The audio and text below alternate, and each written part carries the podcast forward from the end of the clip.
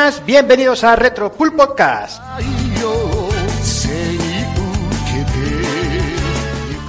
Bienvenidos, un programa más, sexagésimo quinto programa, un programa en el que nos vais a permitir volver a ponernos el traje de ninja y vamos a hablar de esa gran saga que es Ninja Gaiden.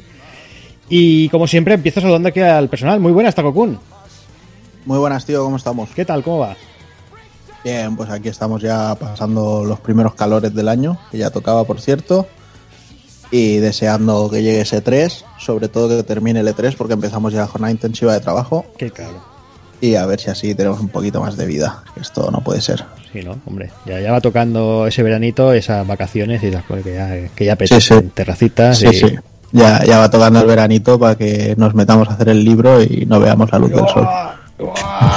Pero no lo hagas oficial, que ahora ya nos estás jodiendo, ahora ya nos vas a Es un obligar. destino oscuro, tío.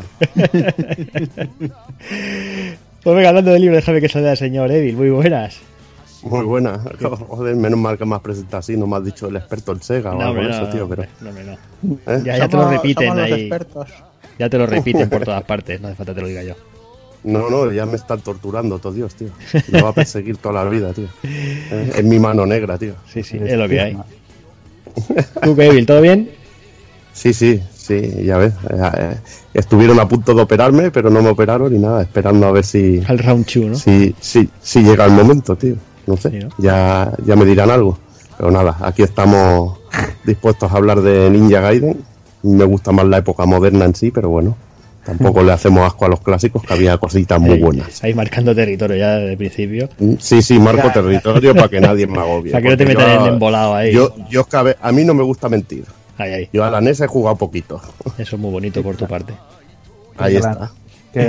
Eso es lo que lo hace grande. Qué tío. bonito, qué bonito. Pues venga, déjame que salga al señor Daniel Sam, muy buenas. Muy buenas. ¿Qué ¿Cómo tal? vamos? Muy bien, tío, muy bien. Estaba aquí escuchando ahí a la eminencia en Sega, tío. Y Hijo me de estaba- puta. y me eminencia, que soy el puto cardenal. El puto papa. cardenal Evilieu. ¿O qué? Hijo de puta. Vaya tela. Eh, me estaba planteando una situación que fácilmente se dio desde que eres famoso, tío. Que seguramente. Sé que eres si eres más famoso tú que yo, que a ti eres el que te reconocen. Y eres hasta guapo y todo. Uy, uy, Bueno, qué bonito, fíjate, uy, uy, uy. ¿ha, ha vuelto Rajoy ya por allí o qué? Eh, aún no, tío, aún no, aún no, aún no se dejó ver, ¿eh? Eh, Pero bueno, lo estamos esperando aquí con pancartas, Está- rastrillos, tachas y cosas. Está borrando discos duros, ¿no? Sí, sí, sí. El- digo yo que a lo mejor estabas así entre, entre sueños, Evil, cuando te llevaron a operar y seguramente cuando te metieron en el quirófano te reconocieron y dijeron, hostia, cuidado que es el experto de Sega. No, esto, esto hay que Vaya historia bien. que te están montando, vaya película. No, no, te lo, digo, te lo digo porque sucedió. Te lo digo así, tío. Sí, a sí. nadie le dejan de operar así, eh, con todo ya planificado, ¿eh? No te vas a Sí. pensar, ¿sabes? Y, y apareció en el área 57, ¿no? Cago en todas tus muelas, tío. Quitar un trozo, hay que clonarlo, madre mía. tío. La madre que te parió. Y nada, genial. Que muchas ganas de hablar de ninjas, que siempre es bien. A mí los nuevos me molan, pero los me quedo con los antiguos. Los antiguos tienen ahí un carisma sin igual. Así que queda repartido el pastel. Maravilloso. Maravilloso. claro que sí. Como tiene que ser, aquí que hable todo el mundo de todo. Ah, Ahí estamos. Pues nada, eh, aquí estamos los cuatro y hechas las presentaciones, vamos a ir al lío, va.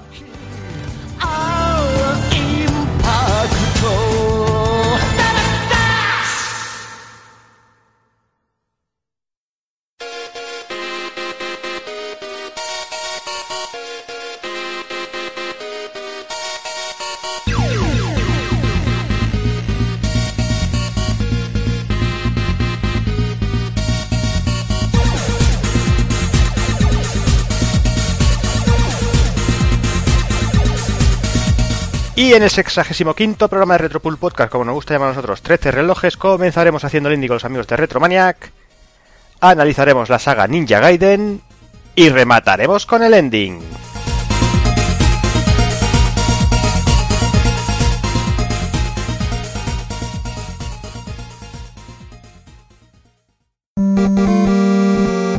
pulpofrito.com.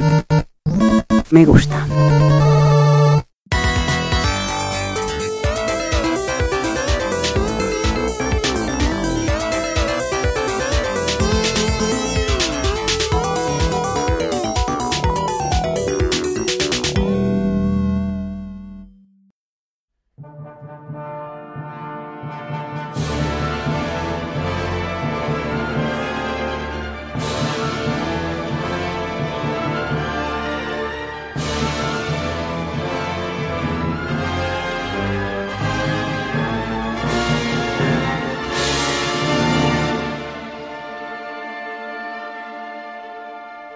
Muy buenas a todos, estamos aquí de nuevo.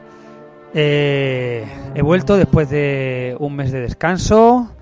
Esta vez, oh, ¿cuánto tiempo hace que no ocurría esto? Estamos Pepe y yo juntos. Hola Pepe, ¿cómo está la cosa? Muy buena, pues sí, sí que hacía tiempo, ¿eh? Hola a todo el mundo también. Por lo menos, por lo menos desde el año pasado, no coincidíamos. Entre unas cosas y otras se nos ha ido liando y menos mal que, que hemos tenido ahí al becario para tirar de él. Menos más que hemos ido ahí al becario. Becario, ¿cómo van esos cafés? Pues aquí saliendo de la máquina ya y bueno, eh, en un momento los tengo listos. eh, para usted con leche, para don Pepe con su poquito de coñac ¿Cómo lo sabes? y para nuestro invitado, pues como a él le gusta, especial como un 7. Ah, pero que tenemos invitado y todo. Tenemos invitados, o sea, hoy estamos aquí que no vamos a caber, ¿eh? O sea, cuidado que nos vamos a, nos vamos a pasar. Creo que es la primera vez que estamos, que estamos cuatro. Bueno, tenemos a alguien así prácticamente de, de la familia. Hazard, ¿cómo estamos? Pues muy buenas, mira, aquí estoy en este espacio que tenéis. Eh, joder, es que os tenemos un espacio y luego tengo que venir yo pa- para controlar a ver si esto está bien.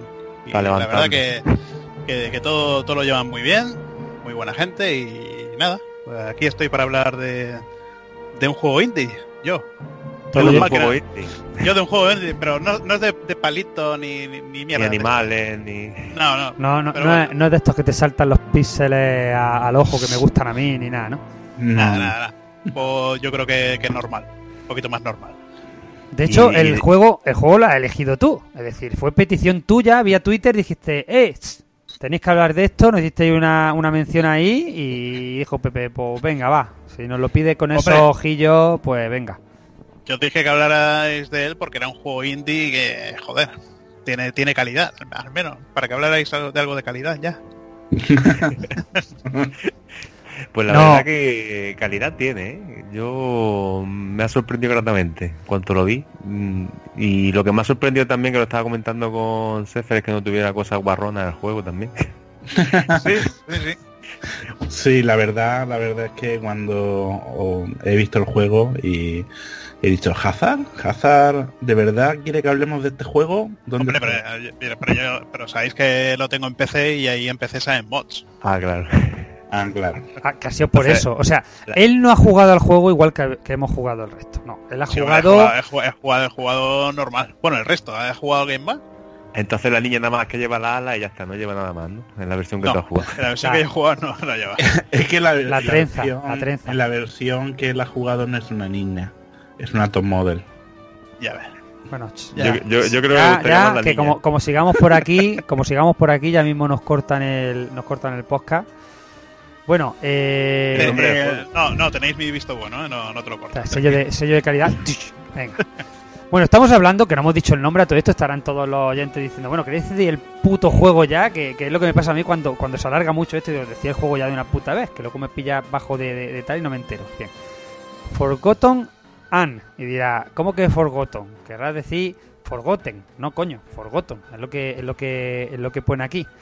Eh, estamos hablando de la pronunciación en no sé dónde, de Anne, de tal y que cual, en fin. Estamos aquí con el inglés macarrónico, son las 12 de la noche, llevamos dos horas hablando de gilipolleces, así que nos vaya a perdonar todo eso lo que se nos vaya. Yo estoy bebiendo agua, yo no sé vosotros lo que estáis bebiendo, Yo un pero un té. venga ya, hombre. Sí, sí, sí, un té con hielo. Mm. Joder, cómo está la cosa de sana. O sea, aquí na- Mm. na- nadie está bebiendo Espera- alcohol, entonces. Espérate mañana lo que voy a estar bebiendo con el partido, ¿sabes? Cállate, cállate, cállate, cállate lo que me espera a mí el lunes con los niños en el colegio. Como gane el Madrid, el coñazo que me van a dar. Madre mía, madre mía, qué horror.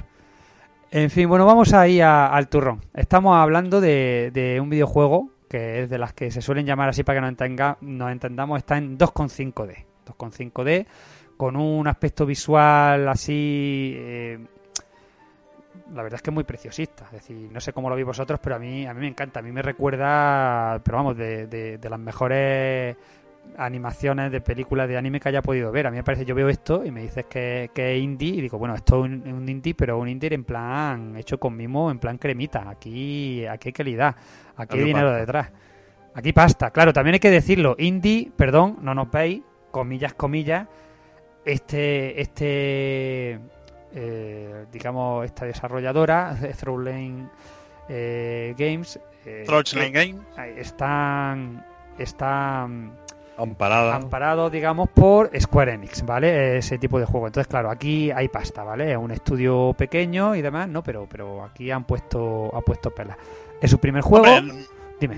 Yo no diría que, que pusa- que ponga mucha pasta a Square Enix. Yo creo que les da más oportunidad de publicación. Visibilidad. Mm. Sí, que, que otra cosa, porque te, te miras el sello Square Enix Collective y, joder, tiene cada, cada juego indie de esto que, que os gusta a vosotros que, que echa para atrás. Sí, es como, es O sea, como, no lo- como no- el ojeador, digamos, ¿no? Eh, No hace la función del ojeador. Ellos los levantan un poquito, como hicieron un poco con Don Not Sí. Coño, pero si me estáis diciendo que tienes juegos más malos que pegarle a un padre con un calcetín sudado a la hora de la siesta.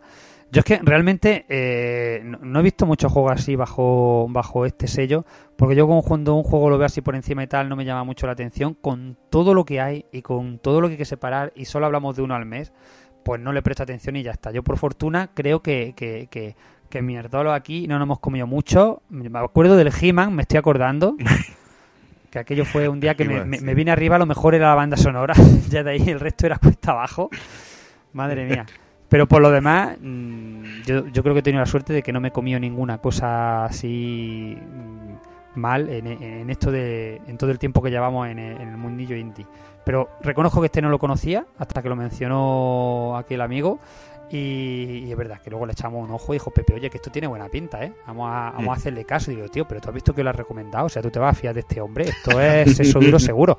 Claro, pero, pero bueno, ya lo vimos y dijimos, no, este hombre se ha equivocado, se ha equivocado de juego. Pero que va, que va, que va. O sea, mm, oyentes, esta vez le podéis hacer caso. Sí, eh, de primera lo que llama muchísimo la atención es la historia, que la verdad que es súper original, ¿verdad? Podría ser también perfectamente una peli de Ghibli.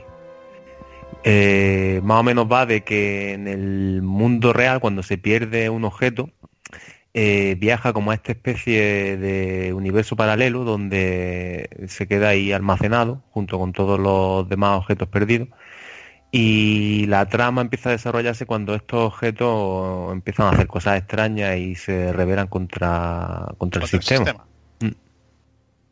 Y bueno, pues nosotros lo que controlamos sería uno de los únicos personajes humanos que hay en el juego, que sería Anne, o Anne, o como queráis decirle, y es una, una ejecutora, bueno, todo el mundo la conoce como, en, eh, bueno, decir que el juego está en inglés es la Enforcer, yo creo que sería ejecutora, observadora o algo así, y tiene que controlar, bueno, pues eh, a, ver, a ver dónde viene el problema, ir siguiendo pistas para, para encontrar a, a, esto- a estos objetos animados, eh, estos objetos, bueno, lo llaman, es que le llaman Forgotlings, mm, una traducción al castellano, no sé, no tendría, yo creo que es una palabra más Es como una, inventada. mezcla- es una especie de, de- Sí, de mezcla cosas o- fusión cosa olvidada, entre, cosa olvidada, claro, entre- efectivamente, efectivamente. Mm. Eh, que a los ingleses claro, tra- gusta, les gusta mucho esto de las transformaciones de las palabras. Y por, y por eso mismo, eh, digamos que la ciudad eh, está, está alimentada por una energía que se llama ánima y todo lo que hay en la ciudad, pues eh, tanto los, los objetos estos están animados con esta energía, eh, nosotros llevamos un guante para absorber esa energía, te- pues la podemos absorber tanto de, de unos contenedores para poder utilizar nues- eh, la magia con los con estos con estos objetos, también tenemos unas unas alas alimentadas con energía, unas alas mecánicas, que la verdad que, que bueno, es que parece como si fueran unas alas de una película de Ghibli. Y todo esto, pues, como digo, un estilo de animaciones eh, Ghibli muy fluidas, un juego muy animado en todos los movimientos que tiene el personaje, unas transiciones entre juego y animaciones increíbles, como dices tú, es 2,5D y, y se nota. Las, transi- las transiciones entre los vídeos y el gameplay es impresionante, ¿eh? Mm, Es acojonante Sí, lo sí. bien hecho que está. Mm. La, ver- la verdad es que es un juego que es de estos que, que- que parece que la, la parte jugable es como, como un poco una mera excusa para contarte la historia. Eh, está hecho, hacemos referencias constantes al mundo de, de- de- del cine de animación japonés, pero es que a mí al menos es la sensación que me da, me da la sensación de que lo que estoy viendo es una, una película, la verdad, bastante buena, que atrae, que, que te sumerge y que entre medias pues tienes momentos de acción, momentos de plataforma, algún puzzle, pero siempre mm, el el ansia de seguir viendo de cómo avanza y, y demás. Con esto no quiero hacer de menos la parte jugable, ni mucho menos. Lo que estoy diciendo es que, que- lo, otro está tan bien hecho que, que es lo que a mí me, me- sigue empujando, digamos, a querer saber qué hay más allá, qué ocurre, qué ocurre después.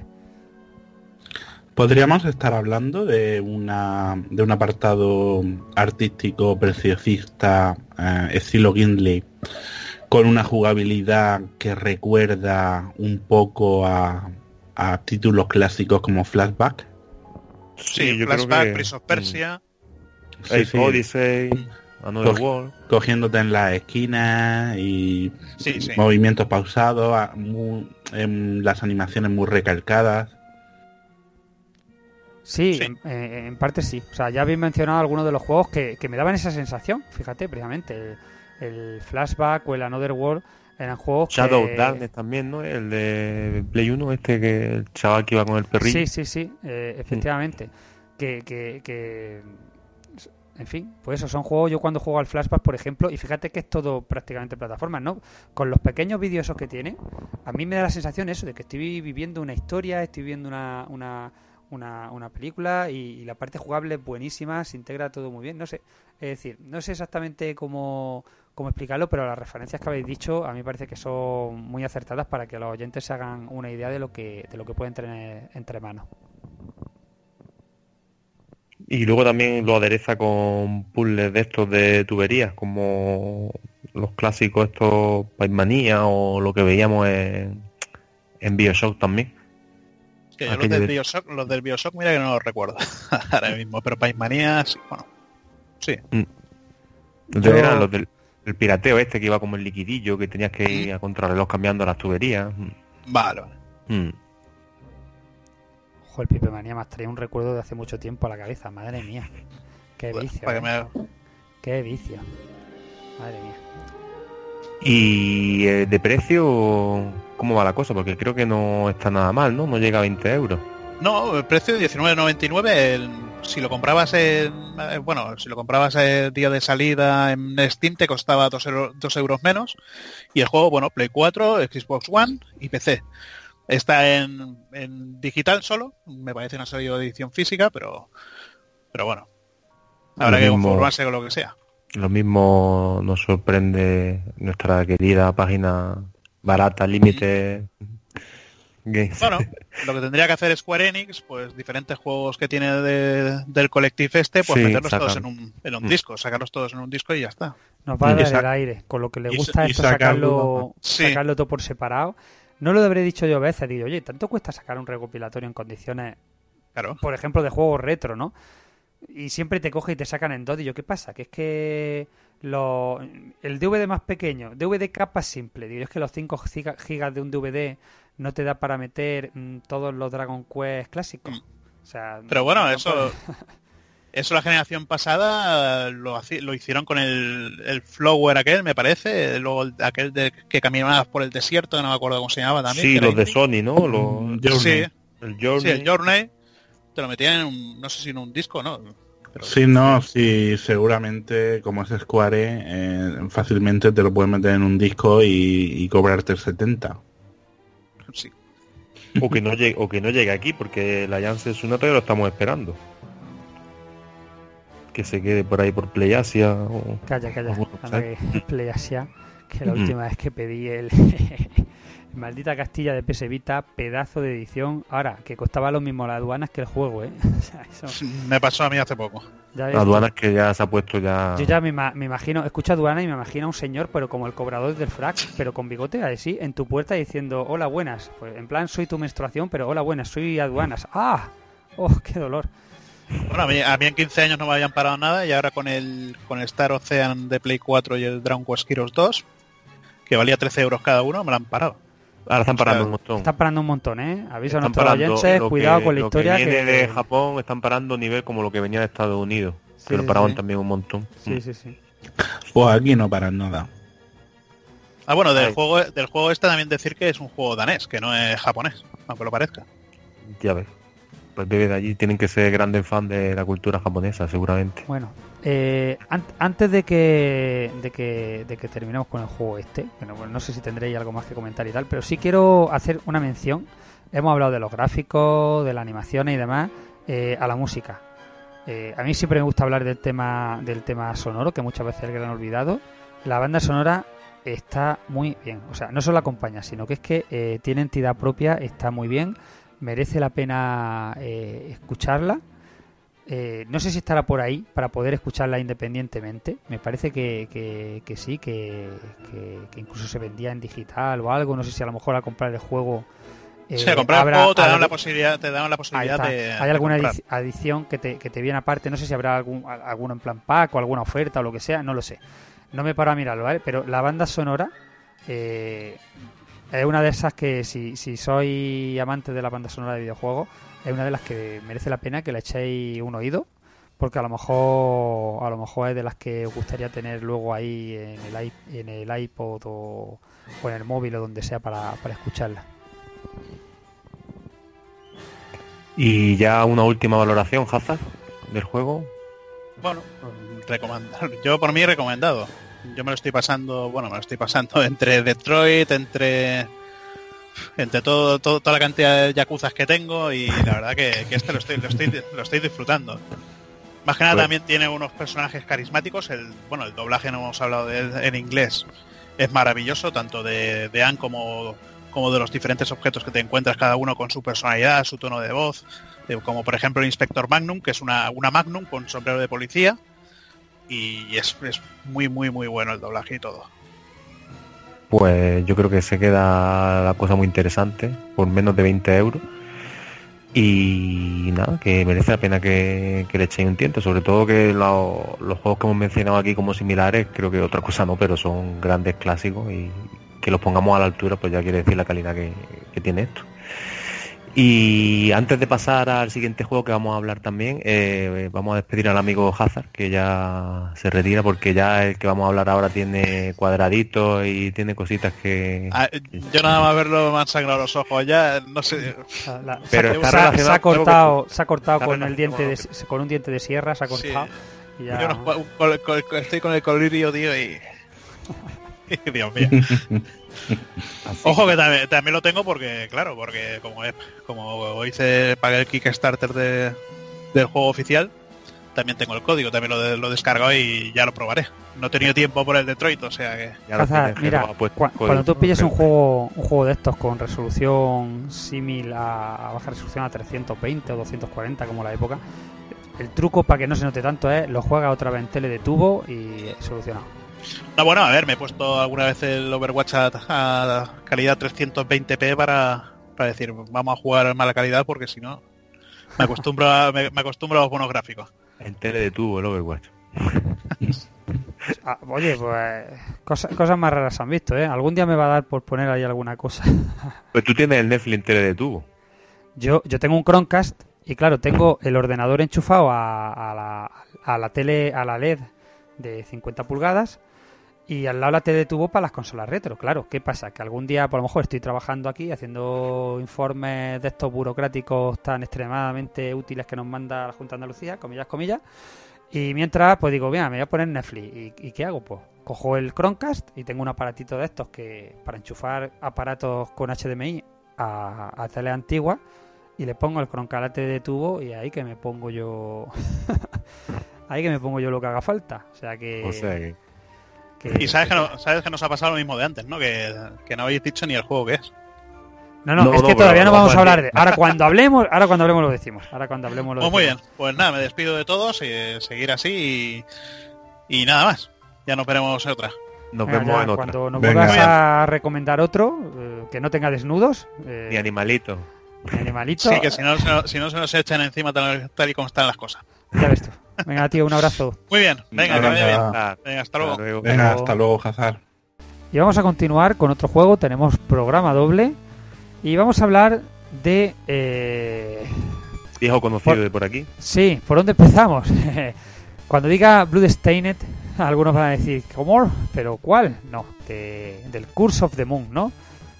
Eh, sí, el curso de Moon, el, aperitivo, digamos, de, lo gordo que se supone que nos tiene que llegar el año que viene y, la materialización de una de, las metas de, del Kickstarter, ¿no? Que hoy en día ya resulta raro que se cumplan las metas de Kickstarter y todo.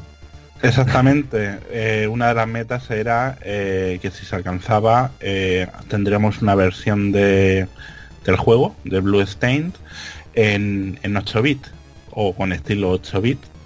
Y bueno, pues finalmente eh, llegó ayer, eh, fue lanzado para diversos sistemas. Está en, en PC, en Steam, en Play 4, en Xbox One y en Switch también. Que es la que se ha llevado el gato al agua por aquí. Sí, sí, sí, la que yo tengo. Y bueno, también decir que bueno, cuando los oyentes escuchen esto habrán pasado unos días, pero vaya, nosotros estamos grabando viernes 25 y el juego salió ayer y hoy nos hemos pegado un tutecillo bueno con él, cerillo, esta tarde, para poder traerlo fresquito y, calentito al programa. Y bueno, a Cefe parece que le ha cundido más que a mí. Yo me he quedado en el final de la fase 4 y él parece que ha avanzado un poquitín más. Sí, yo quería pasármelo, pero al final me he quedado en, pues estaría cerca del final de la fase 7. Y nada, muy bien, muy bien el juego. Eh, es un juego que recuerda bastante, por no decir que copia, eh, las premisas del Castlevania 3 de, de la Nintendo NES. Eh, la jugabilidad es muy similar. Eh, tenemos pues el típico eh, de fases de avanzar eh, con plataformas, acción, monstruos. Eh, bueno, lo típico de un Castlevania con la peculiaridad de que podemos cambiar entre diferentes personajes. El juego empieza exactamente igual que el Castlevania 3, con, con un personaje que tiene que ir liberando a los otros. Y pasado esa primera parte del juego, cuando ya tenemos a todo el equipo completo, pues eh, avanzar fase por fase, pues decidiendo con qué personaje afrontamos cada situación. Y eso le da un plus porque claro, yo he llegado hasta la fase 4, que se supone que es la última ya donde dan un personaje y se ve claramente que cada fase está diseñada para que uses con ese personaje que te acaban de dar. Pero imagino que luego a partir de la fase 5 ya tendrás que ir tú ingeniándotelas para ver qué personaje y según en qué situación te interesa más. O incluso hay personajes también que tienen habilidades exclusivas y que puedes combinarlas con los otros, que se te quedan. Sí, imagino que si has llegado hasta la fase 4, seguro que en alguna fase has visto algún camino ya donde no has podido ir. Sí. Alguna escalera demasiado alta, alguna plataforma donde no se llegaba. O porque Eh. te matan a uno de los personajes, porque claro, decir que aquí la vida, las vidas que tiene, eh, es, por ejemplo, tienes tres vidas, pues son tres vidas con cada uno de los personajes y cuando mueren los cuatro es cuando te quitan la vida del marcador y pasas a tener dos. Sí. Lo, lo que sí es verdad que el checkpoint, te- o sea, cuando pierdes a uno de los personajes automáticamente te vas para el checkpoint, que no continúas desde ese punto, sino que te mandan para atrás. Y a veces, bueno, ahí causa un poco también de mm, situaciones surrealistas, porque yo no sé tú, pero a mí se me ha dado el caso de, estar a lo mejor en un jefe final Sí. y me sí. matan a un personaje y directamente coger a los otros tres tal como aparecen y tirarlos por el barate y subir ya para arriba directamente con los cuatro. Sí, eso, eso es una putada porque a mí No sé me si será un fallo de diseño, pero te, te No animas sé, a que eh, a los otros y vayas con el grupo entero para arriba. A, ¿Para qué vas a subir? A lo mejor te queda uno y ¿para qué vas a subir otra vez si sabes que con uno no vas a poder? Yo creo que lo han diseñado así, pero, pero no lo han pensado muy bien. Porque es verdad, estás en un combate que a lo mejor llevas ya un rato, a lo mejor sabes ya que estás a punto de matarlo y te matan a, a uno de tus personajes y ¿por qué no continúas con otro? No, tienes que empezar, pero has perdido ese personaje. Claro, lo más sencillo es suicídate y empieza con los cuatro. Sí, porque además no es fácil, o sea, es fácil ir consiguiendo vida, ¿eh? Y te dan lo- la puntuación, te bonifica mucho con vida y demás. Cuando quieras acordar tienes ya 5 o 6 vidas en el marcador. Sí.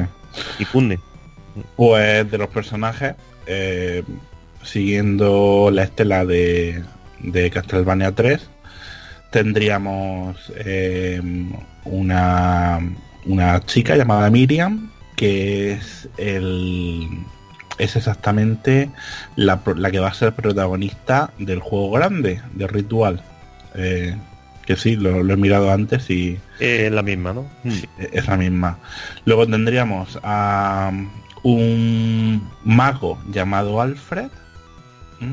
Que vendría a ser eh, un personaje muy similar a lo que era Sifa Belnades en, en el Castlevania 3. Tenemos, bueno, Miriam sería eh, lo mismo que Trevor Belmont, eh, iría atacando con el látigo. El Alfred iría atacando con mm, Conjuro. Sí, tiene, tiene, no, tiene como una especie de... Sí, tiene un barra- palillo que no vale para nada. Sí, exactamente, un, como si fuera un mazo o algo así, pero con...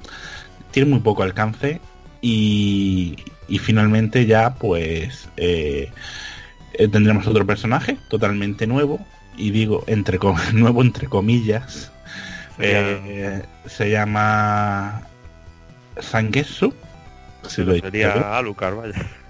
Y no, no, no, Sangetsu, no, sería Ryu Hayabusa. Ah, Sí. bueno. Nuestro personaje, aunque parezca mentira, parece un clon de, de Ninja Gaiden. Ah, vale, dice el, el primer, primero, yo me refería sí, al sí. cuarto. Mm. El cuarto, oh, no me acuerdo el, El, cuarto- nombre. el- el vampiro, El cuarto el, está- el Alucard, sí. Es Alucard, con los mismos ataques, con los mismos... Sí, el cuarto es Alucard, pero el primero, eh, claro, hemos dicho, en el Castlevania 3 son tres personajes. Bueno, son cuatro, con, con Gran el Pirata. Eh, para que no parezca una copia total, aquí han cambiado uno. Aquí han cogido al personaje de Ninja Gaiden, Ryu Hayabusa, y lo han copiado tal cual. Mismas animaciones, mismos frames, ataque con espada, ataque corto. Y bastante es eh, bastante equilibrado entre vida y, y potencia. Y, y bueno, pues luego eh, lo que han hecho ha sido ponerle, cada personaje tiene su arma secundaria mm, marca de la casa. Eh, y bueno, pues podemos ver pues viejas conocidas de, de Castlevania. Sobre todo Miriam y Zangetsu, ¿no? Son los que tienen, digamos, el repertorio clásico. Sí, sí. Y, y pues, curiosamente, Alfred, el alquimista, tiene los ataques secundarios de Ninja Gaiden. La famosa barrera de fuego. La barrera. mm. Sí, que envolvía a Ryo Hayabusa en Ninja Gaiden, pues ahora tiene a Alfred. Y el vampiro pues tiene a Alucard, te convierte en murciélago, puede llegar a Sí. sitios que no llega y, y demás. Bueno, comentar también que por fin, eh, no, bueno, no es un Castlevania, pero como si lo fuera, eh, de una maldita vez, los corazones ya te dan vida. Los corazones no son para recargar el ítem, los corazones son para que te den vida. Sí, los ítems se, cargan con la barra de magia, bueno, barra de ítem, eh, con pequeños frascos, bueno, pequeños o grandes frascos. Los pequeños frascos te recuperan un poco, los grandes frascos te recuperan más. Luego también hay expansiones de vida y expansiones de, de, de magia, sí.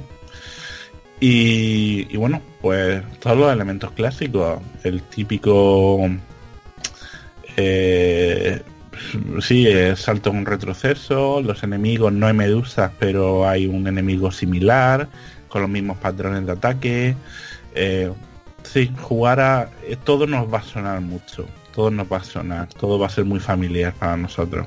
Quizá lo más novedoso sean los jefes finales, ¿no? Que tanto en diseño como en mecánica sí es verdad que se alejan de, de lo visto en Castlevania, incluso se acercan a duelos tipo juegos de Mega Man o incluso Oh, sí, Ninja Gaiden, de Ninja Mm. Gaiden. Tiene ahí, había un par de jefes. eh, uno que todavía no voy a nombrar porque no te ha llegado, pero sí, muy similar a, a un jefe de Ninja Gaiden. Los jefes eh, me recuerda también un poquito a Shovel Knight también, sobre todo el primero. Mm.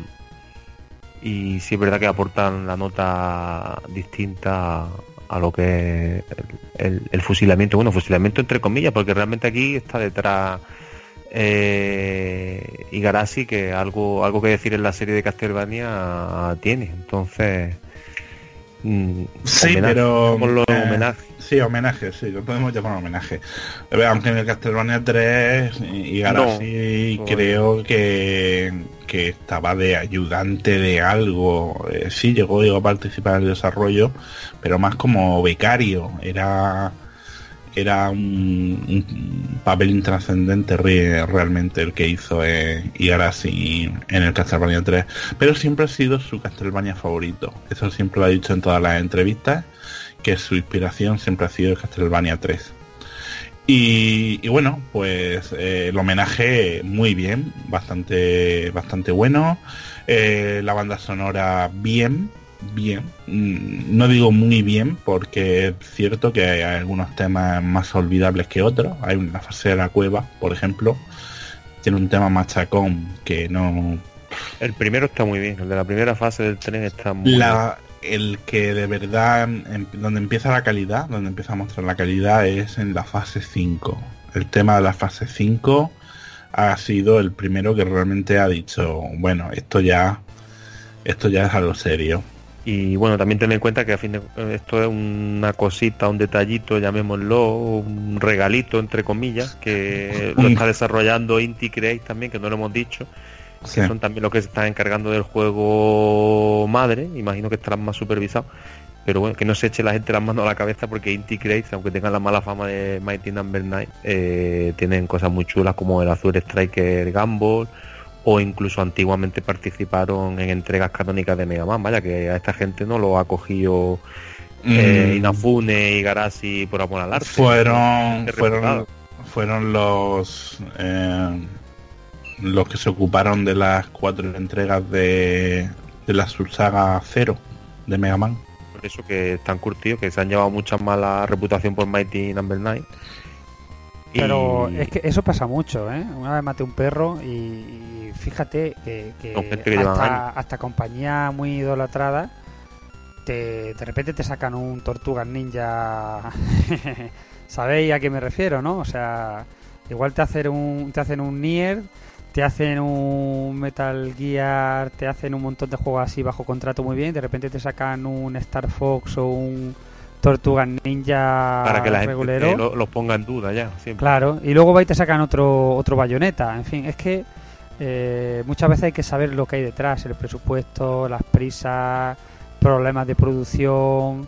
En fin, no se, no se puede jugar una compañía por un solo juego. Y, y tampoco y tampoco habría que, que hacerlo por dos ni por tres. O sea, los juegos hay que jugarlos por lo que son cada uno y luego las compañías por su trayectoria en general. De todas formas, Inti Create, eh, en este caso, son los desarrolladores de, de esta versión de 8 bits de Blue Steiner, pero en el caso del, del Mighty eh, Number 9 no eran solo ellos, ellos eran un, eran un equipo de apoyo. Estaban apoyando al equipo de, Concept, que vete tú a saber que Concept, sí. sería el primo de Inafune, el cuñado. eh. Es una empresa fantasma creada por él mismo para blanquear el dinero. Realmente ahí no había nadie trabajando. Tenían a un mono tecleando y de vez en cuando salía una línea de código que se ejecutaba. Y entonces, bueno, fuera de coña, oye, que a mí el Mighty Number 9 no me pareció. lo lo, lo estuvimos hablando en su día. Se cebaron mucho. Vale que no fue la gran cosa, lo que la gente se esperaba. Fue un Kickstarter muy exitoso.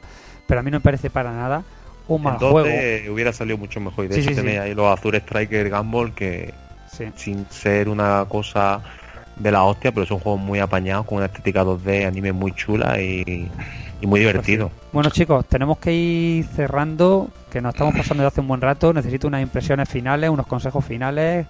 Eh, bueno, aconsejáis la compra, eso está claro.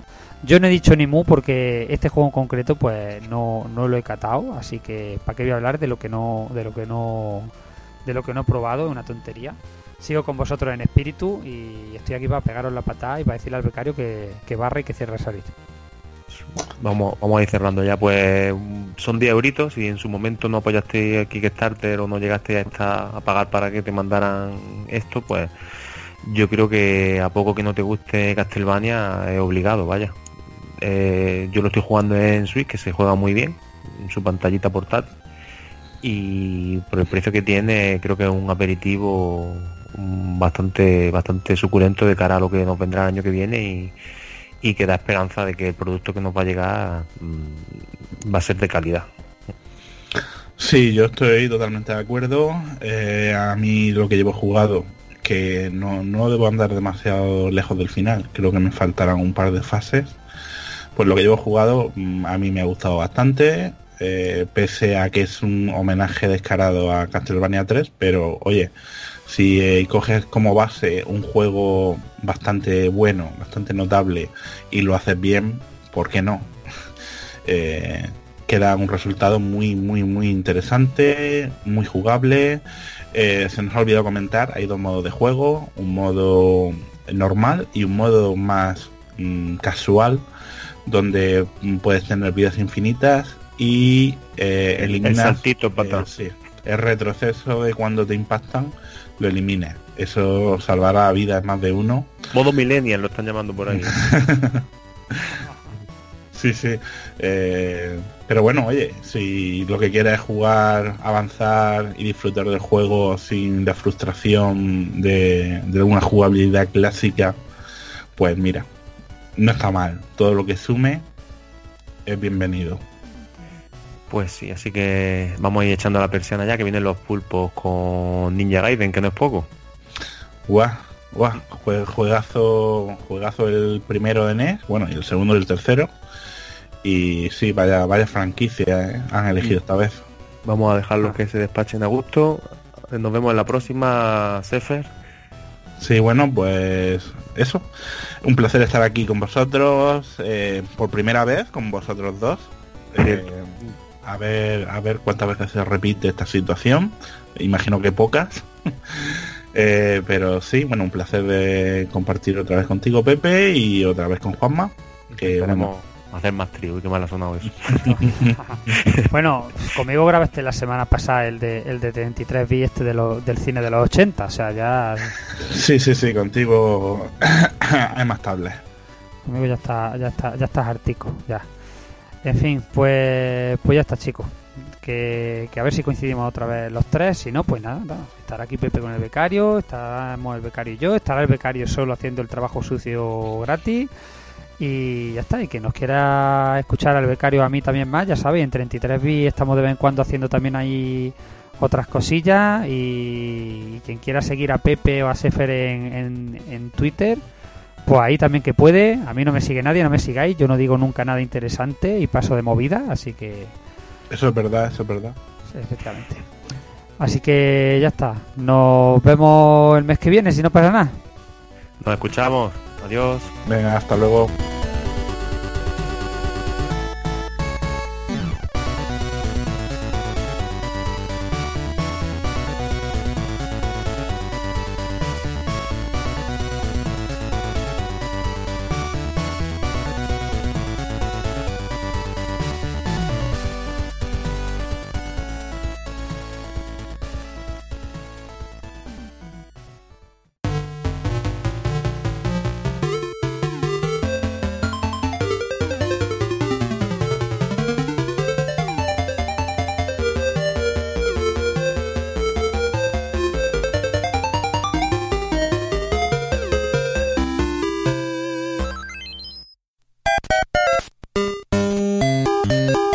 Visítanos en pulpofrito.com. Te esperamos.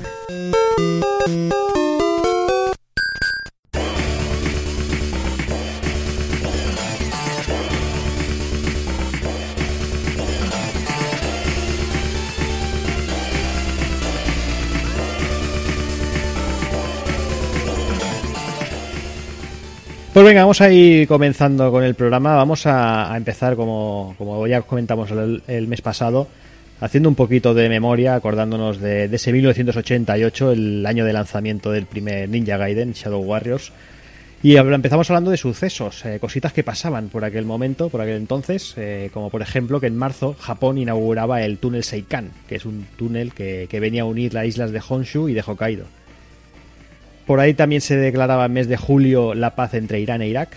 Eh, en agosto del 88 se fundaba Al Qaeda. Joder. En octubre Mikhail Gorbachev es elegido por, elegido por unanimidad el jefe del Estado soviético, que también ha llovido desde entonces. Ya ves, tío. Ya te digo. Y en octubre Augusto Pinochet era derrotado en un plebiscito nacional con el 56% de los votos en contra, ¿no? ¿Verdad? O sea, 56% en una, en, unas, en una votación tiene huevos, ¿eh? O sea, Hostia, yo, te- yo, te- yo tenía una profesora que la llamábamos la Pinochet, tío. Ahora me- me la has recordado ahora mismo, tío. Yo te iba a decir que yo de, de esta frase solo saco en claro Pinochet, tío. Así te lo digo. No es lo mismo Pinochet que ir Pinocho, que es lo que va a casi siempre. oh, empezamos bien. Y bueno, yo bajo la trempera rápido, porque en noviembre George H.W. Bush, o sea, el padre, era nombrado presidente de los Estados Unidos, que luego ya sabemos todos la que dio el desgraciado este, y el hijo después. Pues no sé si, si esta época es peor, es mejor con el Trump este. Sí, bueno, me parece a mí que está la cosa ahí. Está ahí. la cosa ahí igualada, tío. Hablando de mierda. Pero bueno, vamos a los deportes, que siempre suele ser un poquito más, más, más bonito, más, más, más majo todo. Eh, año 1978, eh, año de Juegos Olímpicos, Juegos Olímpicos de Seúl. En el medallero teníamos a la URSS, con 132 me- medallas. Hablamos de la URSS, eh, de la Unión Soviética. Ya ves, que cuando era eso era, era la brutalidad, Sí. tío. Una, una puta nación, tío. Sí, sí. La segunda posición para la Alemania Oriental también, con 102 medallas. Y tercera para Estados Unidos, eh, con 94. La Eurocopa se la llevaba Alemania Federal, o sea, perdón, eh, se jugaba en Alemania Federal, o sea, en la otra Alemania. Y eh, ganaba Holanda a la Unión Soviética en, en la final, bueno, con, Van- con Van Basten como máximo goleador del torneo. Y Ahí va. también tenemos, eh, que era el momento de la naranja mecánica a tope, eh, Copa Europa, campeón el PSV Eindhoven, también con, con este señor por ahí. Ya ves. Teníamos eh, campeón de la Libertadores al Nacional de Montevideo, de Montevideo eh, y, y en las ligas europeas estaba el Real Madrid como campeón de liga aquí, el Inter de Milán, Liverpool, Werder Bremen, el Mónaco y el PSV Eindhoven. Teníamos al señor Van Basten como balón de oro ese año, obviamente, creo que lo ganó Normal, todo ese año, normal. básicamente. Eh, teníamos el Paris Dakar que lo ganaba Juha Ka- Juha Kankunen. Hostia, En- en- qué curioso. Cancún, chaval, ganando un Dakar, chaval. Sí, sí. En la Fórmula 1 ganaba el, el desaparecido Ayrton Senna. Mm, En la WRC, el señor Máximo Biason con el Delta, con el Delta Integrale. La NBA le ganaba los Lakers. Buah, Y- equipazo ese año también. sí. Sí, sí. Y teníamos a Pedro Delgado, a Perico, gan- ganando el Tour de Francia. Y si hablamos de tenis, eh, tenemos a Steffi Graf, que con solo 19 años ganaba el Open, el, el Open de Estados Unidos, el Roland Garros, el Open de Australia, Wimbledon y la medalla de oro olímpica, consiguiendo lo que en tenis se conoce como el Golden Slam, que significa ganar los cuatro Grand Slam y la medalla olímpica durante toda la carrera. Eh, Steffi Graf lo consiguió todo el mismo año, siendo el único deportista que lo ha tenido eh, lo que es conocido como el verdadero Gol- Golden Slam. Hay, hay varios que tienen lo tienen a, lo largo de la, Slam, de la sí. carrera, pero esta mujer lo hizo con 19 años y todo en el mismo año natural, o sea, casi nada. qué. Brutal, brutal. Una bestia. Pues nada, en la música teníamos por ahí en septiembre en Pamplona se celebró un festival de heavy metal conocido como Monsters of Rock. Ese año contaba con Halloween, Metallica y Iron Maiden entre ellos, además con las formaciones buenas. Depeche Mode lanzó 101, que fue su primer disco. Eh, los más viejos del lugar recordarán a Alice Cooper, que estuvo a punto de morir en el escenario por culpa de un truco de magia, que hacía como que se ahorcaba. Y Pero claro, sin- el tío iba, repitiendo el mismo, sí, o sea, se ve que un mago de estos le, se lo preparó y tal. Mm, Pero lo que el pavo no sabía es que el, el cable que le sostenía, pues llega un momento que se da de sí y entonces no funciona. Y entonces, pues en una actuación el cable se reventó y se quedó ahorcado de verdad. O sea, todo muy bonito. Has Casi hace un Carradine, tío. Puto débil, sal de mi mente, chaval. Lo teníamos por ahí a Celine Dion, que ganó Eurovisión representando a Suiza. Mm, Eso es porque nos enfrentó con los dos niñatos que, que han salido este año de España. Ay, ay. porque madre mía. A finales del año, Roy Orbison dio lo que fue su último concierto antes de, de morir por un ataque al corazón. Eh, Iron Maiden lanzó el estupendísimo Seven Son of a Seven Son. Y Pantera sacó el power metal que tampoco se le quedaba corto, ¿no, Jordi? Madre mía, Pantera, qué grandes, tío. Y bueno, en las listas de música en España, pues lo petaron el Is This Love de Whitesnake, Oh, que es una de las qué 50 bonito. canciones que debe de tener la Rock FM de la COPE, porque no tienen más. Oh, vaya palito que has soltado. ¿eh? Si es que son unos pesados hijos de puta, tío. Ya le he dado cuerda. Por lo, por lo menos, por lo menos tienen 10 más que los 40. Sí, ya te digo. Bueno, la, la diferencia es que una la pongo y la otra no. Eso sí, verdad. Eso sí. Bueno, ¿qué más sonaba por ahí? Teníamos el Unchained My Heart de Joe Cocker, el Al- Always on My Mind de los Pet Shop Boys, que también tuvieron un par de temas más durante el año. en algún lugar de Duncan Du con Mikel Erenchun, la eterna Eloís de Tino Casal, que no fue tan eterno.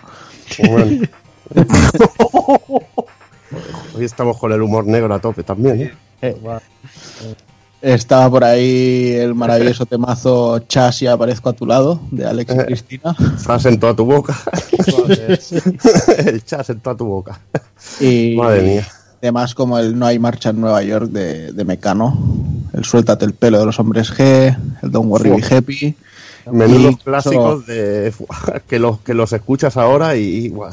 Sí, ¿no? O sea, los, los discos de, de Mecano ya, Sí, sí, ya eran, son- la- ya eran las letras son para sí, autodestruirte, tío. Ya eran malos de por sí, pero han envejecido fatal. Discos como el Ya viene el sol y cosas así, o sea... Y los hombres G no hay nada más odioso que los hombres G, tío, en esta vida. Seguramente pocas veces, sí. Los hombres C, los de Ciudadanos, sí. Más odiosos. Por mi parte. Y nada, y como, y como perlita final, pues teníamos también el, el Nothing's Gonna Change My Love for You de, de Glenn Medeiros. El, el, que también... el, el hit Mojabragas. ¿no? Hostia, el Glenn Medeiros, tío. Aparte. Eso que es. Más recordado, mierda, que había olvidado en mi cerebro. tío. Puedes, puedes cantar, eh, Bill, si te quieres, te dejamos cantar, eh. No, no, no, tío, no. no. Joder. Es como todo empeorado. Y el mítico Simply Irresistible, que es un buen clásico también. ¿eh? Simply Irresistible. Sabía que alguien se arrancaría en algún momento. O sea, no, no. Sí, sí. Bueno, pues nada, dejamos un poquito la música. Nos vamos al cine, que en 1988 fue un locurón. Sobre todo para el cine de animación que tuvo Akira, el estreno Oh. de Akira. Pero ojo porque también estuvo por ahí La tumba de las luciérnagas. Película crudo y duro y buenísimo del estudio Ghibli. Qué bueno, tío. Luego teníamos por ahí clasicazos como Un pez llamado Wanda, Big o Beetlejuice. Mm. Aquí Beetlejuice con, con Tim Burton. Mm. El Cine Patrio estrenó Amanece, que no es poco, muy considerada como película de culto y protagonizada por el Resines. Mm. Aunque también se estrenó la segunda película del Lute, que era la de Mañana seré libre. Luego, ¿qué más teníamos por ahí? Dime, dime, José. Típica peli española, que siempre había sexo y, y- y guardia civil y cosas de esas. El Lute. El lute. El tute. Eso es lo que me voy a pegar mañana. Luego, nuestro querido Jean-Claude Van Damme, después de hacer de antagonista en Retirarse nunca y rendirse jamás, se posicionó donde se merecía con un brutal contacto sangriento, ahí con, el, con Bolo Hum, Maravillosa. un peliculón, o sea, mayúscula. Para Ladrillo, ladrillo no devuelve el golpe. Puto- puta grandeza, tío. Luego, ¿qué más teníamos por ahí? Eh, Tom Cruise nos sorprendía con Cocktail. Bruce Willis hacía el que posiblemente ha sido el papelón de su carrera con La Jungla de Cristal. La mejor peli de acción para mí de, de Ah, la ya. historia. Brutal, brutal. Luego, bueno, el, el toque de drama lo ponía La última tentación de Cristo de Scorsese y lo ponía también Gorilas en la niebla de Sigourney Weaver. Y por último, bueno, cerramos con alguna cosita más que salió como Rainman, Rambo 3, Mujeres al borde de un ataque de nervios y Los payasos asesinos del espacio exterior. Hostia, qué película, Joder. tío. Ah, esto era canela pura. Caspa de la buena, tío. Como lo que me molaba Rambo 3, helicóptero contra tanque, tío. Eso es la caña, tío. Te voy a apuntar aquí que había un, un ¿Quién engaña a Roger Rabbit? que me parece... Exacto, eh, también. Sí, que sí. Viéndolo, viéndolo con retrospectiva, cuidado porque yo flipaba viendo esta mierda de cómo mezclaban dibujos animados y imagen real y, y era rollo técnica milenaria y decías, madre mía, madre mía, el futuro está ahí. Ya te digo. Y bueno, dando ya el salto a la pantalla más pequeñita de la televisión, pues bueno, descubríamos la serie de los mundos de Yuppie. Eh, esta que intentó ser el nuevo Spinetta y nunca lo consiguió. Sí, sí, muy mal, ¿eh? Eh, en Estados Unidos se estrenó aquellos maravillosos años y recordad, no, no era Marilyn Manson. Joder. ¿Qué mito, qué mito La- de el bulo mito, ese, ¿eh? el mito. Qué mito de bulo, tío. Sí, Toda sí. mi adolescencia tío. Se basó en eso. Es como, es- er- era, era, casi, era casi como el que circula ahora por Twitter del niño polla, ¿no? Diciendo que se ha licenciado en Oklahoma y bla, bla, y bla, bla. Hombre, no me sorprendería si fuera a la Universidad del Rey Juan Carlos, pero Bueno, total. Teníamos por ahí a Juan Tamarid estrenando su programa Magia Potagia. Pobre. Qué grande ese tío, Toda qué una belleza que para las cámaras. pero da igual, pero te lo pasas pipa, hombre, viendo a Juan Sí. Con Y sobre todo cuando hace el violín, tío, ya es brutal. Es brutal, hombre. Grande, tío, qué grande. Eh, Hablando de melodías así muy representativas, teníamos a la trinca con el Tariro, Tariro. Teníamos por ahí también a Javier Gurruchaga con el viaje con nosotros. Joder. Joaquín Prat nos traía el mitiquísimo precio justo. A jugar. Joder, A me has leído la mente. Otra vez. Y bueno, para terminar, pues Alf y, Punk, y Punky Brewster también llegaron a nuestras televisiones. Alf es el grande el Alf, maravilloso tío. alienígena. Y es que no. En la época de que si perdía otro capítulo de Alf, o sea, el berrinche que pillaba era pero increíble. Aparte, solo quería comía gatos el cabrón. Ya ves. Sí.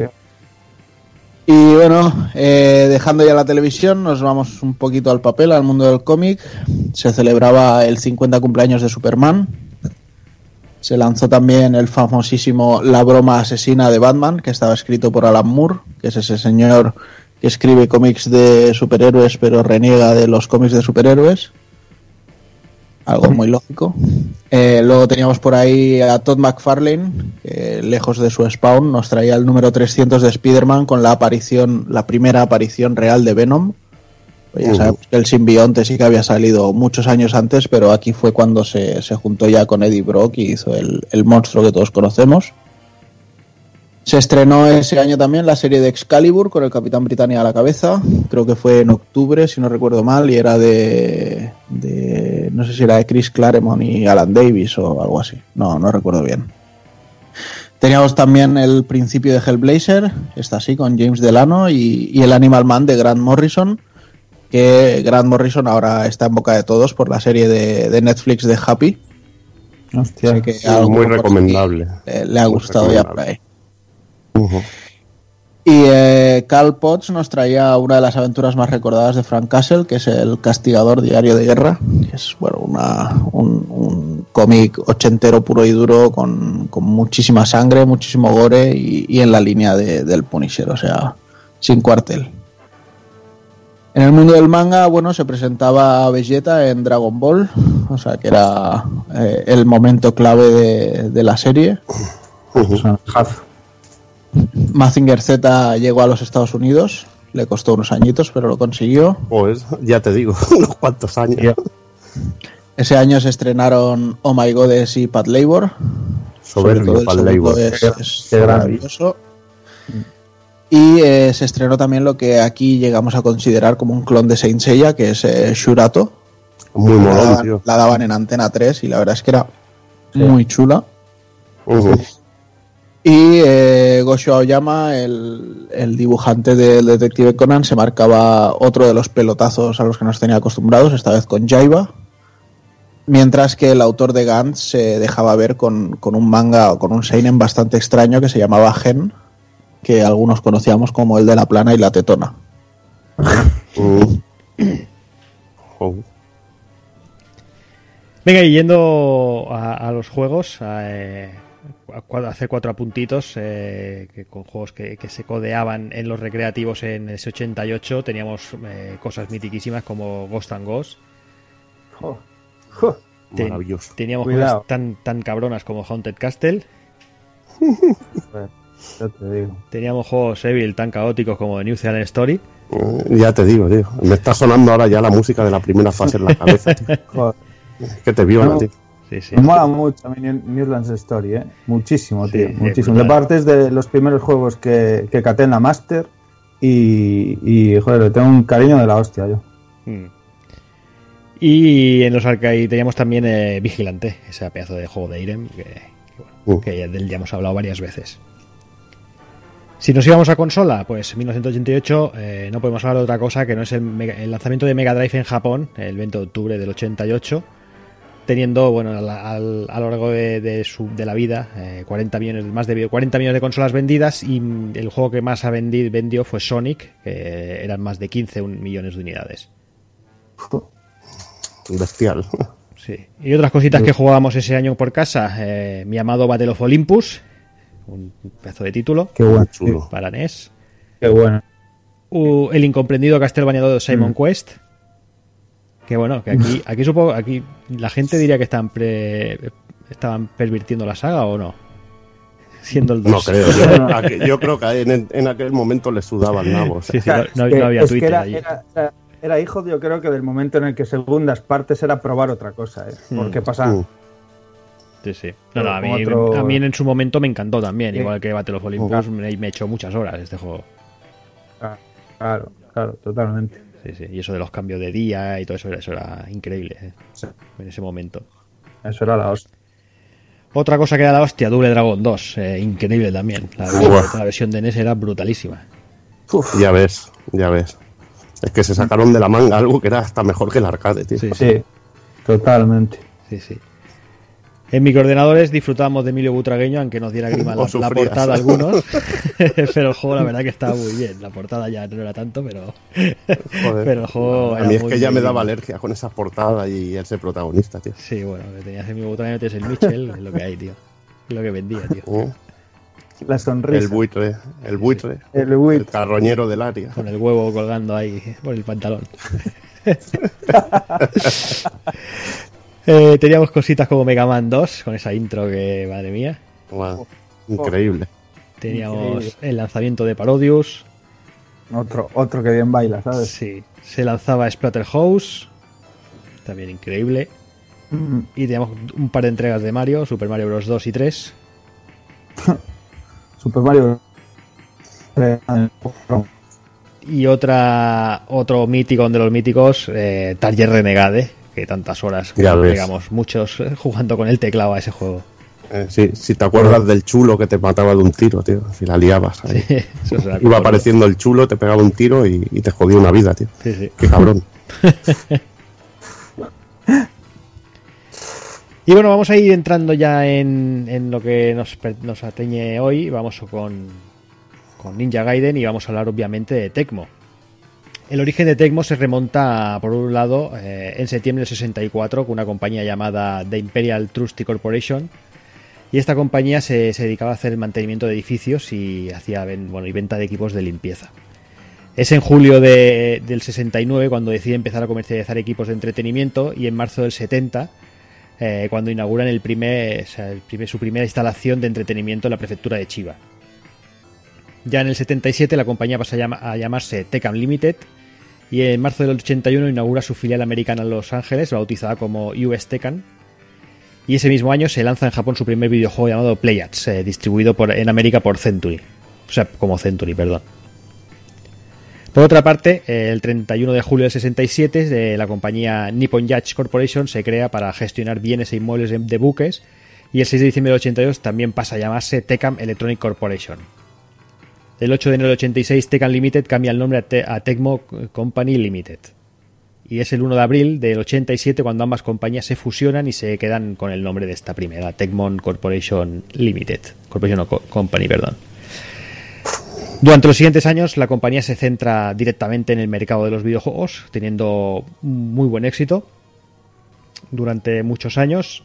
Y bueno, la historia se va alargando hasta agosto del 2008, tras las denuncias de unos cuantos ex empleados, entre ellos el señor Itagaki, el Caracrater, eh, por impago. Y la compañía al final acaba rechazando una OPA amistosa de Square Enix y bueno, acaban llegando ese mismo año a un acuerdo con Koei que se firmaría en noviembre y que se haría realidad eh, en abril del 2009.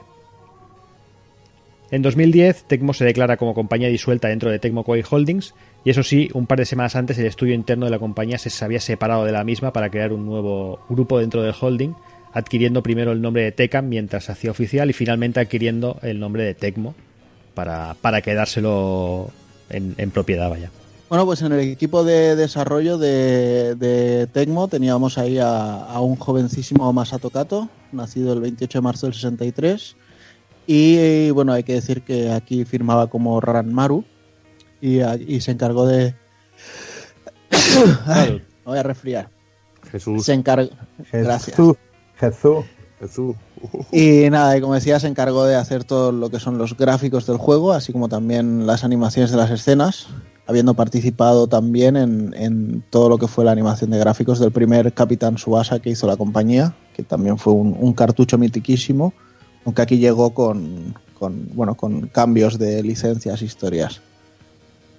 Después de abandonar Tecmo, que fueron sus primeros años, pues trabajó en Gainax y más tarde se fue a Square, donde escribió la historia de Chrono Trigger, Radical Trigger, Dreamers, perdón, Zero Gears y Chrono Cross. Ya vaya currículum, ¿eh? Ya ves, la verdad es que el tío ahí dijo, venga, paso de ser eh, paso de ser eh, diseñador y, Sí, y dibujante y tal, para- me pongo a hacer historias. Mm, mm. Y Brutal. tela, el cambio, la verdad es que la verdad es que le fue bien. Joder. Entonces, bueno, ahí ya abandonó Square en 2002, tras el lanzamiento de Final Fantasy IX. De hecho, se decía que había preparado algunos scripts para alguna actualización de Final Fantasy XI, pero que no llegaron a salir. Y ha ido trabajando como freelance en la saga de Secret of Mana, aunque también ha colaborado con, con Yasunori Mitsuda en, en algún CD de música que han preparado juntos. Que uno de ellos es el Kirite, que os recomiendo que le peguéis una escucha si, si os mola el rollo de, de uno de ellos, de alguno de ellos. Venga, pues si seguimos hablando de, gráficos y todo eso y de peces gordos dentro de Tecmo, eh, Yoshizawa, uno de los, de los grandes mandamases de la compañía, empezó, bueno, quería enfatizar mucho la historia en sus juegos, algo que, bueno, que por aquel entonces eh, solía ser bastante nimio, ¿no? Las historias en aquella época tampoco eran nada del otro mundo, aquí tampoco es que lo fueran, pero sí que es verdad que, que creó ese sistema eh, que bautizaron como Tecmo Theater, que era una técnica que consistía, pues nada, poner más énfasis en esos momentos de la historia entre capítulos, mostrando ilustraciones y animaciones y utilizando diversos ángulos de cámara, zooms y efectos varios. Eh, estas escenas se utilizaban, pues eso, para presentar nuevos personajes o momentos impactantes dentro, dentro de la historia. Eh, hay varios eh, volúmenes de Tecmo Theater, creo que hay 8 o 9 numerados. Si veis las cajas de Tecmo de, de Famicom, lo Mm. pone, lo pone en los lomos. Eh, tenemos, por ejemplo, el volumen 1 que sea el Captain Subasa el primero, el volumen 2 sea el primer Ninja Gaiden, tenemos después Ninja Gaiden 2, Subasa 3, Ninja Gaiden 3, tenemos el volumen 6 que sería el juego de los de los Samurai Pizza Cats. Eh, Juegazo. sí. Samurai. Juegazo. Sí. El volumen 7 sería un RPG, el Crónicas de la Guerra de Radia. Y creo que el 8 es el, el Tecmo Wrestling, que ahora no me recuerdo, no me recuerdo cuál es el, el nombre. Eh, bueno, en Japón, el Tecmo Wrestling, que también. No, no lo pone, este sí que no lo pone en la portada, pero creo que, Mm. que es el Tecmo, el Tecmo Theater volumen 8. Sí, que está considerado como. Eh, exacto. Muy guapo este rollo del Tecmo Theater, ¿eh? Guapísimo, guapísimo. Le da un carisma, pero de la leche. Una personalidad increíble, macho, esta, a esta línea de títulos, ¿no? Que, que es que ya el rollo de nombrar Tecmo Theater, vendértelo como una marca, como un rollo de decir, aquí vas a disfrutar de algo especial que no tienen los demás, ¿sabes? Eso, eso es increíble, tío. Aparte, nosotros que eh, aquí tampoco llegaba todo, como veremos más adelante, eh, y en ese momento también en Japón, pues joder, ya veis, finales de los 80, eh, todo lo que era manga, anime y demás estaba pillando vueltas como si no hubiera un mañana, y encontrártelo en la consola de tu casa, tío, en un juego era simplemente bestial, vamos. Sí, ya además, te digo. además era el momento ese que veías una captura en, en una revista y, y- y alucinabas, ¿no? Veías una captura de una intro de Ninja Gaiden o de Subasa o algo eso y, y- y alucinabas. Ahí está. Y bueno, y está. aun- aunque aunque estuvieran Famicom también, en Super teníamos el, los Subasa 3, Sí, 4 y sí, 5 sí. que también tenían, tenían Sí. este sistema de intro. Y luego hay otras compañías que hicieron juegos que te recordaban también esto. El primer Yu Yu Hakusho de, de Nango es Sí. también muy rollete Tecmo Theater. Sí, sí. Sí, totalmente. Pues bueno, vamos a empezar hablando del personaje principal, del protagonista de, de Ryu Hayabusa, eh, un macho donde los haya con la cabeza cubierta. Y bueno, la historia explica que Ryu es hijo de Joe Hayabusa y está nacido, es nacido bajo el linaje del dragón, como no podía ser de otra forma. Y desde la más tierna infancia, pues bueno, Ryu es entrenado en el camino del ninja, un camino muy duro, muy, muy complicado, que solo unos cuantos logran acabar. Y todo ello vigilado de cerca por Omitsu, el que es el cuidador de los hijos del clan y el que, bueno, que, que, los lleva por el buen camino. Durante el entrenamiento Ryu se hace amigo íntimo de Kureha eh, llegan a ser inseparables. Eh, y conforme va creciendo Ryu se va haciendo más y más fuerte y empieza a dominar una gran cantidad y habilidades que le llevan a convertirse en el estudiante más destacado del clan y heredando así el nombre de Hayabusa, lo que vendría a ser Ryu y Hayabusa, el dragón y Uh. el halcón, ¿no? algo así. Halcón. Mm. Y, y Dani Hayabusa, que bueno, que es una palabra que se ha usado durante el tiempo. Tenemos por ahí una moto, tenemos por ahí un Shinkansen también Hayabusa y en Japón es- Sí. son bastante de usarlo. Sí, sí, sí, ese es un rollo muy mítico. Eh, de hecho, bueno, comentamos que, el, por ejemplo, como bien dices, el rollo de la moto está así como reconocido como que mm, hay que tenerle miedo, ¿no? Como es especial, es ahí un rollo que, que mata a la gente y, y como una movida de con vida propia, con poder, hay un misticismo de la hostia y, y se considera así, tío, como pues eso, como se conocía aquí un Clio 16, un GT Turbo, hablando de coches de antes, Sí, sí. que, que la máquina podía al hombre, pues aquí es un poco este rollo Hayabusa. Que mola mucho, porque lo del rollo Hayabusa es la aldea Hayabusa, y es lo que decías, de, de que pilla el apellido. Y bueno, luego, luego hay una leyenda, bueno, ya contaremos cuando hablemos un poco de la, de la época moderna, que veremos que, que, lo que lo que son el orígenes de Ryu y esto lo- los cuenta más en lo que serían lo- los juegos de la, de la etapa moderna, que serían anteriores en historia respecto a los de, a los de NES. Aquí te lo pintan un poco como el elegido, ¿no? El especialito. Sí, es el Super Ninja, Ahí estamos, ahí estamos. que lo hacen más a, lo más a lo bestia en los nuevos, mucho más. No es un ninja cualquiera, que ninjas, ¿eh? En los 80 había muchos, pero este es especial. Sí, sí. Este solo hay nivel Joe Musashi, tío. Ahí estás. Pues venga, empezamos ya con los juegos. Empezamos, como no puede ser de otra forma, con Ninja Gaiden Shadow Warriors, eh, la versión de arcade lanzada primero en Estados Unidos y en Europa en el 88 y un año más tarde en Japón, coincidiendo con, con el DNS. Eh, los juegos se desarrollaron en paralelo por dos estudios diferentes. Este juego nos pone el pellejo de un ninja desconocido, eh, que curiosamente todo el mundo asume que es Ryo Hayabusa, pero en ningún sitio en todo el juego se nombra a, a este como tal, como protagonista, en- y bueno, eh, bueno, todos suponemos que es Ryo Hayabusa, pero bueno, en ningún sitio aparece. Según la historia, se, nos ha, se nos ha contratado desde Estados Unidos eh, como un asesino entre las sombras para derrotar a Blade Adamus, eh, un descendiente tomazas ahí con dos sables, que es directo descendiente de, de Nostradamus y el cual busca cumplir la profecía de- del fin del mundo de este, de este ser. O sea, una locura muy, muy loca, vamos. Aquí poco Tecmocía todavía. Es que este- había poco, no, no había ninguno. La puta del Tecnocíate, ¿sabes? Eh, pero la intro, la intro es sublime, tío. Sí, sí, Sí, la sí, intro sí. molaba mucho. Molaba mucho. La, in- Ah, muchísimo. la, in- la intro bien, pero el resto es caspa pura, ¿eh? Ya, hombre, ya, ya. Joder, hombre, pero caspa pura, tío. Es que lo, bueno, lo hablará ahora Jordi cuando hable de los enemigos, tío. Es que hay cosas muy míticas en este juego, tío. Sí, sí. Son unos fusilamientos de esos de los buenos. De esos buenos, tío. Ay, ay, qué rico. Sí, sí. Pues bueno, pues eh, Ninja Gaiden es, es un beaten up de, de corte clásico, muy clásico. Eh, hack and slash cuando ya se espada, para, para los que les guste más. Eh, con todos los ingredientes del género, ¿no? Eh, es decir, pues machacar enemigos hasta terminar la fase, allí derrotar al final boss o los final bosses y, como no, acción para uno o dos jugadores, ¿no? Aquí teníamos la opción de ninja azul, ninja rojo, que eso siempre mola. Los ninjas de colores son, son Oh. siempre bienvenidos. Mola mucho. Siempre, siempre. Sí, sí. Y todo esto lo haremos, eh, pues, como puede ser de otra forma, con nuestros grandes poderes ninja, ¿no? Vamos repartiendo combos a base de patadas y puñetazos, eh, a lo que sumamos el ítem de la katana y la llave aérea, que es el golpe más espectacular y mítico recordado del juego, creo yo. Vamos, lo de la llave. Mm, La llave es que, bueno, lo tiene todo. Hasta en la saga nueva está, tío. Mm. Yo flipaba Mm. con eso. Digo, lo- el- en cuanto vi el movimiento que estaba, tío, no, no paraba de hacerlo, tío. Sí, sí, sí. Es que saltar, trincar del cuello y mandar a un tío volando dos o tres metros, tío, mola un huevo, tío. Hombre, nos has jodido.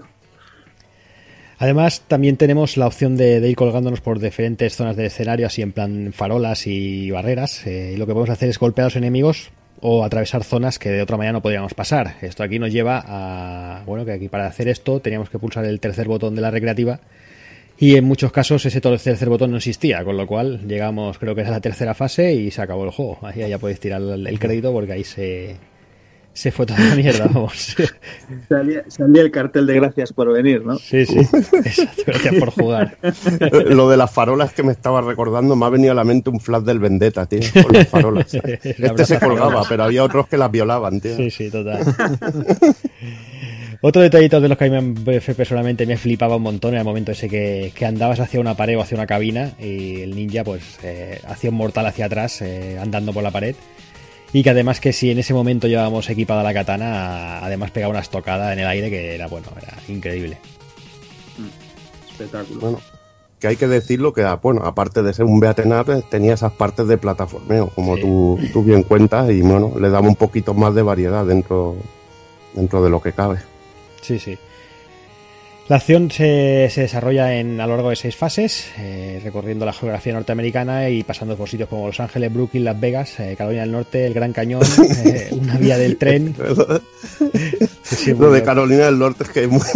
es muy locker, tío, sí, sí.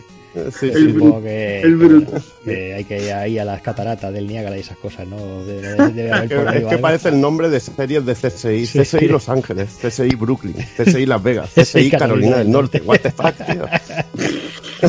es muy fuerte, muy fuerte.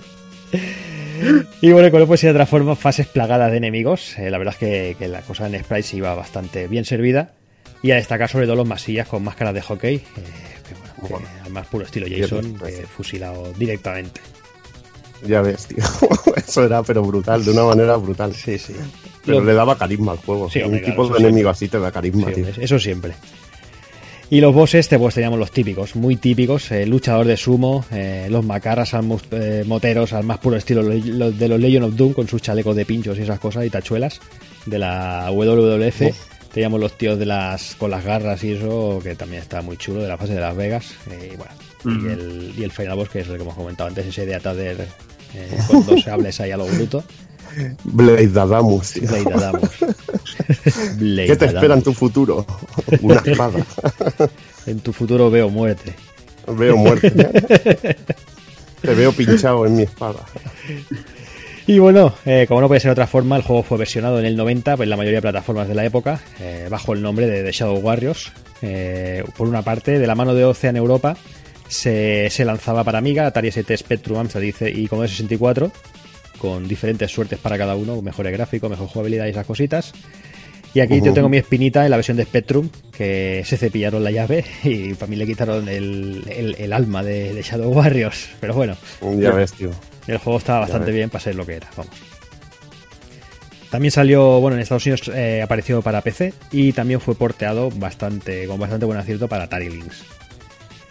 También teníamos el, este juego como bonus eh, en Ninja Gaiden Black y también tuvimos una versión de, de, la consola virtual de Wii en el cual recortaron un par de cositas. Eh, el ítem de la estrella de David, por bueno, motivos religiosos, y eh, los bosses que comentaba, estos los tipos Legion of Doom, eh, aquí en el arcade teníamos el tema sospechosamente muy parecido a Iron Man de Black Sabbath, pero muy parecido, si lo escucháis fliparéis.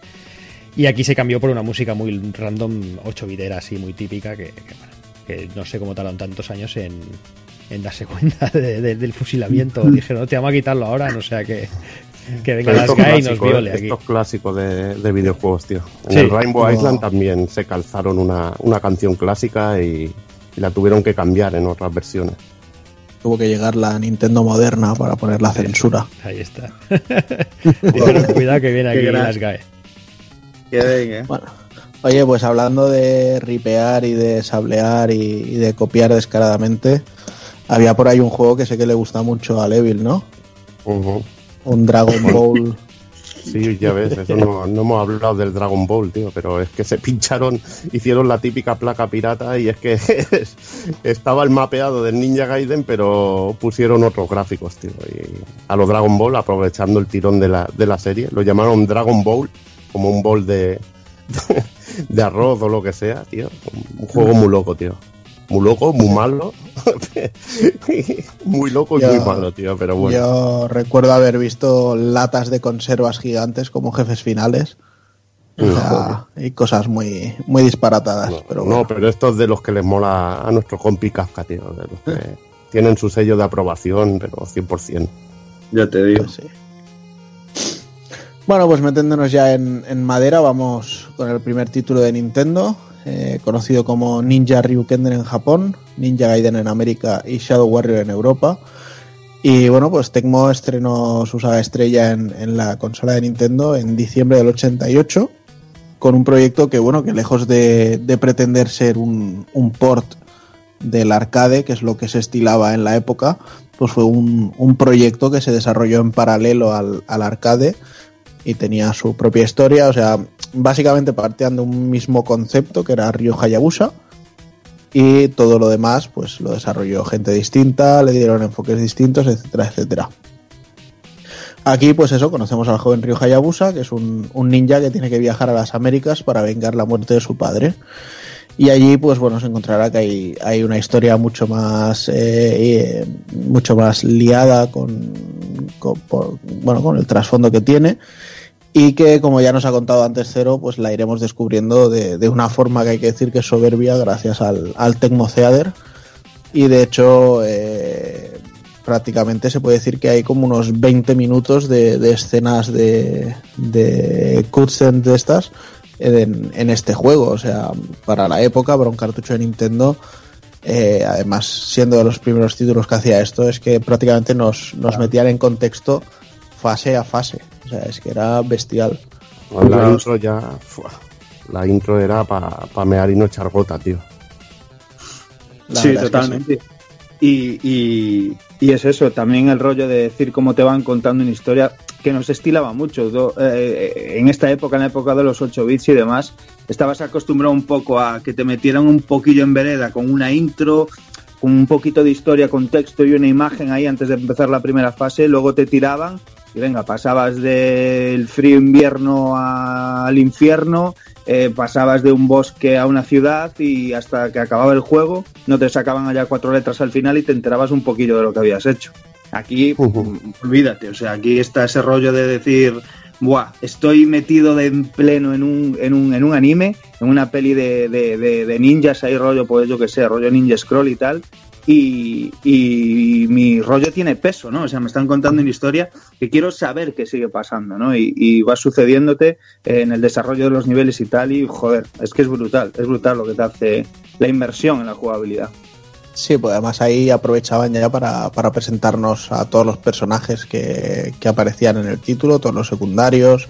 Teníamos al, al viejo amigo de, de nuestro padre, teníamos por ahí también a agentes de la CIA y del FBI y un poco de todo. Y bueno, pues ahí se iba enrevesando todo y nos iban contando toda la historia. De hecho, mm, ya no solo era entre, entre acto y acto, que el juego tenía seis, sino que a veces entre fases, que, teníamos más de 20, eh, también nos, nos iban metiendo escenas nuevas, como por ejemplo cuando ya llegamos al Amazonas ahí, nos tiramos en paracaídas, había, había mucho mitiqueo aquí. Y bueno, lo que sí que tiene bien grabado el juego es sin duda la dificultad, o sea, esto es eh, puro ADN de- del Team Ninja de, de Tecmo, y es que el juego es cabroncete, cabroncete si bien las primeras fases son más una toma de contacto, ya a la que llegamos al tercer nivel o por ahí, la cosa se pone más jodida, los enemigos empiezan a disparar, a ser bastante más insoportables y, y tener más cantidad de enemigos en pantalla, estar esperando siempre en el bordecito de donde tienes que llegar con el salto para, para tocarte y empujarte y que caigas al vacío. El plataformeo también se vuelve más exigente. Y bueno, y tenemos que, tenemos que tirar de, de todas nuestras capacidades para, para no acabar sintiéndonos un punching ball ahí porque hay veces que el juego realmente es injusto. Pero Mm. bueno, Bueno, eh, nivel- has, has dicho, has dicho lo del Team Ninja, pero bueno, sería más bien que el Team Ninja heredó esta dificultad que tenía este juego. Mm. Para matizarlo, para que no nadie se dé. Se dé bueno, el, no, el- pero- el Team eh, Tecmo, ¿no? aquí, aquí sería Tecmo. Luego el Team Ninja ya nacería después, que aquí igual hasta el Itagaki no tenía un acné ni nada, tío. Y, Bueno, Ta- el- y- y Tagaki todavía no sabía ni lo que era el Bourbon. O sea, aún, aún no. Ni conocía el juego, ni el, ni el póker, ni nada. la mala vida, la mala vida. Eh, Son el típico, el típico juego, el típico juego, perdona Juan, tío, es el, el- rollo puteo, como a mí me gusta llamarlo, ¿sabes? Porque es que es así, o sea, sientes que por momentos el- los programadores te están puteando porque te ponen, porque te ponen movidas eh, rollo para joder en el sitio que, que sabes que te vas a cagar en sus muelas, ¿sabes? Y aún por encima le meten esta mecánica que yo, buah, no hay nada que me haga rabiar más de un puto juego de plataformas de acción que el rollo este Castlevania Ninja Gaiden de que te un golpe y saltes un poquito hacia atrás, que aquí ya es lo que tú cuentas, desmadrado. O sea, empiezas a hacer un rollo pinball con los enemigos que, vamos, o sea, putadas nivel supremo, vamos. Y bueno, lo único que sí que aprovechando que éramos un ninja, pues podíamos aprovechar todo, todo el repertorio que, que cuenta Ryuja Hayabusa como tal para, para evitar todos los, todas las injusticias que nos plantean los desarrolladores. Y bueno, pues podríamos desde saltar a paredes e ir escalando, a ir eh, saltando entre paredes que estén muy cercanas para, para subir y, así explorar más la verticalidad que tienen algunas fases. Podíamos coger habilidades, eh, luego lanzar estrellas ninja, también teníamos eh, Fuma Shurikens más grandes, que además si cuando iban a volver a nosotros saltábamos o nos agachábamos, pues no nos daban, entonces no lo recogíamos y seguía por la pantalla barriendo enemigos. Eh, podíamos incluso hacer nimpos de, de fuego y coger pues eh, otras habilidades que hacían que separase el tiempo o incluso que un aura de, de fuego nos envolviera para, para ir matando a los enemigos. Y bueno, eh, una cosa que sí que tiene que quedar muy clara es que el juego es completamente diferente a, la propuesta arcade que tenía su, su hermano mayor. Y si aquel quizá podríamos decir que es más un beat'em up al uso y, y quizá bebía mucho de juegos como Double Dragon, aquí al contrario, eh, o sea, eh, se nos iba a otra zona y, tiraba mucho de ser un, un juego similar a los Castlevanias más antiguos.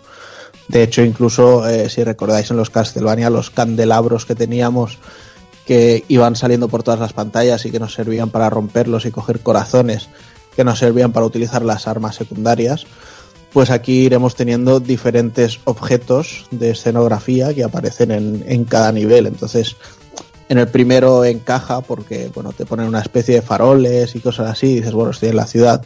Pero claro, cuando ya llegas a la selva y ves que hay tucanes estáticos ahí en la pantalla que están esperando a que los mates para, para liberarte de estas historias, pues era, era ya de, de es que traca, esta, ¿sabes? esta, esta fumada de enemigos variopintos, eso no la comentamos, que, es, que, que me, que me parece gravísima, gravísima. El rollo de decir eh, tormenta de ideas, de se me ocurre esto y ya mismo te lo pongo ahí, ¿sabes? O sea, Sí, es sí. durísimo ver cómo hay tigres, eh, personas, cuchillos, mariposas. Que sí, que es, es muy de agradecer que eso, que entre fase y fase, pues eh, quisieran hacer un, un rediseño de, de fondos y de los sprites de los enemigos y así pues eh, lo que en una fase era un boxeador, en otra se convertía en un bicho esperpéntico y cosas así, o militares que luego acaban siendo militares con cabeza de calabaza, ¿sabes? Cosas en plan, venga, ¿qué, qué podemos poner? Pues eh, murciélagos, te lo compro. Eh, nin- ninjas también, por supuesto. Pero espera, mete también caballeros medievales. Venga, va, pero no muchos, Maravilloso, pero algunos tío. ponemos. Maravilloso. ¿Sabes? O sea, i- iban tirando de, venga, vamos a hacer una lista de, de cosas molonas.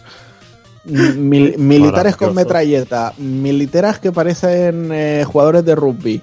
Pues todo eso te lo van metiendo. Pero yo creo Eh, que- Eso está bien, eso es bien, tío. Eso es bien. Y- y Imaginación mete- al poder. Mete tigres y, y halcones, mete halcones también. Yo creo que ahí que, que, que Evil decía que no, que Itagaki no conocía al Bourbon, pero aquí en Tecmo seguro que sí, ¿eh? estaban ahí con el Bourbon. sí, a, a- aquí- a que no hay cojones, corría el a, Bourbon, tío, a- como- a que no hay huevo de meter un tigre, que no, mira, Sí, a que no hay huevo de meter, Toma. no sé, a que no, pues mira, dos, te pongo dos. Sí, yo creo que las, cosas molan, hombre, tío. Las sesiones de brainstorming yo creo que eran como las de Atari. En, en, ya, en jacuzzis y, y haciendo submarinos de María. Ah, pero estaba muy bien. Está muy bien. Luego el resultado era muy bueno, coño. Sí, la verdad es que sí, es un juego muy rápido, muy dinámico, frenético y, y es divertidísimo de jugar. Es de esos que te matan una y otra vez, 20.000 veces en el mismo sitio hasta que dices, hostia, voy a saltarlo de otra manera, a ver si así. Y tampoco lo consigues, pero cuando lo llevas otras 15 veces más, pues das con la tecla, ¿no? Pues así. Era un juego de retador, de- tío. Retador. Sí. Ya que te gasta, te gastaba seis o siete billetes o más en la, en la época, pues, tío, que te durara. Eso era lo que había antes, dificultad, tío. Sí, de hecho es una fórmula que se estilaba en todos los juegos. Al ser juegos cortos, pues tenían que tirar de cosas así para dificultarlos más. Además también llevaban mucho el, el rollo de la experiencia de, de desarrollar para arcades y en arcade y intentar buscar siempre mm, llevarse tus monedas. Y entonces pues al final pues todo se extrapolaba a, a- a juegos difíciles. Y ahora nos lo meten en un juego o dos, no vamos a mencionar ninguna saga porque no nos llamen oportunistas. Y entonces ya estamos revolucionados cuando en realidad esto es lo que nos tendrían que estar dando siempre. Pero bueno. Y bueno, ¿qué os voy a decir así? Si alguno de vosotros eh, estuvo con nosotros por Retro Barcelona, creo que fue la segunda edición, Jordi, Sí, la segunda, juraría. puede ser. Uh. Hicimos un, un programa especial por allí dedicado a los ninjas, que a ver si algún día podemos recuperar de alguna forma. Y si Remake. alguno de vosotros... ¿Mm? Un remake. O Sí, remaster. Una, una 4K Edition. Ahí Ahí, está. A 4K no puede ser que se nos escuchará como el culo y, y será un remaster cutre.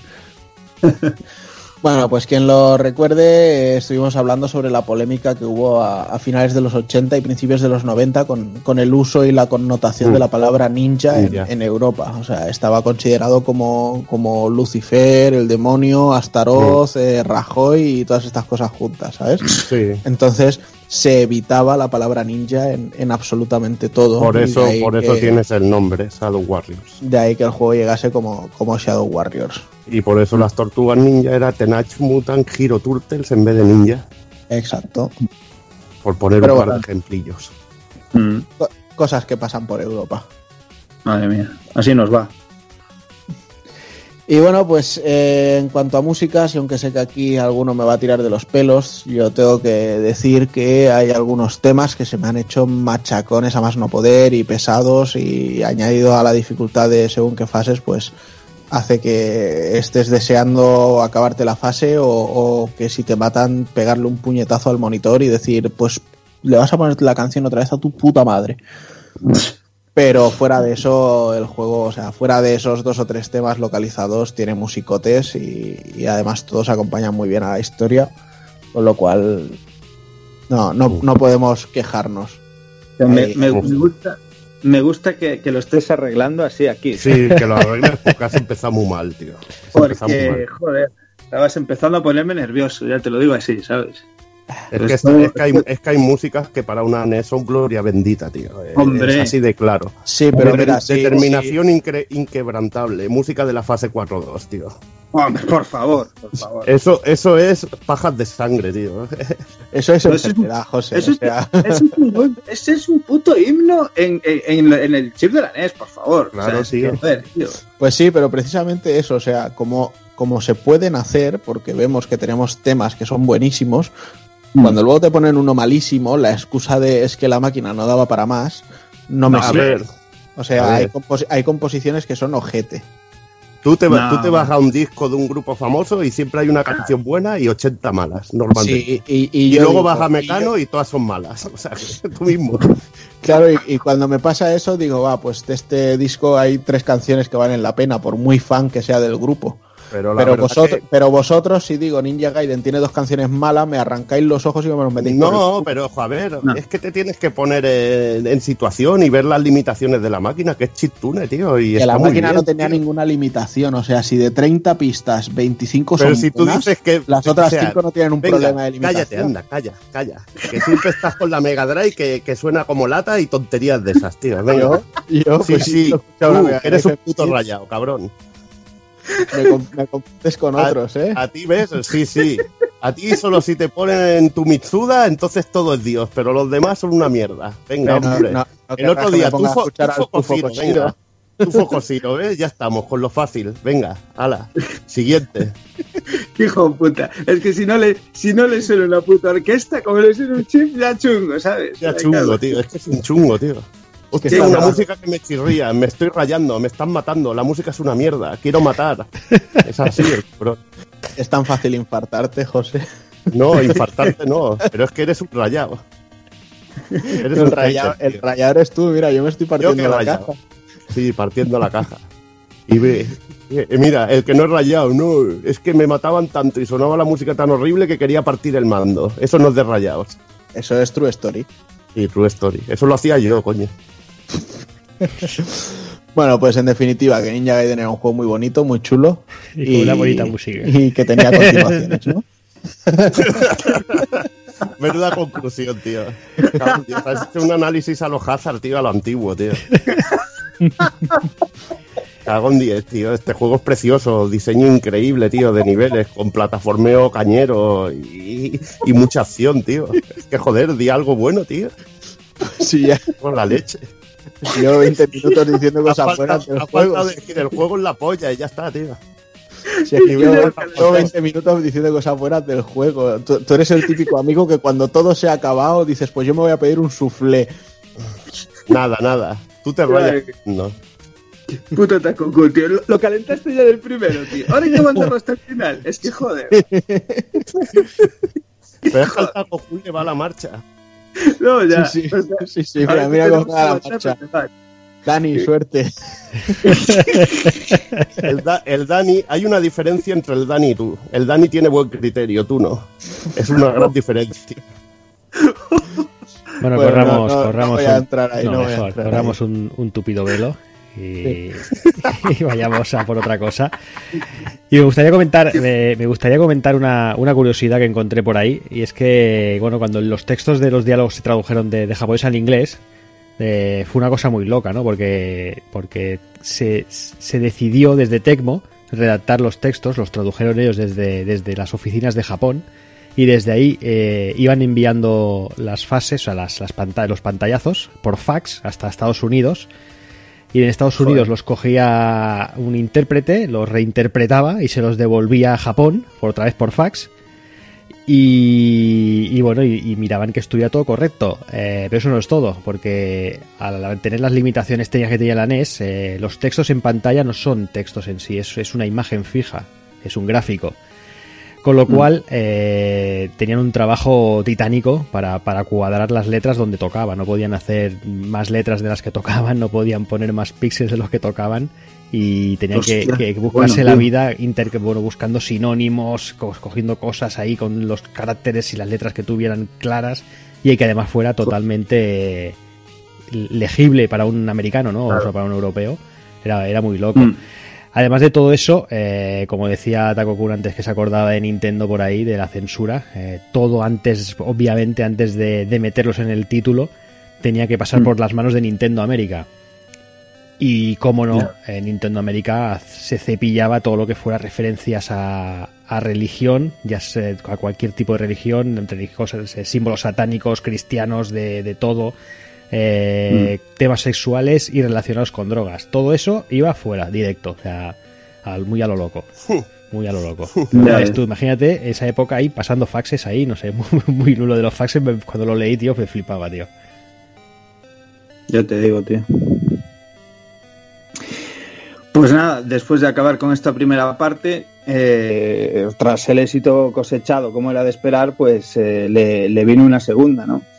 Y de esta manera, en el año 90, pues eh, conocimos, eh, en este caso también por Japón, eh, Ninja Ryukenden 2, Ankoku no Yashiken, y en el territorio PAL, pues como Shadow Warriors 2, eh, y de la misma manera, pues esto, Ninja Gaiden 2, The Darkest War of Chaos en territorio americano. El título en sí, pues bueno, continúa, eh, bueno, perdón, decir también la diferencia bestial que había de años de lanzamiento, porque estamos hablando de esto de año 90, eh, que tanto en Japón como en mercado americano se respetaba bastante, con unos cuantos meses de diferencia. Eh, aquí éramos los últimos gatos y cuidado, ¿eh? 1994. O sea, cuatro jodidos años después, que no es ninguna broma, ¿sabes? Es, No, es que increíble. Era, era muy flipante porque yo me acuerdo que la NES se vendía cuando, cuando estaba la Super ya en, en, Sí. en mercado, tío. Y era cuando estaba también la Master. Se vendían juegos de, de NES y Master a la vez que, la, que las Mm. grandes, tío. Era muy, muy raro, tío. Se hacía muy raro. Sí. Sí, de hecho, joder, convivieron muchísimo tiempo llegándole lanzamientos a todas. O sea, todas Sí. seguían teniendo su, su, su catálogo de juegos de novedades y tal. Un rollo curiosísimo, tío. Bueno, claro, a ver, llegaban con, con lag, ¿sabes? Llegaban con su retraso y su rollo. También normal que le fueran llegando juegos. Estaban hechos, había que adaptarlos, ¿sabes? No, Pero bueno. está el rollete de que, por ejemplo, ahora cuando jubilan una ya no ves más juegos de esa consola. Y en aquel momento Sí. estaban coexistiendo Fíjate. dos generaciones, tío. Fíjate, tío, fíjate, ya te digo. Pues nada, el juego en sí pues continúa directamente lo que es el, el legado del juego original. En este caso la historia transcurre simplemente un año después de, de los hechos del juego anterior, del final del juego anterior. Y en este caso, pues bueno, Ryu debe enfrentarse a Astar, un, temible mago oscuro cuyas intenciones son abrir las puertas al, al mundo del caos para someter a la humanidad y todo ello pues valiéndose de, de lo que le da sobrenombre al título, que es eh, esta espada maldita que tras bañarse de sangre, eh, alimentándose de caos, sufrimiento y demás, pues desatará todo su poder, ¿no?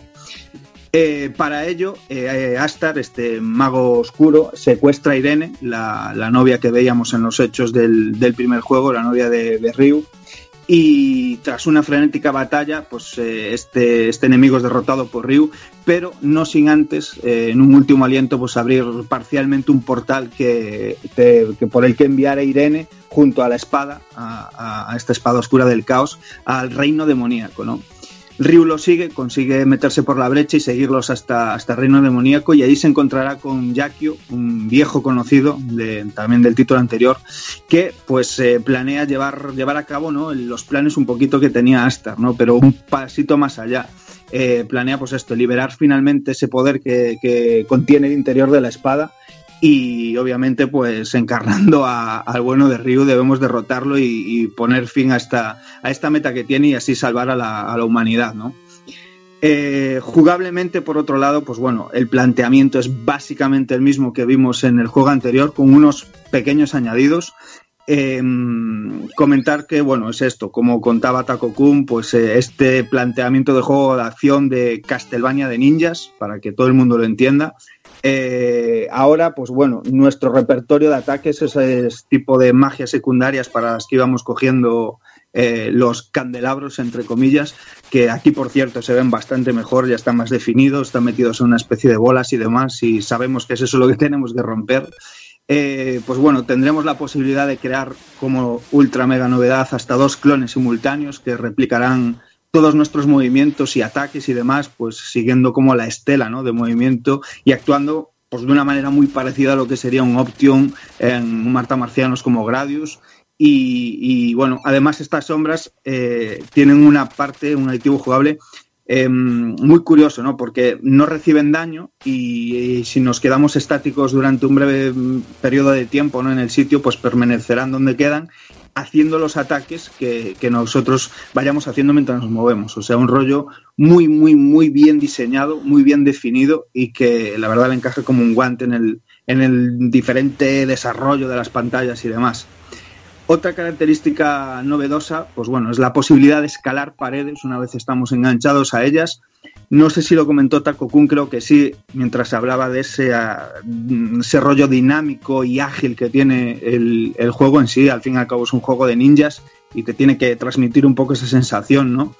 Y aquí van un pasito más allá. En el juego anterior, eh, si estabas enganchado en una pared, tenías que saltar, no te podías mover. Sí, o sea, simplemente era eh, agarrarte a una, a una de las paredes. Tenías que saltar contra la del lado opuesto y así sucesivamente, ¿no? Haciendo como una especie de zigzag hasta, hasta encuadrar el llegar a la plataforma, por decirlo así.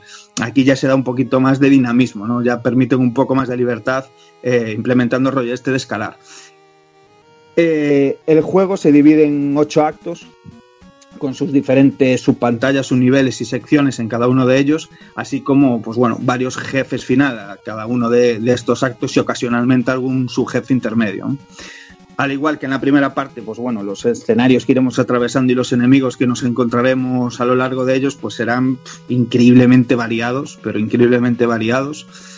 Y, por ende, pues visualmente vemos, mmm, si nos ponemos uno rápidamente después del otro, que a lo mejor en la primera instancia no hay gran salto en, relación técnicamente visual, ¿no? Si hablamos del rollo del spray del protagonista, de alguno de los enemigos y demás, pero sí, sí que veremos un, pequeño salto de calidad en cuanto al detallado de los escenarios y el uso en general del color, ¿vale? Esto es un rollo que sí que se notaba un poquillo el paso del tiempo, el que tenían un poco más de mano la arquitectura de la consola y se notaba muchísimo. Además, pues bueno, en la primera parte detalles como que el juego corría en un solo plano de scroll, mientras que, que aquí veíamos pues, algunas pantallas con ya varios planos del scroll, eh, usos puntuales de parallax como, como, la pantalla del tren y tal, eh, pantallas con unos efectos increíbles como en esta que va nevando, que, que además pues, eh, cambia la dirección de la nieve ¿no? y, y del viento y eso afecta también a la jugabilidad y tal.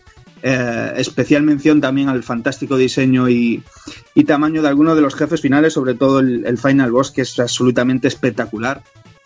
Y destacar, pues bueno, como hicimos al principio, esa importante figura de, de Masato Kato de Rummal, que ya que tanto en el original como, como, en esta segunda entrega es, pues bueno, principal responsable de, cómo se ven, ¿no? De darle ese carisma, de darle ese ADN, de decir Ninja Gaiden de NES y al, al momento te viene a la cabeza este diseño artístico y sobre todo pues de los cutscenes. Aquí también se mejoraron un poquito, se metían ya no tanto secuencias estáticas, más rollos animados, más cambios de plano y demás, y bueno, un rollo que le aportaba también una movida como más seria, veías que tenías entre manos algo más guay. Y, además, pues eh, en este caso, pues Masato Kato también realizaba ya aquí labores de guion, ¿no? Esos giros argumentales de aquel eh, al final es un traidor, el otro muere, el no sé qué, y bueno, movidas que siempre te mantenían ahí expectante. Musicalmente, además, pues, qué decir, impecable, o sea, pero absolutamente impecable. Eh, yo creo que junto con el original, pues tiene uno de los mejores apartados sonoros de, de la trilogía y destacar, pues, vamos, o sea, rollos como la música de los jefes, que es ya legendaria, súper reconocible. Eh, contaba que, pues eso, entre lo frustrante que te puedes sentir a veces eh, jugando diferentes pantallas y, esa música tan machacona que te meten, eh, decir también que, por ejemplo, en las músicas de los jefes pues, es salsera pura, ¿sabes? Es en plan, te voy a reventar, macho. Es que está tan, tan bien, tan bien hecha, digo, que es flipante. Además, pues bueno, eh, eh, se ambienta perfectamente, eh, pues esto, con las diferentes melodías de los escenarios y todo, o, las situaciones que nos están enseñando en ese momento, tal, los rollos épicos, rollos de tensión y tal, que vamos, está increíblemente bien diseñado. Esto viene al hilo también de, ese plus, ¿no? Que quieren hacer em, usando este rollo del Techno Theater, que, que en realidad ellos te quieren contar una historia y el apartado musical tiene muchísimo peso en eso, ¿no? El, rollo de la música que te están poniendo, con lo que te están enseñando, tiene que encajar al 100% y la verdad es que cumplían aquí en este aspecto. Eh, Ryuichi Nita, eh, que repite aquí, pues que ya fue encargado del apartado musical eh, en el arcade original, se saltó en este caso la primera entrega y, y, vuelve aquí. La verdad es que es una pasada la gran labor que realizó, porque se encuentra un, el equilibrio perfecto ¿no? entre el primer título de la trilogía eh, de NES y este. Eh, tú te los pones seguidos y, y, parece que, bueno, que ambos juegos están eh, hilados perfectamente, no notas la diferencia entre, entre, eh, entre músicas, entre bandas sonoras y es increíble pues, que lo hayan hecho dos personas diferentes, ¿no? es, es una pasada. Eh, curiosamente, eh, unos cuantos años después, pues bueno, este hombre pues eh, se, se, metió entre pecho y espalda al OST de Star Ocean de las Hope, que, que bueno, ahí está, como parte de buen currículum. Eh, destacar un poquito que contaba antes Sith, el rollo este de cómo llegaba la censura y todo esto al pasar por Nintendo América y tal. Uh. Eh, aquí ya empezaban a tirar por derroteros de la historia que os contamos ya es un poco para peña, un poquillo ya más adulta y le metieron bastante, bastante contenido violento. Eh, había pues eso, rollos de sangre completamente rollo explícito en, en esos cutscenes que nos enseñaban entre niveles y muchos de los diálogos pues tenían pues un, como decir como tacos no en japonés pero tenían sus tacos que también obviamente fueron ahí cortados. Y cuanto menos pues esto es curioso no el juego además pues bueno contó con ports a, a PC bajo MS2 y y a Commodore Amiga. Mm, No tuve ocasión de catar ninguno de los dos, pero bueno, imagino que eh, sufrirían, pues bueno, el rollo de la época de intentar adaptar lo mejor posible según, según el sistema. Un juego que en realidad, pues eso, estaba pensado para, para, para la 8 bits de Nintendo. Y muy bien pensado. Vaya que sí, vaya que sí. Eh, un solo año después, en este caso junio del 91, eh, se lanza la tercera parte, Ninja Gaiden 3, The Ancient Ship of Doom. Eh, se conoce en Japón como Ninja Ryukenden 3, Yomi no Ho- Hakobune, perdón. Y, y, bueno, en este caso sería el único título de la trilogía que no fue publicado en Europa. Eh, un rollo que se subsanó más adelante, veremos con, con ese remake raro que hicieron ahí en, en Super Nintendo. Y que, bueno, en líneas generales se nota que, que hubo rotaciones en el reparto de, tareas eh, en el staff dentro de Tecmo. Y Hideo Yoshizawa deja de ser en este caso director como era, como era de costumbre hasta el momento, pasando a ser productor y en esta ocasión, en esta ocasión, el cargo de director pasa a, a Keiji Yamagishi, que, que curiosamente pues, eh, se había encargado del apartado musical en la primera entrega. Recordar que hace un momento se estaba contando el rollo este de la música, de que unos se lo pasaron para otros. Pues bueno, Keiji Yamagishi era el, el que llevaba la batuta en la primera entrega y aquí pues fijaos, o sea, director de- del, del título al completo, ¿no? Ah, por supuesto, bueno, Yamagishi que también se encargó de trope mil otros títulos de la época de NES, de los Capitán Subasa y demás, de, de hacer la música. Mm. Y aquí, pues bueno, de- decidieron darle ahí ese arreón de decir, pues venga, a ver qué, qué eres capaz de hacer. Y, y ahora veremos que le quedó un título con una personalidad escandalosa. Hay que ver, La- hay que ver siempre, hay que ver siempre, Dani, que, que lo- el Sí. que era antes director de un juego luego pasa a ser productor a ganar la pasta, tío. Y eso pasa, Sí, sí. pasa en el mundo del videojuego, es algo, tío. Tienen que chupar mucho, muchas direcciones de juego para luego hacerse productores, tío. Es muy loco, muy loco. Mola mucho. Pero mola mucho, efectivamente. Ese, ese rollo de cómo está la pirámide esca- bien escalonada, ¿no? El decir, primero pringas y cuando me demuestres, ay amigo, ahora te lo ganas. Pero cuando diriges el juego ya dices, ostras, en el próximo lo produzco y gano pasta, tío. Y es- la verdad que es así. Sí. Está guay, está guay. Eh, en la línea temporal, por hablaros un poco de la historia, pues es eh, que nos cuentan aquí en este Ninja Gaiden 3, digamos que se sitúa eh, en, en ese año que os contaba que transcurre entre el primer título y el segundo, ¿no? Eh, eh, Masato Kato, que, que aquí toma el papel completamente de, de guionista, es el que escribió la historia, eh, explicaba, bueno, en una entrevista que les parecía en el momento muy, muy complejo, pues mm, sin hacer spoilers, entre comillas, que ya veis que más o menos vamos ilustrando todo lo que eran eh, esas- esa historia, ¿no? que en realidad tiene un peso increíble en estos juegos, o sin contaros un poco el final. Eh, tal y como acaba Ninja Gaiden 2, pues le parecía complejo continuar los hechos, ¿no? Ahí, eh, después del final de esa segunda parte, entonces decidió pues hacer ahí como un interludio entre, entre las ambas entregas, entre la primera y la segunda, ¿no? Locura total, tío, locura total. ¿eh? Sí, sí, sí, pero bueno, muy del momento también, ¿eh? Sí, sí, pero me mola. No es ni precuela ni secuela, tío. Mm, mm. Genial, la verdad.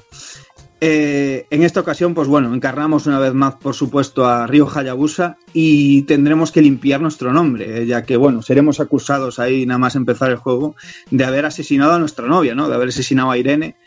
Y tras destapar la verdad detrás de, detrás de todos estos hechos, eh, unos giros de trama de la leche, la verdad que están muy, muy, muy chulos. Pues bueno, hay una aparición de nuevos personajes y demás, hay venganza, hay pues esto, traiciones y todo tal. Pues se nos presenta un mundo que tira así un poquito más por lo fantástico, ¿no? Por, por eh, no sé, dibujarlo así un poco, ya que, bueno, nos sitúan ahí con rollos estos de portales interdimensionales, con un rollo todo de, de criaturas biológicas, de clonaciones, experimentos, eh, y bueno, de todo esto, pues eh, crean lo que sería un doble nuestro, un doble de Ryo Hayabusa, eh, que se llama Bionoid, eh, que tiene exactamente las mismas habilidades y todo, y al que tendremos que enfrentarnos en diferentes ocasiones. Y nuestra, pues, nuestro fin sería, pues esto, conseguir erradicar la, este- la amenaza que supone un ejército de criaturas creadas así artificialmente, ¿no? Con esta tecnología eh, orgánica y, que con las habilidades, pues, que se equiparan a las nuestras. En líneas generales, mm, como os cuento, eh, veis que todo torna así en un rollo un poco ambiguo, un poco extraño, que, se aleja un poquillo de estas dos entregas y que en general pues toma un carácter mucho más oscuro, ¿no? Ya ves un rollo, pero como más denso, más de un poco de adolescente y no tan de niño, por decirlo así. Uh, jugablemente, pues bueno, es súper conservador en cuanto al planteamiento y el desarrollo y todo esto, pues más de lo mismo, por decir así, y hay pequeñas variaciones en la jugabilidad uh, a mejor, para mi parecer, como um, el control en el salto está mejor implementado, ese retroceso que, me quejaba yo, que me parece jodienda extrema ¿no? en el impacto con los enemigos. Eh, eh, ahora podemos agacharnos. Eh, engancharnos, perdón, en plataformas horizontales y salientes, uh, un rollo que hacía mucho en, en Kage, en el, en el, juego este de ninjas de Natsume, que, que, me encanta ese, esta versatilidad que le da, ¿no? El saltar y el engancharte, trepar hacia encima, poder saltar, eh, subir eh, a lo largo de una pared, eh, llegar a la esquina y poder, o sea, ahora mismo tiene un, una dinámica increíble, ahora sí que te sientes un, niña de, un ninja de verdad. Me recuerda muchísimo a Strider, con, con tenías todo que ese decirlo, tío. Lo tenías que decir. Es que, joder, que, es que me recuerda por esto, por la versatilidad que le dieron, ¿sabes? O sea, es que ahora se, te mueves como un puto ninja, tío, y, es que está implementado que te cagas, además. Eh, como digo, bueno, se añaden un par de ataques especiales nuevos y, la peculiaridad de, de, poder ver el contenido de los orbes que rompemos, que es un detallito muy chulo. Eh, ahora podemos ver lo que tiene dentro, porque bueno, según pues esto, si es para almacenar eh, puntos de magia o si es para coger eh, uno de estos ataques secundarios especiales. En contrapartida, pues bueno, se elimina este rollo de poder crear uh, las sombras clon. Mm, técnicamente, el, el, apartado gráfico y artístico pues se rediseña completamente y ahora Ryu pues va a estar un nuevo sprite eh, mucho más detallado, con, con, más y mejores animaciones. Eh, se le mete ahí esa animación que me mola a mí un huevo de, la bufandilla, eh, que se va moviendo al andar y tal. Pues esto, se, ya tiene un trabajo más pulido. Y los escenarios además pues eh, tienen un trabajo de dibujado, pero vamos, o sea, absolutamente espectacular encima. Parece un juego de otra saga diferente. Eh, hay, vamos, o sea, miles de detalles haciendo un genial uso del, escalado de la paleta de colores en, en la consola, ¿no? Eh, como usando estos típicos trucos de decir, eh, lo voy metiendo aquí poquito a poquito, poquito a poquito, y voy haciendo degradados y cosas así eh, para, para, que parezca que hay más colores en pantalla. Y, bueno, además, pues esto, bonitos efectos de luz, profundidad, así a los niveles y tal, bueno, un rollo muy, muy, muy, muy visual. Además, pues bueno, siempre nos, eh, nos encontraremos algún detalle por en medio de los niveles que, antes siempre se veían bien trabajados, pero un poco sosos, ¿no? Y aquí, pues bueno, siempre te meten alguna animación, algún rollo y mola mucho.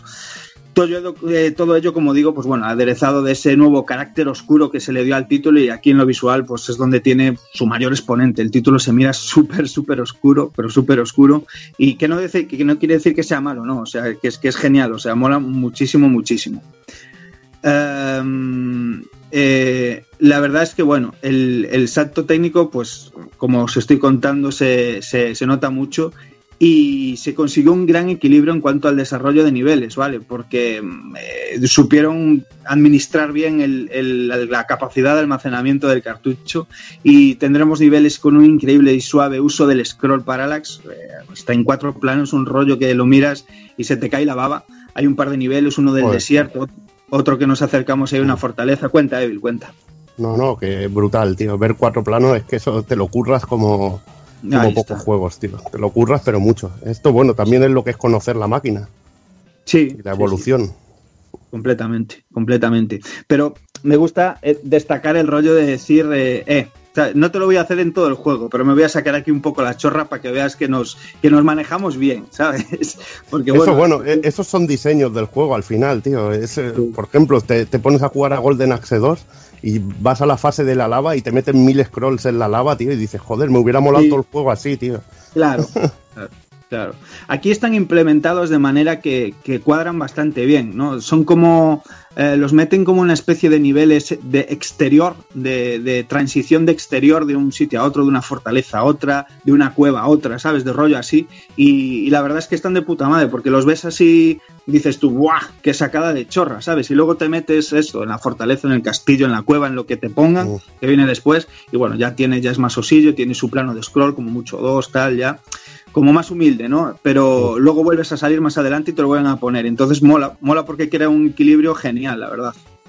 Eh, además, pues bueno, veremos jefes de un tamaño descomunal para ser una Famicom ahí animados a saco, tirando de truquetes, eso sí, nos, nos meten esos típicos fondos negros, nos quitan el background, Mm. pero bueno, que, que, vamos, eh, le, le sienta, pero de flipar. Sí, me- En- mejor quitarte el background y meterte ahí un sprite tocho, tío. Eso es bien. tío. Efectivamente, efectivamente, eso siempre es de agradecer y, de buen- y síntoma de buen gusto. En definitiva, bueno, esto, un apartado gráfico cuidadísimo, pero cuidadísimo que, junto con esta ambientación así biotecnológica y tal que se le dio a todo el juego, pues bueno, toma altísimas cotas dentro del, catálogo técnico de la consola, que este título es sencillamente espectacular técnicamente. Decir que bueno, que este diseño artístico por, por, el que se optó para esta entrega, la verdad es que marcó ahí una pauta fuerte, se mantuvo en el título que veremos después, en ese spin-off que hubo en Game Boy, y además también lo veríamos luego en, en un OVA que comentaremos brevemente, y se mantuvo, se mantuvo ahí todo el rato ese, esa estética súper anime noventera que, que le sentaba de fábula, a mi parecer. En cuanto al apartado sonoro, pues bueno, destacar a Miyako Endo, quien se encargó de buena parte de, de, los temas, así como de los efectos de sonido, al igual que había hecho ya en la anterior entrega. Uh. Eh, ojo, ojo con, con, con, esta señora que, bueno, larga trayectoria en la compañía, hizo músicas posteriormente de todos los de Azor Alive y demás. Brutal. Uh, participando en series de animación del calibre de, de, Dragon Ball Z, de Sailor Moon S. O sea, cuidado, palabras mayores a, a la gente que fichaban aquí. Uh, si bien la música que acompaña a, este pequeño lavado de cara cubo general es cierto que sigue siendo así un, bastante, bastante reconocible, ¿no? Y así un poquillo con aquel carácter que vimos en las entregas anteriores. Uh, pero como se había optado así también eh, en contrapartida por esta ambientación un poco oscura, hay temas que, cogen ese carácter futurista, por, para que lo entendáis, y hace rollos así experimentales. Uh, con partes repetitivas, un poco cansinas y tal. Y aquí sí que se nota el decir, madre mía, me acabas de poner un temazo y ahora me estás poniendo un loop de cuatro segundos de, de, de, de una taladrada increíble, ¿no?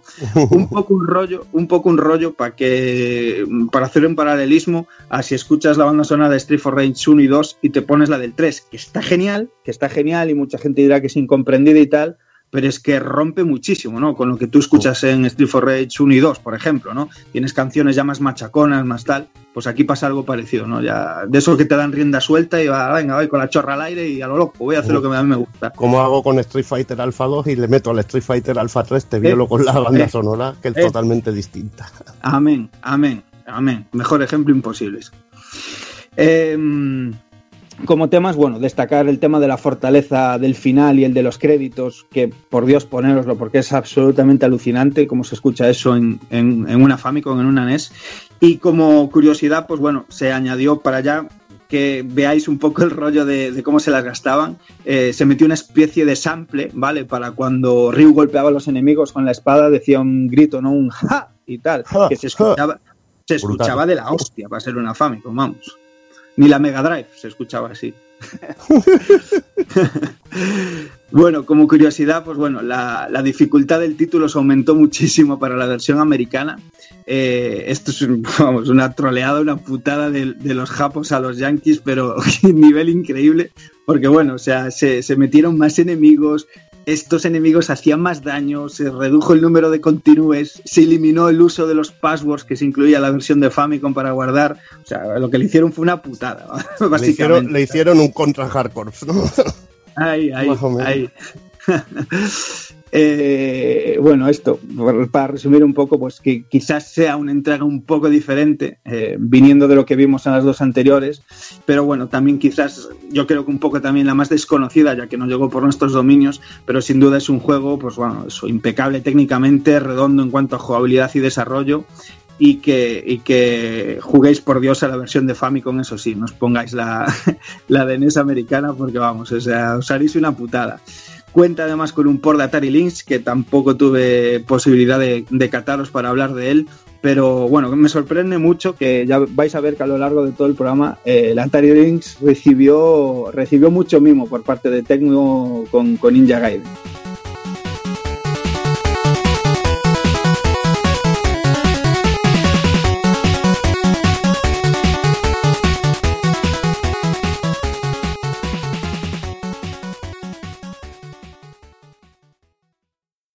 Vamos a intentar introducir así un poco un pequeño apartado musical para escuchar eh, pues algún tema relacionado con el- lo que tratamos en el programa y un poco, bueno, también como hacemos de vez en cuando en el actual.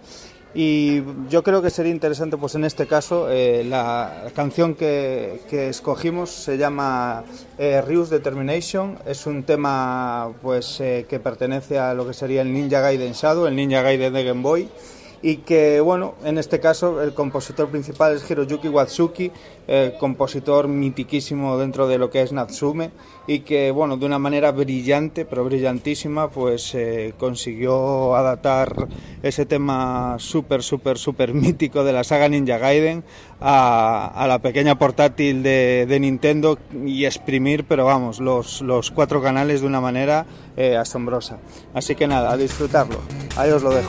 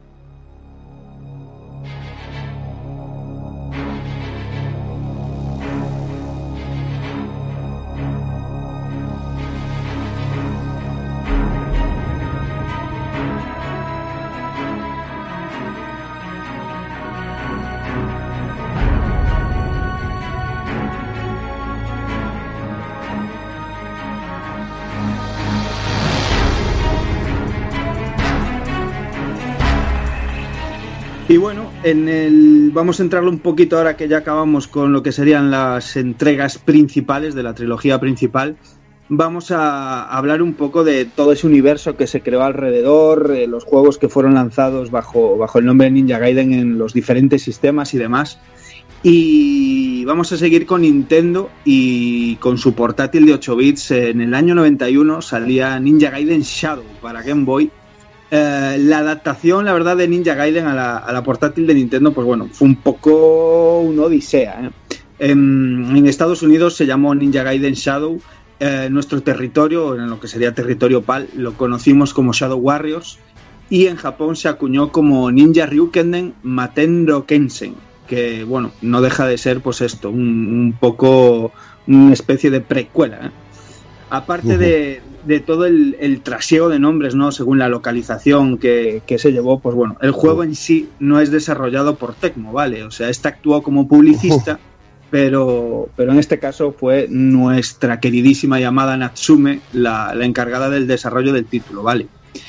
Para tal, para tal encargo, para tal encargo, eh, eh, se, mandaron un rollo muy curioso, un rollo que, vamos, tiene el ADN Natsume, que es el rollo, soy un baguete, pero amigo, ¿cómo bagueo, amigo? Porque lo hago muy bien, ¿sabes? Y, se pincharon, vamos, descaradamente uno de, nuestros juegos preferidos dentro del catálogo de NES, como, como es Blue Shadow o, Kage en, en Japón. Y vaya, o sea, así, sin ton ni son, así te lo digo. Es que bueno, esta historia creo que la contamos, ¿no? En otro podcast con que hablamos de Natsume. Y era que bueno, que ellos habían preparado un juego que se iba a ser la secuela de Blue Shadow. Y Tecmo vio ahí el, el, rollo, dijo, hostia, aquí puede haber, aquí puede haber negocio. Vamos a publicarlo nosotros y que sea, y que sea un Ninja Gaiden. Y entonces se cambió, se cambió todo para que fuera un Ninja Gaiden, tío. Más o menos lo que pasó con el Lords of Shadow de, de Castlevania.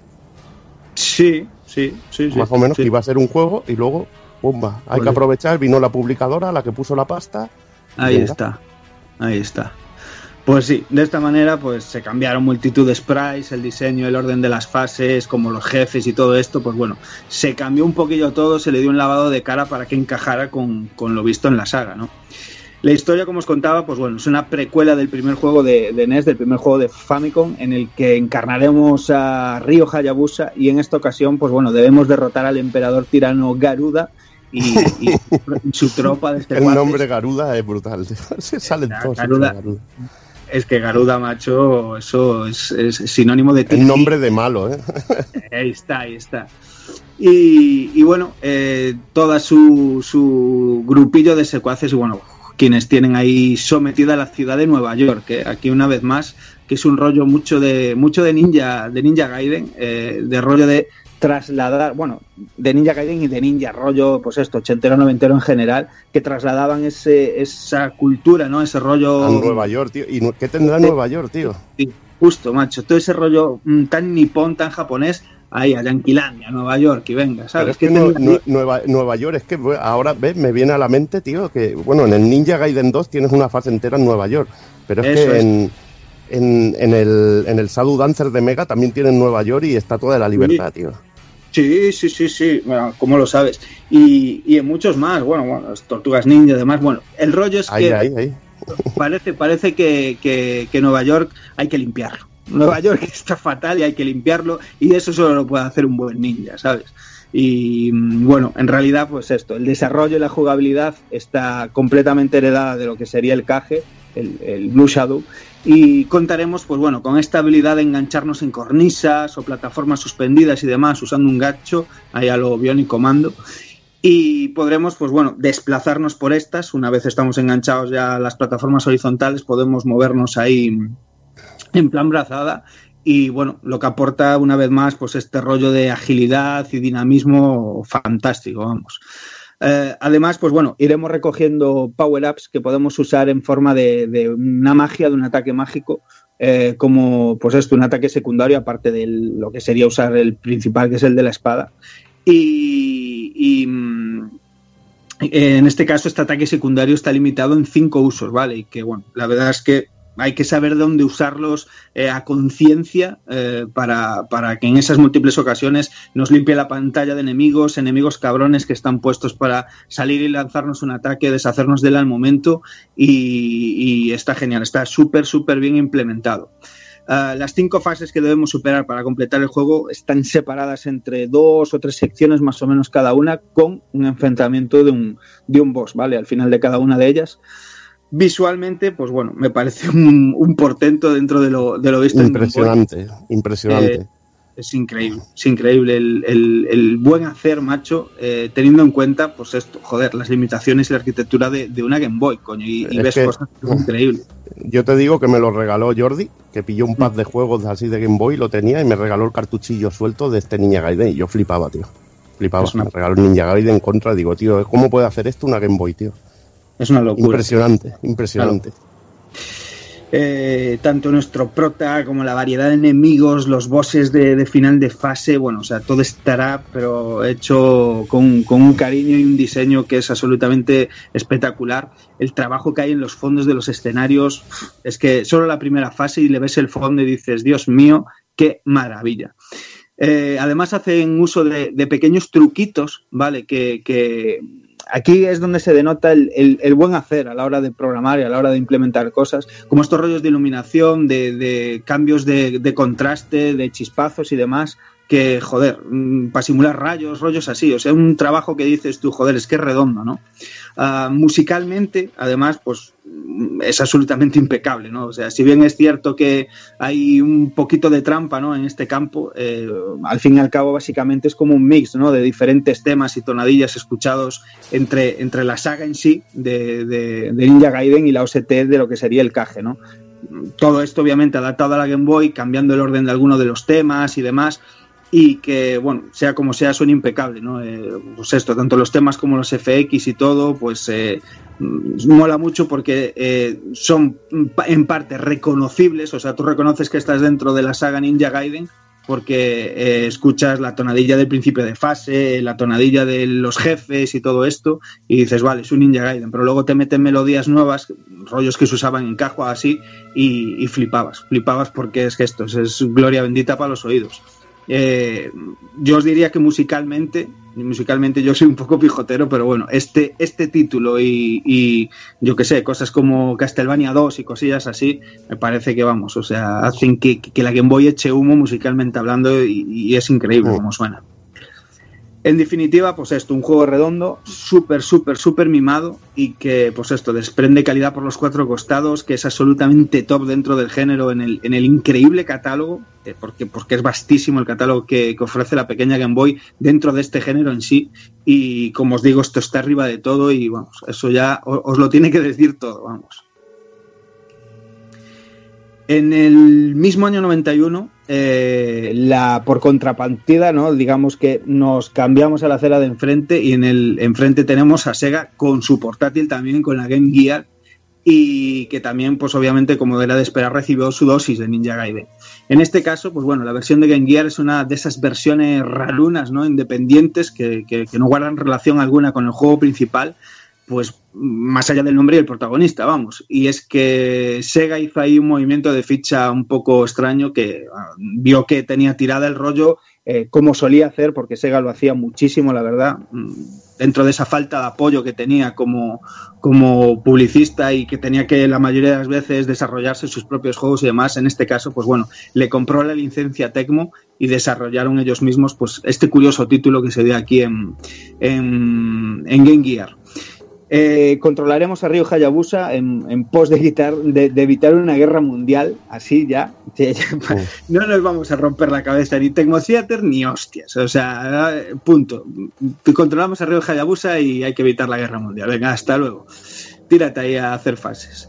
Desarrollo muy variado al, a lo largo de cinco niveles. Eh, visitaremos, pues esto también, clasiquísimo cliché dentro de este tipo de juegos. Bosques, barcos, escalaremos un rascacielos, que, que esto mola mucho, que cambie un poco el, el, desarrollo del juego en sí, de estar jugando un juego de acción en scroll horizontal. Aquí es una pantalla completamente en scroll vertical, eh, jefes finales también de por medio. Eh, bueno, Un clásico. Eh, sigue la línea, digamos, de, de este tipo de juegos, eh, plataformas de acción así dificilillo y no, pero que yo me gusta definirlo un poco que se aleja un poco de la senda de lo que era el Ninja Gaiden de Famicom clásico y, y se tira por este semblante que, que, yo le llamo Star Wars de Super, ¿no? Ese tipo de juego que, que es que tienes que llevar hostias eh, porque sí, porque hay golpes de enemigos que es que los vas a comer sí o sí, pero eso sí, a lo largo de todo el nivel está plagado, plagado de, de energía para que tú vayas recuperándola, ¿sabes? O sea, no te Star da Wars, madre mía, madre mía de Star Wars. Me acabas de recordar el trauma de la fase de lava, que si no te la pasas, no te la pasas el juego, tío. Una fábrica que había lava ahí en el esto, si no te pasas esa fase, no te pasa el juego, tío. Tal cual, Brutal. tal cual.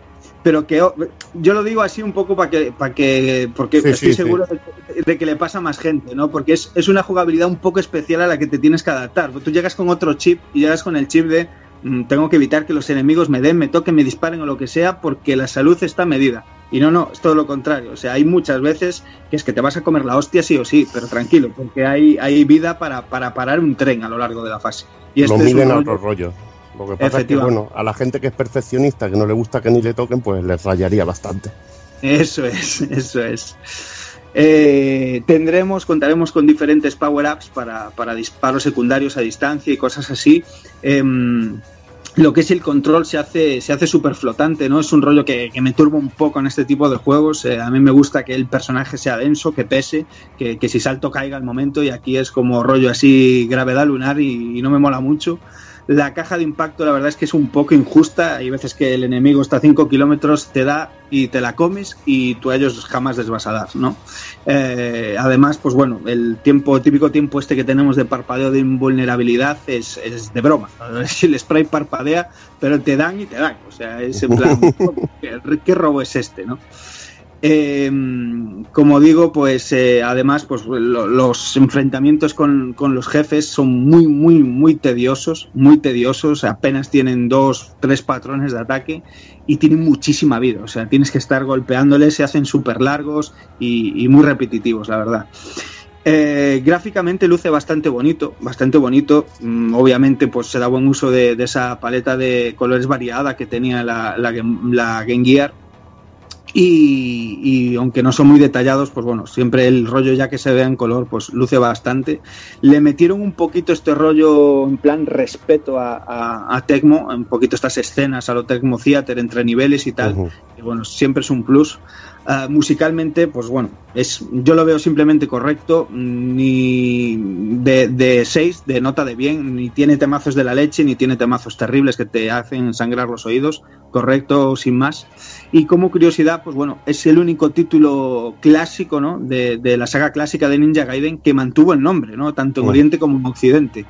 Dejó de lado el- esos cambios de Shadow Warriors, Ninja Ryukenden, Ninja Gaiden y tal. Y aquí se llamó Ninja Gaiden hasta, hasta en, en- tanto en Oriente como en Occidente.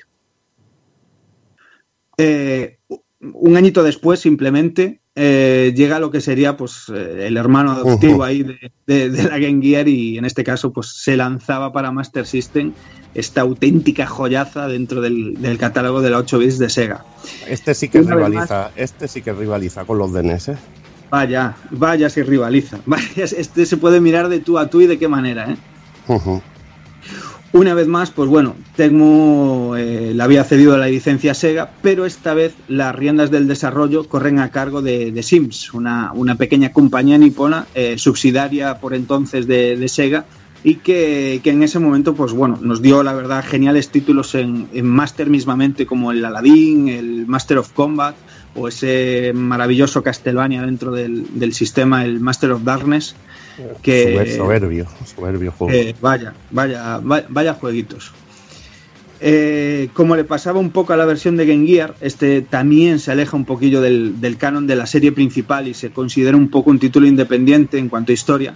Y además, pues bueno, hay que tener en cuenta que, que solamente fue publicado en el mercado PAL, ¿vale? Eh, no, no, dado ese pequeño eh, éxito, por decir así, de ventas que tuvo la Master en, en Japón y, principalmente en, en USA, en Estados Unidos, eh, por el momento, pues bueno, lo, lo partía, aunque luego ya está este rollo de como en Sudamérica, en Brasil y demás, que la Master fue lo más, pues bueno, en ese momento el mercado PAL lo partía con Master System y decidieron pues esto, o sea, que, que ya es la hostia, el, el, desarrollo que tuvo y el trabajo que tuvo detrás del juego, para al fin y al cabo ser lanzado solamente en el mercado PAL.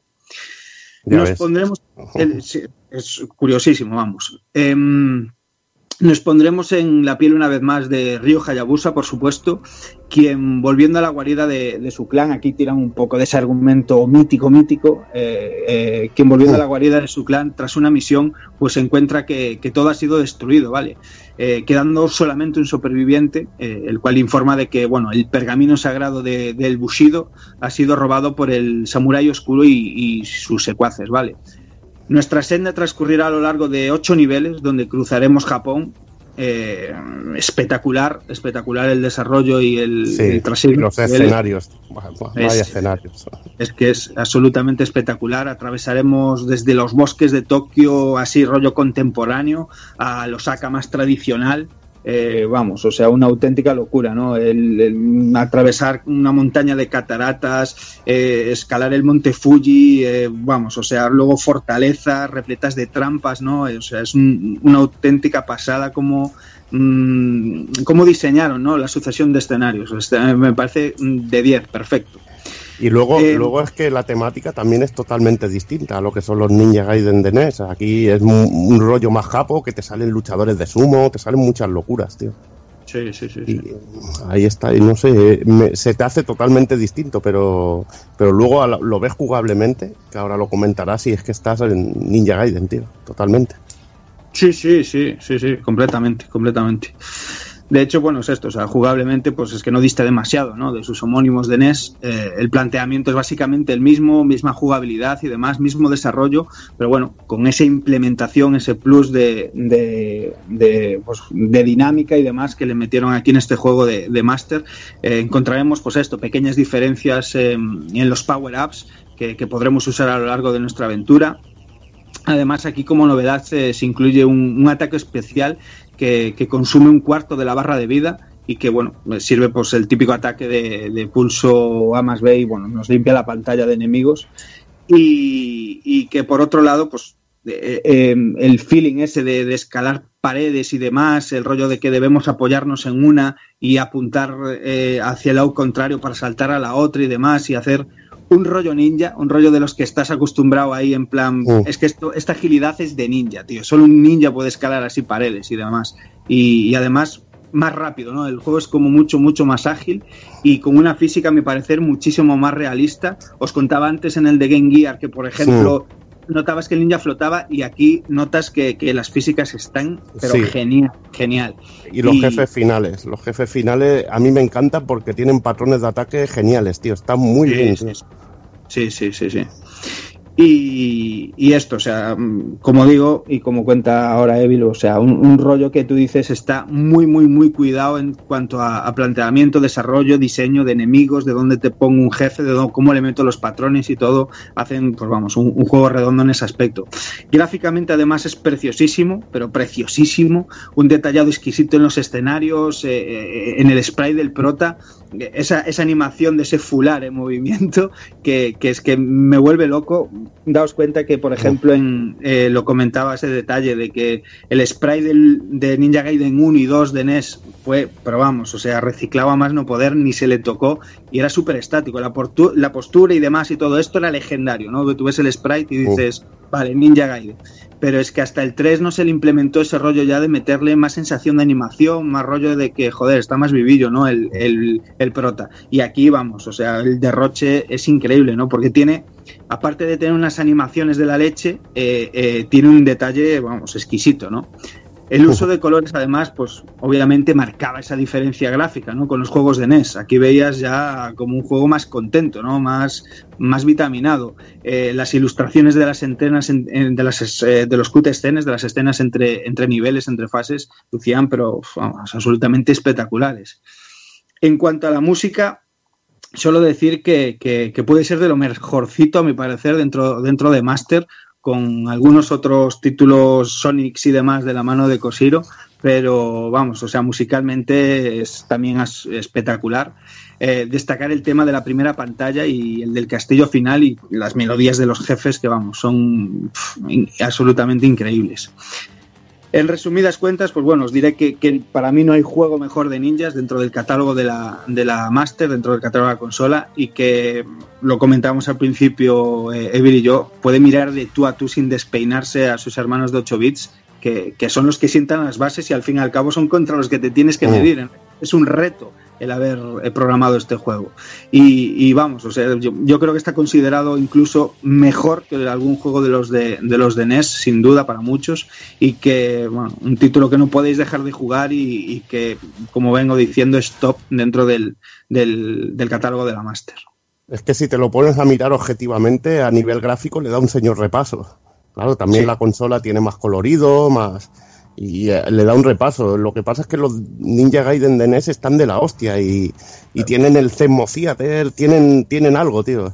Y entonces, pues, es, es un debate, tío, que hay de cuál es mejor, tío. Eh, según lo que te guste más, tío, uno u otro.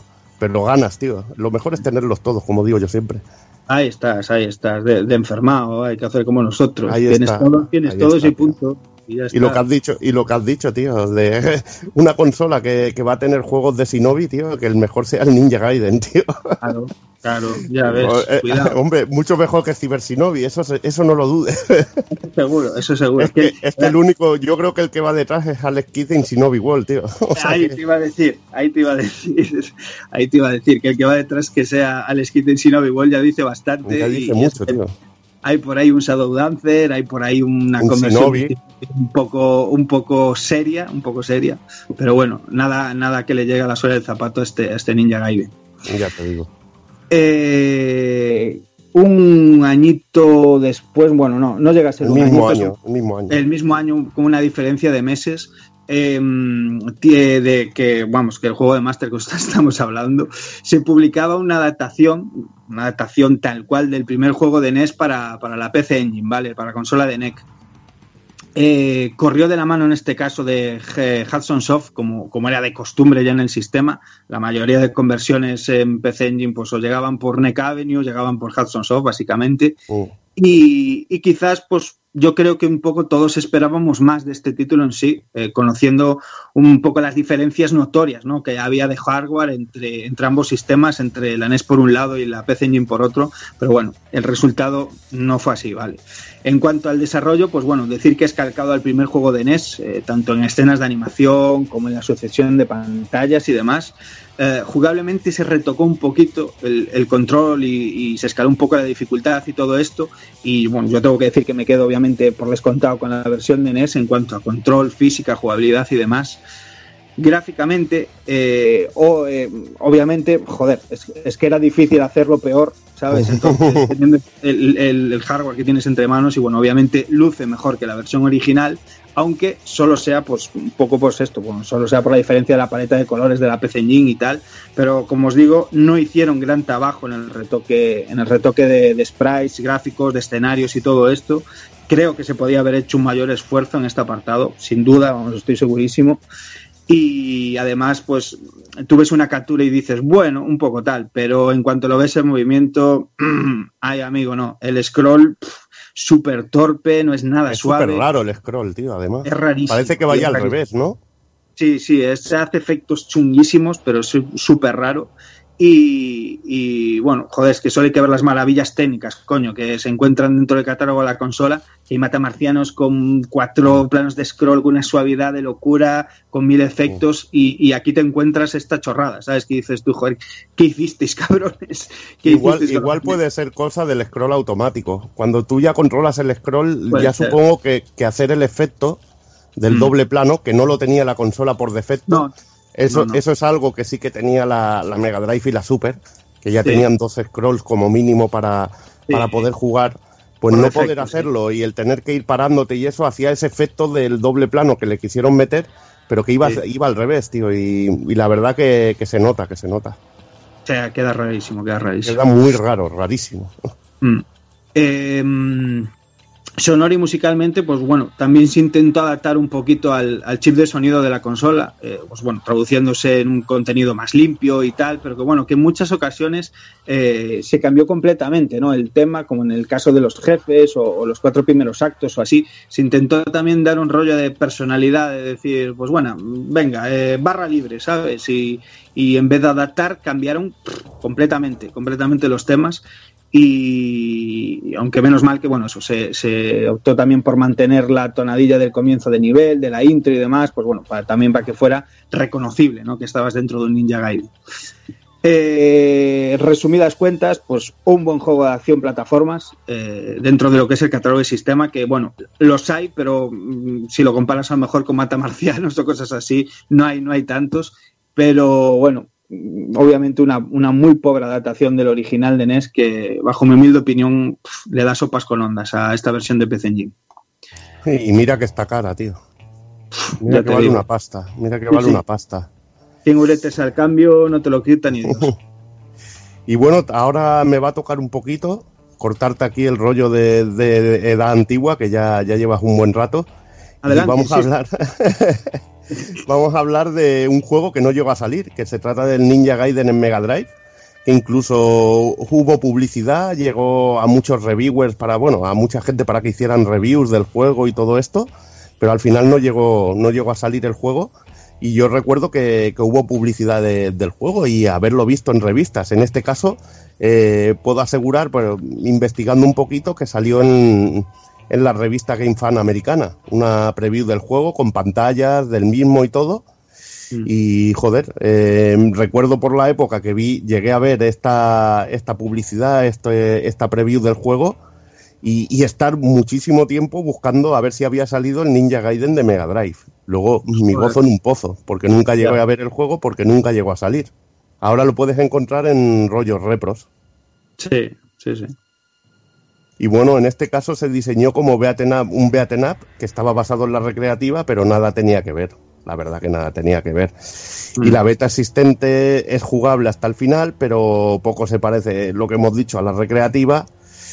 Y parece ser que el juego no alcanzó los niveles de calidad aceptables y no fue muy bien aco- acogido por la crítica antes de salir. Creo que algo similar comentamos con Shinobi 3, que se hubo muchos cambios a- en la versión final que, que salió al mercado, pero en este caso sí que salió un título de calidad.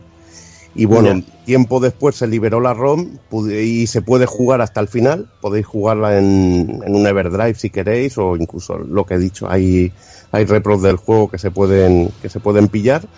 Y es una versión plagada de bugs y con un control más que decepcionante, bastante infernal.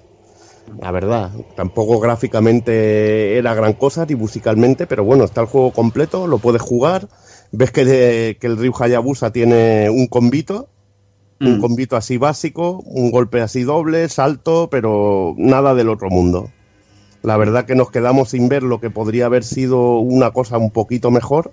A mí Yo le tenía, ya lo, lo digo, desde que vi la publicidad estaba como loco por pillarlo. No lo pude pillar y vi que, que realmente habían intentado hacerlo, pero creo que la dirección que tomaron al, al realizar el juego no, no fue buena. Sí, es bastante chungo. Yo, yo he estado jugando ¿Eh? a la, yo he estado jugando a la ROM y la verdad es que lo que tú dices, o sea, es bastante chunguete. Tiene una llave tipo como la del arcade, pero que es muy chunga, muy fea. Sí. Y además, bueno, el- al ser una versión, un relay set, em, está llena de bugs y eso. Yo las dos veces que lo he intentado terminar, se, se me ha quedado seco ahí en un sitio que no me deja avanzar. No sé si era en la cuarta fase, que no, había cojones de, de- de avanzar. Se quedaba un amigo a atravesar una pared y no podías golpearlo y ahí te quedaba las dos veces que lo, que lo he intentado. No, a ver, técnicamente no está mal, ¿eh? Gráficamente, pues bueno, está... Está, está majo, pero bueno, sí que es verdad que, que tiene muchas carencias y supongo que bueno, que es al, al no haber terminado, imagino que, que, que por ahí vendrán los tiros. Sí, me imagino que faltaría a- aplicarle magia, más combates, porque la verdad que el combate que tenía se hacía rancio y repetitivo. Sí. Pues nada, al- al- cuando le pegabas al tercer tío decías, joder. Pero sí, empezabas en la ciudad de Nueva York, como siempre. Sí, sí. O un rollo Ahí, ciudad ahí. Nueva York. Ahí, ahí. como ha dicho antes Dani. Y eso, bueno, no puede faltar Nueva York en los ninjas, tío. Que lo digan a Mecano. Ya. ya te digo, ya te digo. la putada. Yo eh, me jode un poco porque es que es una putada, porque al fin y al cabo es imposible valorarlo, ¿no? O sea, es esto. O sea, te- lo que podemos contar es en plan, bueno, gráficamente. Sí, pero no, está lleno de bugs, en no sé qué. Es que al fin y al cabo es un juego inacabado. Claro. Porque al Claro, no lo cabo- puedes valorar, tío. Es que no lo puedes es- valorar. es- claro, es que es complicado, es complicado valorar. Y, y- y te queda la espinita de saber mm, lo que pudo llegar a ser, ¿no? O sea, si al final hubieran pulido como Dios manda y hubieran hecho, pues a lo mejor eso, un juego ya más redondo, más acabado y tal, y, y lo hubieran publicado, pues joder, igual tendríamos un Ninja Gaiden ahí alternativo a, a una conversión de la recro original de puta madre, ¿sabes? Es que una pena, una pena este tipo de... No, si de es que esto ya te digo que pasaba mucho por la época. En Shinobi 3 hay fotos de escenarios que luego no llegaron a salir en la versión final. Y por ejemplo, de en Street of Rage, bueno, uno de los casos más bestias es Street of Rage eh, 3, Bare Knuckle 3. Sí, Que el cartucho sí. japo tiene 32 megas, dices, hostia, una intro y poco contenido más. Pero es que después resulta que dentro del juego hay una fase en que ibas en una moto, había una, como una Mm. persecución de motos, que tus personajes iban en una moto, y hubo un montón de material que no salió en el juego final. Ya y ves. bueno, son cosas del desarrollo de, de la época. Muy Mm. locas. Ya te digo. Pues eh, damos un, un saltito en los años, nos vamos a 1995 y vamos un poco con ese remake recopilatorio raruno, en este caso en Super Nintendo, en Super Famicom, que era eh, Ninja Gaiden Trilogy, ¿vale? En el 95, como os cuento, pues se lanzaba eh, tres, eh, así, o sea, con los tres territorios, tanto en el asiático como en el americano como en el europeo, este pequeño recopilatorio de los tres juegos de, mm, de NES y de Famicom que la verdad es que bueno había una gran expectación ¿no? sobre, sobre lo que podían haber creado lo que nos podían haber ofrecido pero bueno no fue así Eh, en cuanto al apartado técnico la verdad es que no es nada del otro mundo lo que lo que realizaron Eh, quizás podíamos esperar que dándose las características un poquito de, de la Super, eh, pues esto, tanto gráficamente y tal, eh, con esa variedad, joder, ya de, de paletas, el salto a los 16 bits, pues podían haber rebozado un poquillo de otra manera eh, los gráficos de los tres títulos y bueno, mm, muy, muy, muy, muy poco trabajo se ve, la verdad, más que bueno, ese rollo de cambio en la paleta y demás. Eh, las músicas sí que se notan adaptadas a lo que sería la nueva estructura, el chip de sonido de la, de la consola y que, bueno, sí que suenan bien, por lo menos notas que es algo alterna- alternativo, diferente, que hay un cambio ¿no? a, otro sistema superior. Eh, además, pues se añadieron passwords para facilitar eh, un poco esa mm, barrera grande de dificultad que tenía el título, poder retomar donde lo dejas y tal. Eh, por otro lado, lo que sería la incorporación, un poco ese plus de la tercera parte, que por lo menos nosotros aquí en territorio PAL había sido inédita hasta el momento y que, y que gracias a este, a este recopilatorio, a este Ninja Gaiden Trilogy, pues podríamos disfrutar, ¿no? Eh, además, pues bueno, a esta tercera parte se le añadieron continúes infinitos. eh, eh, como curiosidad, todos los títulos rezaban el nombre de, Shadow Warriors al, al- venir aquí al occidente. Eh, lo que sí que es denigrante ya, ¿no? Pues para, los tiempos que corría Nintendo, por Dios, se le metió una censura increíble a, este juego en un montón de, escenas, en un montón de frases y demás. eh, hasta hay cutscenes y demás y que, tienen así sangre. Se cambió el color rojo por el color verde, vamos, o sea, un, auténtico desastre eh, eh, a mi parecer. Eh, ya un poco en, en cómo traslado ¿no? este recopilatorio, que, que es que joder, a poco que hicieras, coño, tenías algo, un producto redondo aquí y la verdad es que bueno, lo desaprovecharon muchísimo. En cuanto a lo jugable, otro desastre más, o sea, fallaban las cajas de impacto, era tosca a la hora de jugar, o sea, se adaptó terriblemente mal, pero terriblemente mal. Y vamos, como digo, una auténtica pena, pues joder, eh, lo que podía ser un recopilatorio genial como, como se estilaba un poco en el momento, coño, es que yo, yo cojo Super Mario All Stars. Ahí, ahí, ahí, ahí, ahí le das. Es que dices, ¿quieres eso? Dios. ¿Quieres un Super Mario All Star, coño? Claro, claro. Pero con Ninja Claro. Gaiden. Vaya, vaya que sí. Y que, bueno, que curiosamente y incomprensiblemente más bien, como, como suele pasar, eh, como digo, es un juego que es que, joder, ya ves, no merece mucho la pena. O sea, es que te sale más a cuenta con comprarte y hacerte con los tres cartuchos de originales De de, NES. Famicom o de NES que, que compraste este recopilatorio que es que por encima... Que está, a precio que está a precio, vamos, te puedes comprar los tres impolutos, tío. Es que, claro, coño, es que es increíble que esto esté a precio por las auténticas nubes y da igual, da igual qué versión busquéis, que es que está por las nubes en cualquiera de, Oferta de las demanda, tío. No hay otra explicación. Si los juegos se compraran por calidad, este no valdría nada, tío. Ah, que va, que va, que va, para nada, para nada. Y bueno, eh, la saga parecía muerta. en- estuvo un- unos años ahí en, en el dique seco. Pero antes de, de- de entrar en la era moderna, eh, en, en 2004, se lanzaba Ninja Gaiden X, un juego para exclusivo para el mercado móvil japonés. Y es un juego que, es, que, bueno, que era una precuela de- de los juegos de NES que contaba, pues nada, un poquito los actos anteriores a, a esos juegos y bueno, esos- el juego en sí solo tenía una fase. Estamos hablando de que son juegos de móvil de 2004, o sea, son juegos muy muy tempraneros en aquellos primeros juegos de, de móviles en Japón. Ya, ya ves. Y bueno, ya hablando de la era moderna, vamos a entrar en ella. Y para eso habría que hablar un poquito de, de lo que es el Team Ninja, que fueron los que relanzaron, a, relan- relanzaron la franquicia y de qué manera. De qué manera la volvieron a poner en el, Pues, en el escalafón, en el más alto, quizá más alto de lo que estuvo en la, en la época de NES. Hmm. Y bueno, eh, o en eso Famicom. Eh, hablar un poquito del Team Ninja, fundado en 1995 como un equipo de desarrollo interno de Tecmo. Bien, como podrían bien ser los de Sega M2 o Milevit, pues Tecmo tuvo su, su propio equipo en esta, en este caso. eh, debutó con el arcade de Death or Alive, que corría sobre la placa Model 2, no era la versión de Saturn, la original, que, que todos conocemos, aunque era la que más le gustaba al señor Itagaki, del que hablaremos ahora un poquito. Y el primer de Azor Alive pues, pues corría en una Model 2. Y si ves el juego es que era un, un auténtico clon de un auténtico clon de, de Virtua Fighter, de Virtua Fighter 2, que también era otro juego que corría en la, en la placa Model 2 de Sega, como es lógico y, y veríamos que, que lo que es el estilo de juego, la manera de jugarlo y todo eso era bebía pero muchísimo, muchísimo de, de Virtua Fighter y sobre todo de la, de la segunda entrega. Y Mm. bueno, eh, después de esto se inició lo que sería una de las sagas de lucha 3D más emblemáticas, una de las tres principales, que vendrían a ser Virtua Fighter, Tekken, Death or Alive y bueno, luego con armas Soul Calibur. Tras el Death or Alive 2 en arcade, que corría sobre la placa Naomi, yo realmente cuando vi ese juego alucinaba. Ese juego me dejó pero auténticamente alucinado con lo que podía hacer esta gente.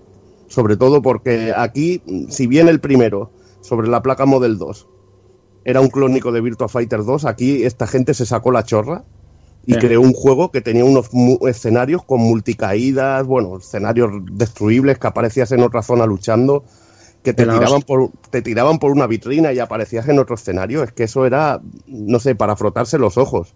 Yo lo veía y digo, eh, están llevando ya la Dreamcast nada más salir al límite, tío. Y era Ya. realmente increíble, increíble.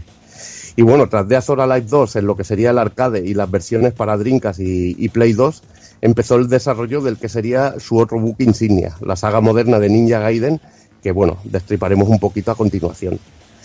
Eh, decir que, que la primera cabeza visible de, de lo que sería el Team Ninja sería el polémico Tomonobu Itagaki, que durante su etapa en Tecmo se encargó de, de producir hasta cuatro entregas de The Azor Alive y sus spin-offs. Ya sabéis que son los spin-offs, ¿no? Los de Azor Alive los Stream Volleyball, que bueno, que eran eróticos festivos, con póker, alcohol, mujeres, tío, pues ya sabes. Qué maravilla. Y que, que de juego de voleibol ya ves, que a, Jordi que le encanta el voleibol, tío, de juego de voleibol más bien justito, menuda tío. castaña. Eh, Era una puta castaña. Si queréis un juego de voleibol bueno, el Beach Spiker de GameCube, tío. Ay, este- ay. Porque esto de juego de voleibol era más bien. Esto era otra cosa, era otro rollo. Era pillar trajecitos, ver mujeres en, en ropa, en lencería fina. Es para pelarte el boquerón gratis. Ay, ay, ay. Era un juego de muy de pelarse el boquerón, de que ahora daría, daría mucha polémica, tanta polémica que ni se han atrevido a traer la, la tercera entrega aquí, o sea que imaginaos. ya te digo. Además, también de, de- este hombre se encargaría de dirigir de las versiones principales de los dos primeros Ninja Gaiden y la entrega para, para Nintendo DS, para portátil. Eh, su relación con Microsoft fue muy fluida, llegando esta incluso a publicar la segunda entrega del Ninja Gaiden directamente. Y en determinado momento hubo un equipo A y equipo B, este último liderado por lo que sería por el, que es ahora líder del, del Team Ninja, que es Yosuke Hayashi, quien se encargaría sobre todo de las versiones Sigma de, de los dos primeros Ninja Gaiden. Y luego ya de lo que sería la tercera entrega y lo que vino a posteriori. Tras la salida de, Azora Life 4, Itagaki dejó Tecmo por diferencias con la dirección de la compañía. Al parecer había unos bonus económicos para él y sus empleados que, que no se pagaron tras acabar el juego. Y bueno, aquí hay un poco de controversia. Mientras Itagaki se queja de esto, en Tecmo comentó que lo despidió sobre todo por sus problemas con el juicio por acoso sexual que había tenido a una empleada. O sea que bueno, realmente Itagaki en la época era polémico a matar. Muchos recordaréis sobre todo su Tekken 1 mierda, Tekken 2 mierda, Tekken 3 mierda, Tekken 4 mierda. Luego se ve que es coleguita del Jarada y que bueno, eso era más bien plan de, de cachondeos de su época. Era también realmente muy polémico, también era el tío soberbio. Hay que ver algunas de las presentaciones, tío. Me acuerdo yo de la sala aquella que había como una especie de silla ninja donde el tío aparecía ahí todo lleno de katanas, tío. Era muy, realmente muy brutal. Un auténtico flipado el señor Itagaki. Pero la verdad Y- que. eh, dime. Y es, un, y es un puto sátiro, las cosas como son. Sí, es un puto sátiro, jugador de póker, le gusta el whisky. Vaya. Pues bueno. Vaya, hombre, vaya. Eh, Yo creo que haría, haríamos buenas migas muchos con él. En algunos temas, pues la verdad que es un poco pasado de vueltas, pero bueno. Sí. Bueno, hay que decir que, que a la hora de hacer juego, el tío lo sabía, se lo sabía currar. Y hubo un momento que para mí era el pináculo de lo que es a nivel técnico, exprimía las consolas como nadie, tío. Sobre todo en la época en Xbox, era algo impresionante. Y bueno, Itagaki se marchó con parte de su equipo, donde ya estaría en lo que sería Valhalla, en el equipo Valhalla, donde se intentó ya intentó publicar Devil Seed de la, con la desaparecida compañía ahora que sacó los Darksiders, que ahora ni me saldrá el nombre. Eh, En THQ, joder, en THQ. ¿Ves? A la memoria ha vuelto. y decir que, bueno, que, que fue fallido allí y luego acabaría saliendo, saliendo en Wii U y, bueno, un juego que tenía parte de su espíritu de, de lo que él solía meter en sus videojuegos, aunque se nota que, que no, no pudo completar un engine bueno, técnico, a nivel técnico y que se recortaron muchas cosas de lo que, de lo que tenían idea en principio para, para el juego. Decía, en el- a partir del momento en que Itagaki se marcha de la compañía, eh, el que sería líder del llamado equipo B, Hayashi, se quedó como cabeza del estudio, que ha continuado su trabajo dentro de la compañía con trabajos propios y para terceros como Metroid o Terem para Nintendo. Una entrega de Metroid que también fue muy criticada, pero a, a mucha gente disfrutó. tío. Yo la verdad que lo encuentro un muy buen juego. Sí, Una a mí me cosa mola. distinta. Una Sí, cosa distinta, pero bueno. También en esta época se los de Azora Life Dimensions para la DS, los de Azora Life 5, dos versiones de Ninja Gaiden 3, que también comentaremos ligeramente, y también trabajaron junto a Omega Force en Irule Warriors y Fire Emblem Warriors. Su última gran propuesta propia fue Nio para PlayStation 4, que bueno, ya dedicamos un podcast, le hicimos una, una review en, en lo que serían los pull podcasts a- actuales. La verdad que un juego chulísimo, chulísimo. Está, está rozando el, el- castigo, estás tocando casi aquí en el Retro Bull Podcast hablando del Bull Podcast actual. Está rozando el larguero, eh. No, ya, pero coño, estamos hablando del Tan Ninja y bueno, estoy comentando Sí. la historia y ya está, hombre. Que sí, que te lo perdono, tonto Ron, venga, anímate. Como curiosidad, tuvieron un proyecto que nunca llegó a cuajar y se trataba de The Azora Life Code Cronus, un spin-off de la saga principal de lucha con Kazumi y Ayane como protagonistas. Esto es algo que a mí me hubiera molado muchísimo ver, por- porque seguramente no hubiera sido nada, no hubiera sido un spin-off como el de Nina Williams en, de Tekken, que, fue realmente grotesco. Pero mira, estuve esperando mucho tiempo por este juego, se hablaba desde los tiempos de la Xbox y, y desgraciadamente no, no salió. Y bueno, empezamos por el, por el primer Ninja Gaiden, eh, el de Xbox de 2004. Que bueno, tras traer de vuelta a Ryu Hayabusa en la saga de Azor Alive, eh, el Team Ninja capitaneado por Tomo, Tomonobu Itagaki en aquellos tiempos, empezó en 1999 el proyecto para el nuevo Ninja Gaiden, un juego que acabarían cinco años después, imaginaos. En un principio eh, se comenzó a trabajar sobre la placa Naomi de Sega y después y pensaron en trasladar el juego a Dreamcast, una idea que se abandonó pues por la caída de, de la consola doméstica de Sega en el 2001 ya la verdad que no tenía, no tenía sentido sacar un, Ninja Gaiden en Dreamcast.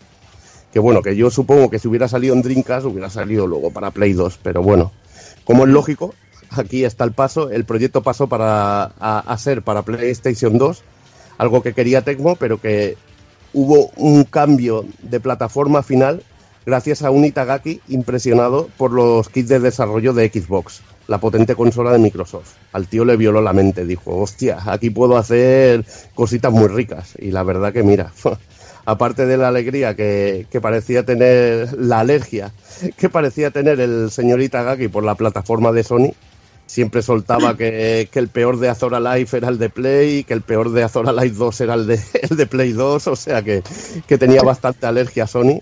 Incluso, incluso no dirigió lo, los Ninja Gaiden Sigma, que son los, los Ninja Gaiden que aparecieron en, las plays, pues mira, eh, comentando, bueno, lo que he dicho, que, que, las peores versiones siempre eran las de Sony. de esta manera, sorprendentemente, eh, el juego fue anunciado como exclusivo para Xbox en el E3 del 2002 y aunque muchos usuarios preferían que apareciera en GameCube por el pedigrí de la saga, en, en la plataforma de Nintendo, eh, la Xbox acabó llevándose el gato al agua. De esta manera apareció un juego de acción con pequeñas dosis de plataformas y exploración y algún que otro puzzle en esta primera parte. Era un rollete aventura que a mí me, me gustó mucho, tenía alguna, algún toquecito, aunque claramente eh, estaba centrado en el, en el combate, que era muy al estilo de lo que Capcom mostró con Devil May Cry pero bueno, con su propio sistema de combate que se basaba en la experiencia del estudio en los juegos de lucha 3D como en su saga, sobre todo en su saga estrella de Azora Life. Esto lo notaremos muchísimo en los combos, en la animación, que es realmente increíble. El, es decir, es que el estudio estuvo buscó crear animaciones realistas y fluidas. Incluso contrataron actores a los que grababan y así podían salir intros como las de las del primer enfrentamiento con el primer jefe, Murai, que, que, salía ahí con los nunchakus haciendo unas flipadas increíbles. Pues todo esto era motion capture, pero que era motion capture que lo grababan ellos y luego los animadores lo pasaban a pantalla, animándolos ellos mismos. Era una auténtica locura, tío, una auténtica locura. Es que antes hablábamos, hablábamos en los otros Ninja Gaiden que todo el rollo ese de subirte por las paredes y trepar y todo eso, que era muy de ninjas y molaba mucho, pero es que aquí es lo que tú dices, la fluidez con la que se mueve el Ryu Hayabusa es, es increíble. O sea, puedes moverte ahí a, a, lo bestia y el saltar de una pared, subirte en un enemigo, saltar encima, dar volteretas por detrás, es que es, es brutal. O sea, es, yo creo que es el, el ninja, es el máximo exponente, vamos, directamente. Yo creo que es el, el diseño y la manera de moverse, no sé, yo creo que es la perfección en cuanto al tema de los ninjas. El tema de ninjas es realmente increíble, saltando de pared a pared, lo que te enseñan a correr por paredes, bueno, es, es brutalísimo, brutalísimo. Y Tagaki, bueno, también deseaba que el juego tuviera un buen componente gore y se homenajeó también a los Ninja Gaiden clásicos, incluyendo enemigos basados en la saga, en la saga de NES, y ataques especiales de la misma. Incluso lo que hablábamos hace ya un rato, de la recreativa, teníamos el, la llave que pillabas por los cuellos a los enemigos y los lanzabas, sí, sí. la teníamos. O sea que era una auténtica locura. Incluso el aspecto de, de Ryu Hayabusa al empezar también con el traje, con el traje clásico de, de la saga. Que luego veremos cómo se cambia de ropa ahí y un poquito escena a los Rambo, tío, y era realmente espectacular. Mm. Luego el traje moderno muy guapo, tío. Pero molaba verlo con el, con el traje así de, de tela azul, tío, era brutal, tío. Brutal. Mm. Un aspecto polémico del juego fue, fue que sufrió una censura brutal en, en su salida europea esto creó mucha polémica en la época. Se hicieron, bueno, corrieron ahí lo que, lo que diríamos, ríos de tinta. Nos perdimos las decapitaciones, eh, sobre todo también, como siempre, gracias a la censura alemana. Que bueno, realmente era bestial. Incluso se, censuraban los shuriken en, en muchísimos juegos, no sé por qué y en este caso y en este caso no eso no se censuró pero sí las decapitaciones que era algo que a mí ese tipo de cosas me rayaban bastante la verdad mm. Posteriormente, por suerte, disfrutamos del juego en toda su gloria con la salida de, de la versión Black. Pero hay que decir que aquí te tenías que quitar la versión americana para jugarlo a toda su gloria o la japonesa. Claro, es que el ataque ese que se te tira volando con la espada. Y, y- y sacas una cabeza como si fuera el corcho de una botella. eso es brutal. pues, es súper exagerado, pero es increíble. Es un pasote. y eso Era exageradísimo, pero eso eran las cositas que molaban de Ninja Sí, Gaiden, total, tío, total. Ya- ya te- La historia de esta Ninja Gaiden, también lo hemos comentado antes, nos sitúa en el universo de. Bueno, lo hemos comentado antes, sobre todo, que era anterior, cronológicamente anterior a la trilogía de NES, y como es lógico, nos sitúa en el universo de, creado para The Azora Life, con los nuevos personajes como Hayate, Kazumi, Ayane. Aunque no saldrán todos, sí que veremos algunos de ellos en, en todo lo que es la, la saga, la saga moderna. El juego comienza pues con la leyenda de las dos espadas, la del dragón protegida por el clan Hayabusa, una espada que fue forjada a partir de, de un colmillo de dragón y ayudó a sellar eh, fuera de nuestro mundo al gran demonio. Y esta espada fue creada para combinarse con una gema llamada el Ojo del Dragón, la cual despertaría todo el poder de la legendaria espada y así podría combatir contra la diabólica espada del dragón oscuro, forjada a partir de un hueso de dragón y cuyo poder despierta la maldad. Ya ves, esto fue, esto nada más empezar el juego, era la leyenda que te salía y te explicaba un poquito lo que, lo que era la, la historia de la espada que lleva Ryu Hayabusa. El clan ha de proteger esta espada y evitar que caiga en malas manos, ya que la humanidad estaría en peligro. ¿Y qué, y qué pasaba antes? Que comentaba Jordi. Que una noche la aldea Hayabusa es atacada por Doku, señor de los grandes demonios que ha sido invocado para conseguir la espada del dragón oscuro. Doku destruye la, la aldea y Ryu, que se encontraba fuera del, po- del poblado curiosamente, llega justo a tiempo para ver cómo Doku asesina sin piedad, sin piedad a la sacerdotisa Kureja. O sea, imaginaros el pastel. Estamos, empezamos el juego, ¿eh? vamos para allá y nos encontramos la escenita. Brutal, tío. Ryu cegado por la sed de venganza, además una escena CG, porque no, casi Sí. todas las intros, casi todas las intros del juego eran, eran a tiempo real, pero aquí salió una escena CG brutal, tío, con el docu este que, que era alucinante. Cuidadísimo. Cuidadísimo. Ryu cegado pues, por la sed de venganza, lucha contra el demonio, pero acaba derrotado y muy hecho polvo. Esto también es un clásico. Eh, tras recuperarse, Ryu parte en un viaje cuyo objetivo es acabar con Doku y recuperar la espada maldita. O sea que, bueno, historia típica que empieza así, pero que, bueno, luego veremos que, que, se va complicando cosa mala. De esta manera visitaremos el ficticio imperio de Vigor, donde, no, bueno, donde conoceremos a variopintos personajes como Rachel, la cazadora de demonios, el anciano Muramasa o archidemonios muy poderosos, es lo que comentábamos. A mí me mola muchísimo esto de Vigor cuando empieza esta, esta parte porque te libera un poco el juego y puedes un poquito investigar, tío. Y es realmente muy, muy chulo sobre todo cuando entras a lo, a lo que es la capital imperial Tyron, después de una escena, después de una escena en una nave, en una, bueno, una batalla en una, en unas naves, tío, en, un- en una nave aérea, tío, que es realmente brutal, tío, de lo mejor que, que hay en el juego, tío. El juego se compone en su modo historia de 16 capítulos con sus correspondientes intros, con fases lineales que al llegar al imperio de, de Vigor, como comentaba, se hacen algo, algo más libres. Tenemos como un, bloque central por el que podemos ir accediendo a, distintos lugares y los iremos desbloqueando al ir, al ir avanzando en nuestra historia. El sistema de combate es lo, mejor, es lo puto mejor del juego. Aquí es que se sacaron la chorra.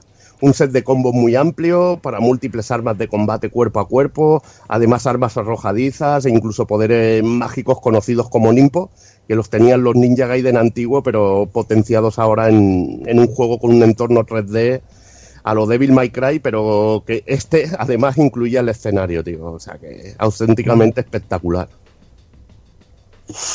Eh, decir que, bueno, al eliminar ene- enemigos conseguiremos esencia con la que podemos cargar poderosos ataques y conseguir karma que nos servirá para comprar técnicas, armas y mejorar para nuestro personaje el- y mejoras para nuestro personaje en la tienda de Muramasa. En las armas, eh, la estrella es la espada del dragón. Brutal cuando conseguimos sobre todo la técnica Izuna Drop, tío. Este es el combo definitivo, tío. Que es un, bueno, uno de- una de las llaves más características que tiene en el de Azor Alive que es una llave que te lleva hacia los cielos y te cae haciéndote haciendo volteretas, que es alucinante, Espectáculo. un puto espectáculo. Pues en este caso es un combito que haces tres o cuatro golpes, tiras al tío al aire y, y le pegas el jabón. Además, una de, la- de las técnicas más efectivas a la hora de, de liquidar enemigos. Pero bueno, además de la espada del dragón, tenemos los nunchakus, que son brutales. Además, tiene una versión mejorada, que son los Vigorian Flail. También tenemos la espada de madera, que es un poco cachondo, típica espada de madera japo de entrenamiento. E incluso un poderoso mandoble llamado Davirajo, que es un espadón ahí brutal, y un martillaco también.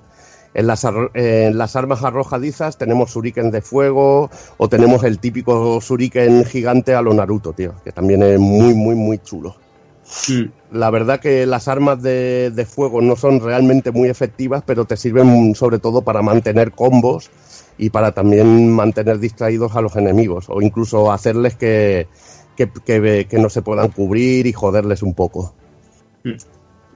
También como coleccionables estaban los escarabajos de oro, que eran 50 en total y que al conseguirlos nos daban acceso al Ninja Gaiden de la NES, estando ocultos también las otras dos entregas que había que encontrarlas tras desbloquear el primer juego. Y esto era un extra de aquellos que de sacarse la chorra también, ¿eh? Joder. Genial, macho. Esto es un regalo, ¿eh? Ya te digo, tío, ya te digo. Eh, gráficamente, decir que es un juego impresionante. En su tiempo no había nada igual. Tú veías este juego y decías, bueno, veías la Play 2 y decía, o la GameCube y decía, eh, ¿qué broma es esta? Aquí la verdad, la verdad que hay que decirlo, que estaban en el top, tío. 60 frames por segundo, texturas brutales, jugablemente contaba con, con un combate muy técnico, una dificultad también, también increíble, hay que decirlo. Había, Sí, que, sí. había que cubrirse, aprovechar la debilidad de nuestros enemigos, que era, la IA era súper agresiva. Tú, tú repetías un movimiento, el mismo, eh, el mismo movimiento para acabar con un enemigo todo el rato y la IA te tomaba nota te tomaba Ujú. nota, se cubría de ese movimiento, te contraatacaba y realmente tenías que ir variando lo que son los combos del personaje, que cada arma tenía un montón, porque tenía flojo y fuerte y podías ir, ir además, además de flojo y fuerte, ir, ir combinando con, con direcciones, tío, y realmente era, era un alucine, tío, era un alucine. El combate para mí súper técnico lo convertía en, en aquel momento, estando Devil May Cry, los Devil May Cry que, que había, lo convertía para mí en el mejor juego de acción. En este caso, quizá el único punto criticable, que se cebó, demasiado la prensa para mí, era la cámara del juego. Que la verdad que, no era la mejor en aquel momento, pero que se fue mejorando, sobre todo cuando sacaron las dos expansiones gratuitas que seguían los Hurricane Pack.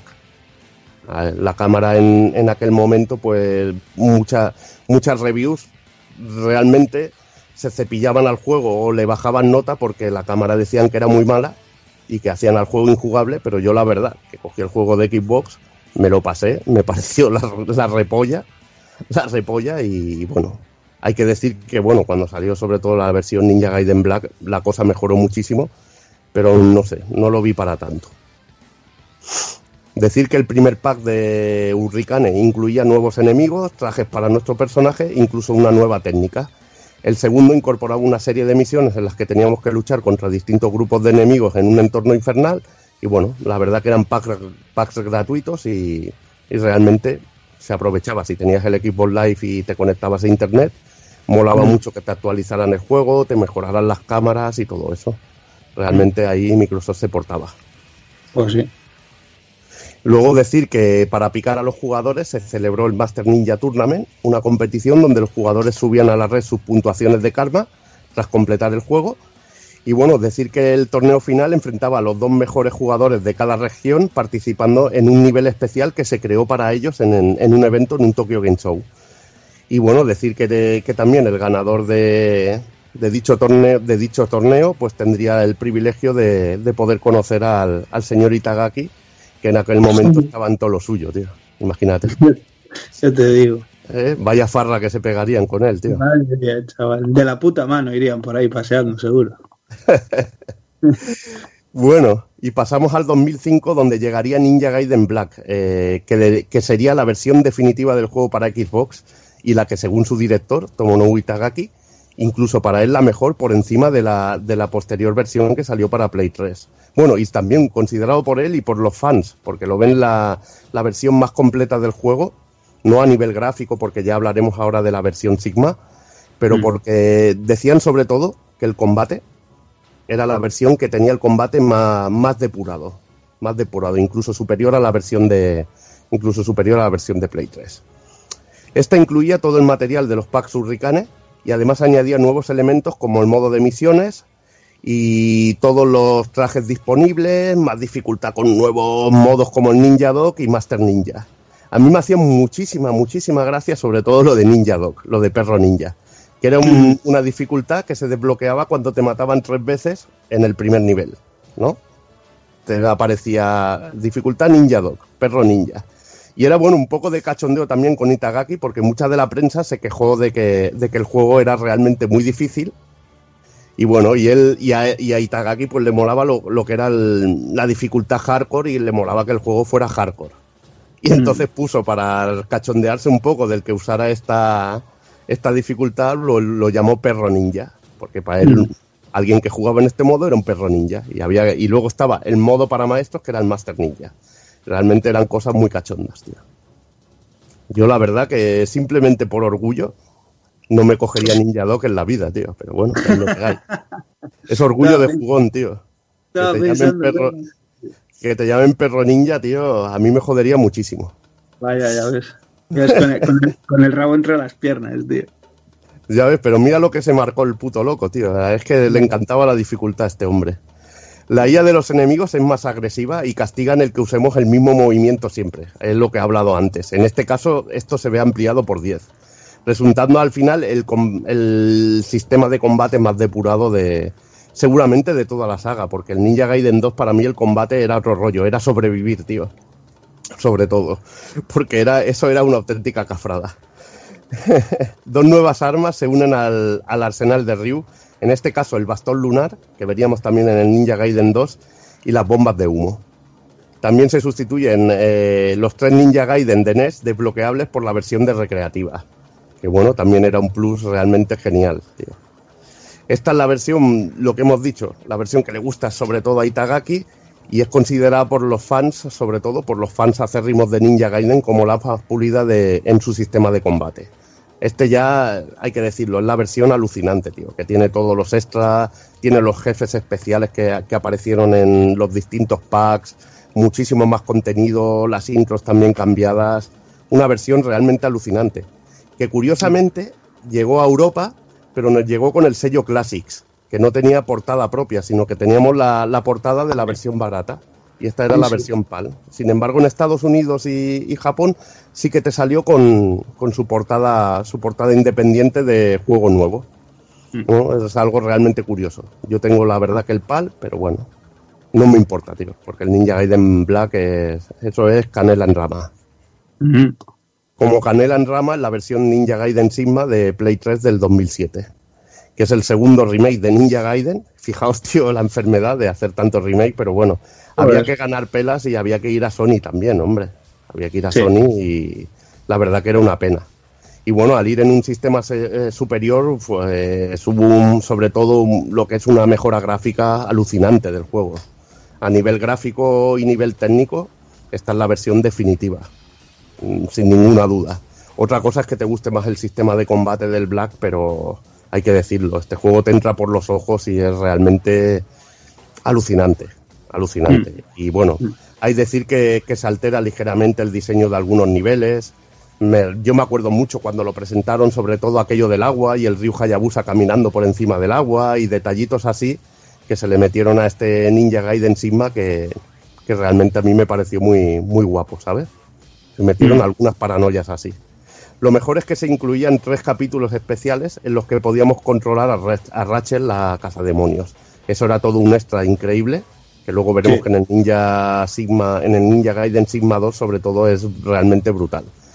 Y a pesar de que el juego no incluye todo el material que aparecía en la edición Black, eh, sorprendentemente eh, se omite también la introducción de la leyenda de las dos espadas y también sorprendentemente eh, se dejan fuera los juegos de NES y arcade. La verdad que esto sí que, que debería haber estado, tío. Una pérdida grande eso, ¿eh? Una pérdida grande, pero bueno, también tienes la versión más pepina a nivel gráfico.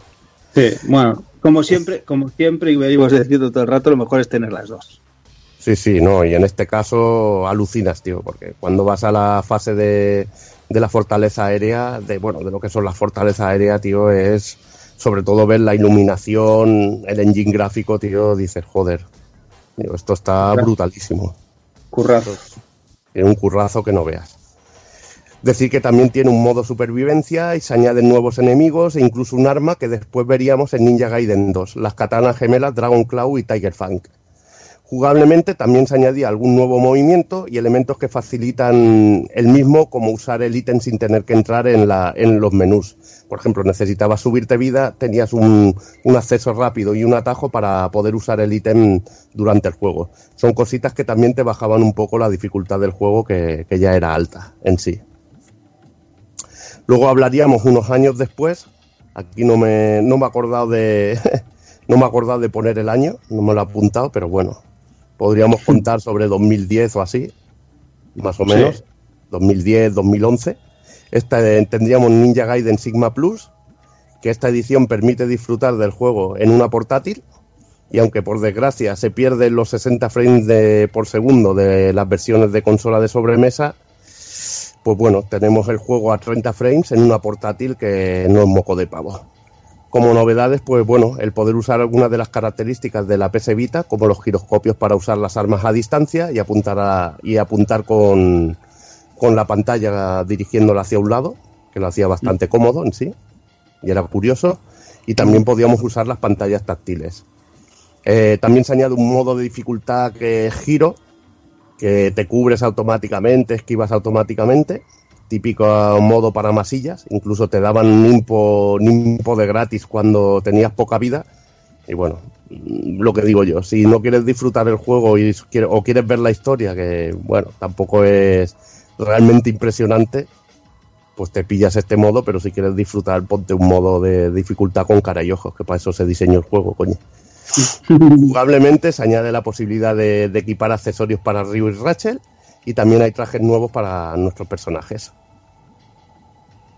Hablando de portátiles, en el 2008 llegaría Ninja Gaiden Dragon Sword a la Nintendo DS, que podríamos decir e- que es el primer juego de la era moderna de Ninja Gaiden que, llegó para un soporte portátil, en la forma de, este Dragon Sword, que como podéis ver o como podríais leer, eh, Dragon Sword DS, un jueguecito de palabras que usaron para, para el nombre del juego. Que lo hacían mucho en DS, ¿eh? Sí, sí, contra Dual Spirit, por ejemplo. Efectivamente. Y son cositas así que, que, mira, molaban.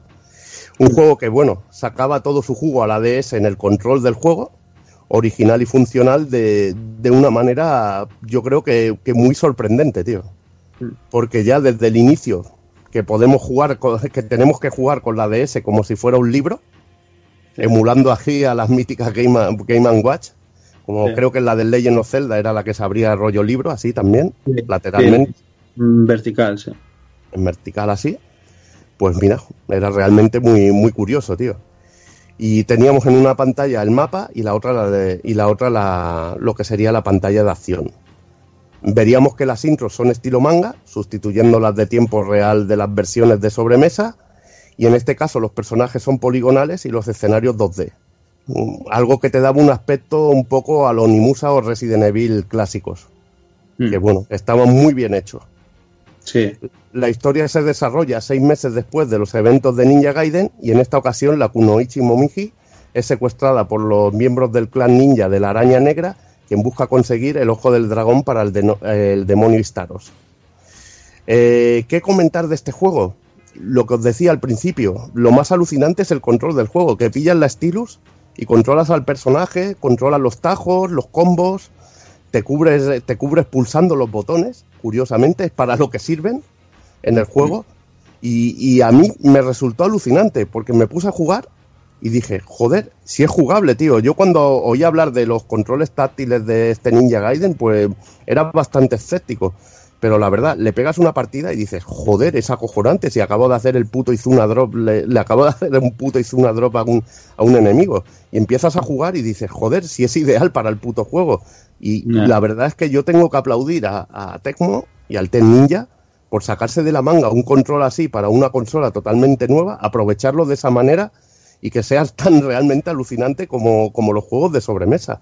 Porque a mí me, me flipó muchísimo, a pesar de las diferencias gráficas y que en realidad está eh, es un ejemplo muy muy muy clarinete de que aquí está el trabajo bien hecho y, mm, cogiendo el mismo legado no se hizo el mismo trabajo. Yo os puedo decir que a mí soy soy un escéptico para controlar todo tipo de historias sin usar un pad un mando un stick lo que sea eh, rollo a mí los juegos estos de manejar al personaje con el lapicero de la DS y tal no me molaba mucho y claro ejemplo es que mm, abandoné los dos Zelda que hay en DS, el Spirit Tracks y el Phantom Hourglass por, por esto mismo, porque había que jugar con el lapicero para menear ahí a Link tal y cual. Y, sin embargo este es, es, es, es, guay, tío, es adictivo, está bien, bien, bien hecho, coño, y divertido, básicamente.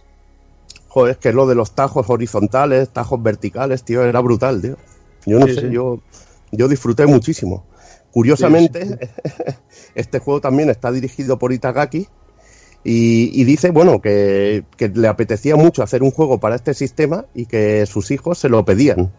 Creo Mm. que, que mm, cuando se habló era sobre todo de su hija, que le pedía de que tener un juego en DS y a él le gustó pues hacer este juego, esta entrega de, de la saga para DS. Y ya lo digo, un- que es... Ujú, Dime. Un, pu- un puto señor eres si haces eso, ¿eh? Ya te digo, tío, ya te digo. Joder. Pero lo, yo lo que realmente aluciné es la manera en que tuvieron de implementar lo que eran la- lo- las posibilidades de la DS y transformarlas al videojuego en el modo de control y que realmente fuera jugable, tío. Me resultó resu- absolutamente alucinable, alucinante y muy loable.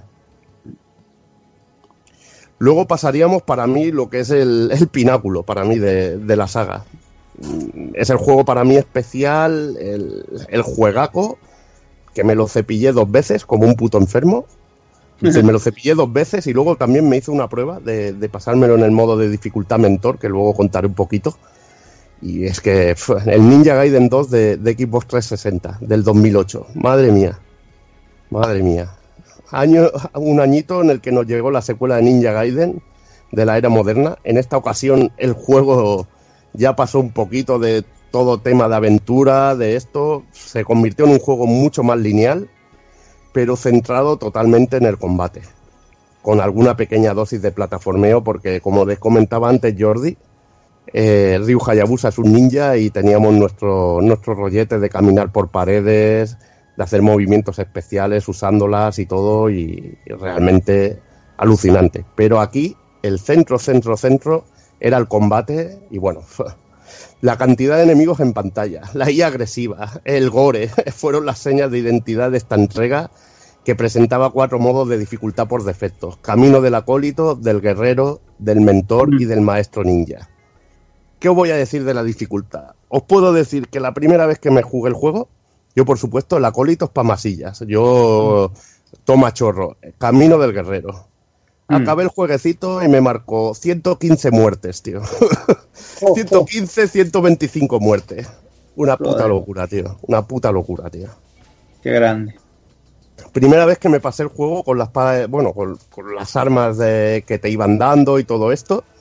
Luego, cuando acababas el juego, tenías un New Game Plus que podías empezar y acabarte el juego con una sola arma. Eso era también una cosa que me molaba muchísimo. Y me hice mi, mi segunda carrera en el juego, me la hice con la guadaña, con la guadaña del Eclipse, que era mi arma favorita del juego. Era algo también que publicitaba, porque era ese Ryu Hayabusa con la guadaña detrás, que era realmente brutal. Y para mí la mejor arma del juego. Era un puto disfrute. Y ya mi segunda, mi segunda carrerita en el Ninja Gaiden ya fueron cinco muertes solo. Que Ay, es ay. algo aceptable, ya era de esto, pero llevaba mi guadaña y, y es que me sentía el puto dios de la muerte, tío. Qué manera de matar, tío. Ahora explicaremos lo que era el sistema de combate, pero qué puta manera de matar que tenía el jodido juego, tío. Ya te digo, me sentía el dios de la muerte, porque es que este juego lo explicaré luego en el combate. Mientras el primer Ninja Gaiden era muy técnico, aquí tenías que sobrevivir y matar con eficiencia, tío. Si no matabas con eficiencia, aquí te destrozaban. Era un combate en que había tal cantidad de enemigos que es que era tenías que ir seleccionando, estar todo el rato moviéndote, no parar de moverte, no parar de moverte para esquivar, porque si te estabas quieto te destrozaban, tío. Decir que hay un buen puñado de nuevas armas, y otras antiguas retornan al juego, destacando pues lo que hemos dicho, la guadaña del eclipse y otro arma que se convirtió en favorito de muchos que eran las garras, que eran unas garras que aparte de llevarlas en las manos, las llevabas también en, la, en los pies, tío. Y eran un arma realmente brutal a la hora de pelear. Cada arma con su set de movimientos exclusivos, sus especiales, sus super especiales y sobre todo la principal novedad del juego, que son los movimientos de ejecución. Uf. Esto era, es lo que he dicho, que te sentías el puto dios de la muerte. Yo iba con mi guadaña y cuando tenía un enemigo desmembrado y, y- y realmente hecho polvo, este se quedaba en una posición ahí y que te dejaba la opción del botón de ejecutar. Y bueno, cortadas de cabeza con la guadaña, decapitaciones de guadaña, partir a un tío por la mitad con la guadaña, partir a un tío la cabeza con la... Era, era un auténtico festival del gore, pero es que era tan putamente satisfactorio, tío, que bueno. El combate es tan satisfactorio, sobre todo a la hora de esto. Buah. O sea, está genial implementado eso, tío. Es que además se quedaban, todo lo que cortaba se quedaba en la pantalla, todo lleno de sangre. Y bueno, es lo que digo, que además de, de- esto de las ejecuciones, desmembrábamos a nuestros enemigos brutalmente.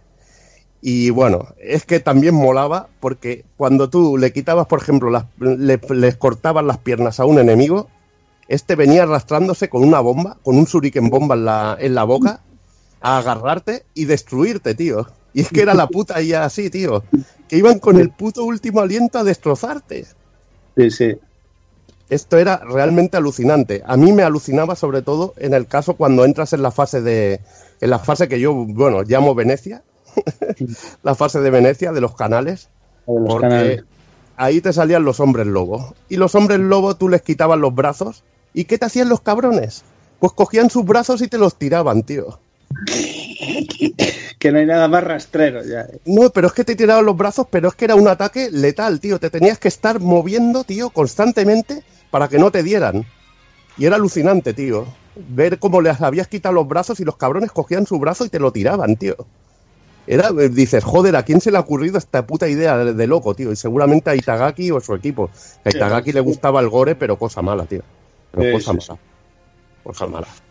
Ya te digo, yo, sobre todo con la guadaña, me sentía el puto dios de la muerte, tío.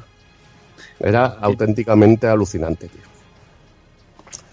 También había, bueno, eh, había también unas calaveras de cristal que estaban escondidas, que había que irlas recogiendo, rollo coleccionable. Hay unos nuevos retos a lo Palacio de Sangre de Devil May Cry, en los que nos enfrentábamos en una sala cerrada a toneladas de enemigos para conseguir mejoras para nuestro personaje, aumento de vida, aumento de magia. Esto era, estas salas eran también un festival, tío porque era, no dejaban de salir enemigos cargando superataques, metiéndoles. ¡buah! Alucinante. Tampoco faltaba la cita Muramasa que mejorará nuestras armas. Y esto era algo esencial, tío. Esto aquí lo, aquí lo tengo que explicar. Porque dije, dijo una vez, hostia. Digo, um, me lo acabado en Guerrero, he muerto cinco veces. Digo, tengo que intentar el juego en mentor, si se puede. El juego en mentor, eh, en este juego había un tipo de enemigos que era el hijoputismo en estado puro, Mm. que eran los ninja bazooka o los soldados bazooka. Que yo, ninja bazooka, soldado bazooka. Mm. Era. Se disparaban desde fuera de pantalla a saco, el disparo iba por ti mortalmente. Y joder, nada más empezar el juego, en Mentor, la primera oleada de enemigos ya te salía un ninja bazooka. y te ponía las putas pilas, tío. Si eras capaz de sobrevivir dos o tres combates, había una zona en que los ninjas se respaneaban y salían dos o tres ninjas que eran facilillos de matar. Pues tú qué hacías? Venga a matarlos aquí, venga a matarlos aquí, esencia. Esta esencia ibas a la tienda al Muramasa, venga, aumentabas la espada y en este caso la espada del dragón la subías al máximo y joder, tío, era una diferencia. Entonces la dificultad se bajaba un poco porque ya tenías el Izuna Drop, que era el movimiento, el combito de tres o cuatro golpes y hacer la llave. Con el Izuna Drop más el resto de golpes, pues ya te podías defender, hacías más daño y podías realmente pasarte el modo mentor. Otra cosa era Master Ninja, que eso era enfermezo, enfermizo. Pero hay que decir que nada más empezar, tío, te salía el tío del bazooka y llorabas, tío. Auténticamente yo. Era un enemigo injusto, Injusto, pero cosa mala. Que también, ¿no? Dime, dime, Dani. Digo que igual, que, que aparte de eso, el sello Itagaki se estaba puesto al principio ya para putear, para joder, ¿sabes? Sí, sí, tú querías la dificultad mentor y ya era la locura. En Master Ninja no me lo quiero ni imaginar. Ni lo probé, Vaya. tío. Ni lo Vaya. probé. Y bueno, eh, qué decirte, que bazoqueros estos, pero bueno, había algunos enemigos, sobre todo enemigos finales, eh, lo que llamaba yo los dos dragones, que eran como unos pájaros raros, de Quetzal o algo así que se llamaban, que te salían en la fase de Sudamérica. Esos dos dragones, tío, esos eran el puto infierno, tío. Eran el puto infierno. Hay dos o tres puntos en el juego de una dificultad realmente alucinante. Decir que nuevos enemigos y personajes se, uni- se unirán a la nueva aventura de Ryu Haya- Hayabusa, mucho más larga y variada en cuanto a escenarios, y en esta ocasión viajaremos por distintos lugares del mundo e incluso visitaremos el infierno en, toda su gloria. Y cuando digo en toda su gloria, es que bajas a un infierno que son todos ríos de sangre, tío. es un escenario, tío, que es que lloras, tío. Todo lleno de ríos de sangre. Y nada más empezar, hay un puentecico en que te vienen dos demonios tochos corriendo como locos para matarte, tío. Es que ese tipo de cosas es lo que me hacían que Ninja Gaiden 2 es que fuera totalmente glorioso, tío. Eso, y que luego llegabas a una zona que era como una escalinata y te salían 100 ninjas. Y 100, cuando digo 100 ninjas, eran 100 ninjas que hasta el juego iba a pedales, tío. Iba a pedales porque se quedaban todos los trozos que desmembrabas ahí. Sí, Y sí. era, era el alucine. Era como la escena de Kill Bill, pero en Ninja Gaiden. Brutal. Brutal. Simplemente brutal. La historia se desarrolla pues un año después de los eventos del primer juego y en esta ocasión los demonios van tras una estatua que está en la aldea Hayabusa. Eh, lo dicho, mm, para acabar ya, porque ya he contado más, muchísimo del juego, me vuelvo loco con este juego, es que es una auténtica debilidad, lo digo, sobre todo jugablemente. Hemos hablado antes de la fase de Nueva York, es realmente increíble. El demonio que te sale ahí, que es Alexei, alucinante. El demonio al que le quitas la cimitarra del eclipse, que es un hombre lobo gigante, que peleas en, un, en el circo romano, como lo que sería el circo romano, y está todo rodeado de hombres lobo, tío. Es, es que, y todo animado, tío. Es acojonante, tío. Es acojonante.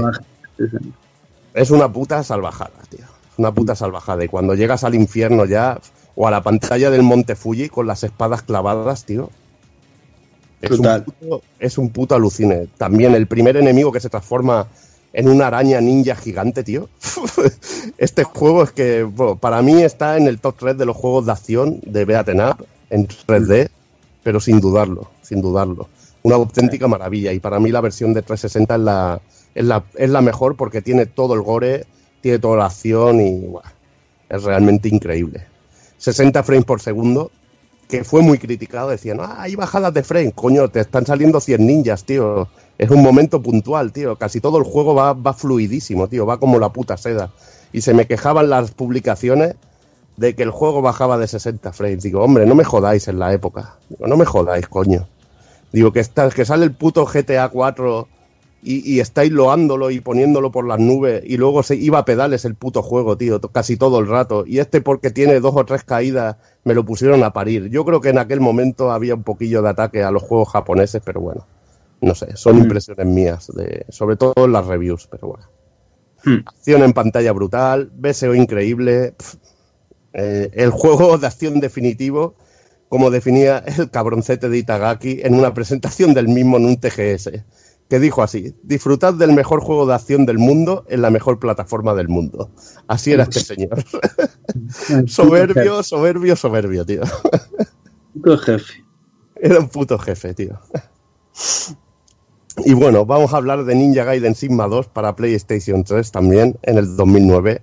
De nuevo, la versión final del juego aparece un año después y corre a cargo de Yosuke Hayashi, que ya ejerce como director y productor de este port para PS3, que era lo que te comentaba antes, que primero dirigíamos algún juego y después pasábamos a productor, que era el siguiente paso lógico de en la escala de, El escalafón. en el escalafón de lo que era la producción y dirección de juegos y, y esto. Y mira, decir que lo mejor de esta versión es que se añaden tres personajes jugables como Rachel, Ayane y Momiji, con sus propios jefes finales y su propia fase. Esto era realmente un plus realmente increíble. Esto Mm. ya te hacía que, que mereciera la pena pillar esta, esta entrega. Eh, También había... ahí está, ahí está.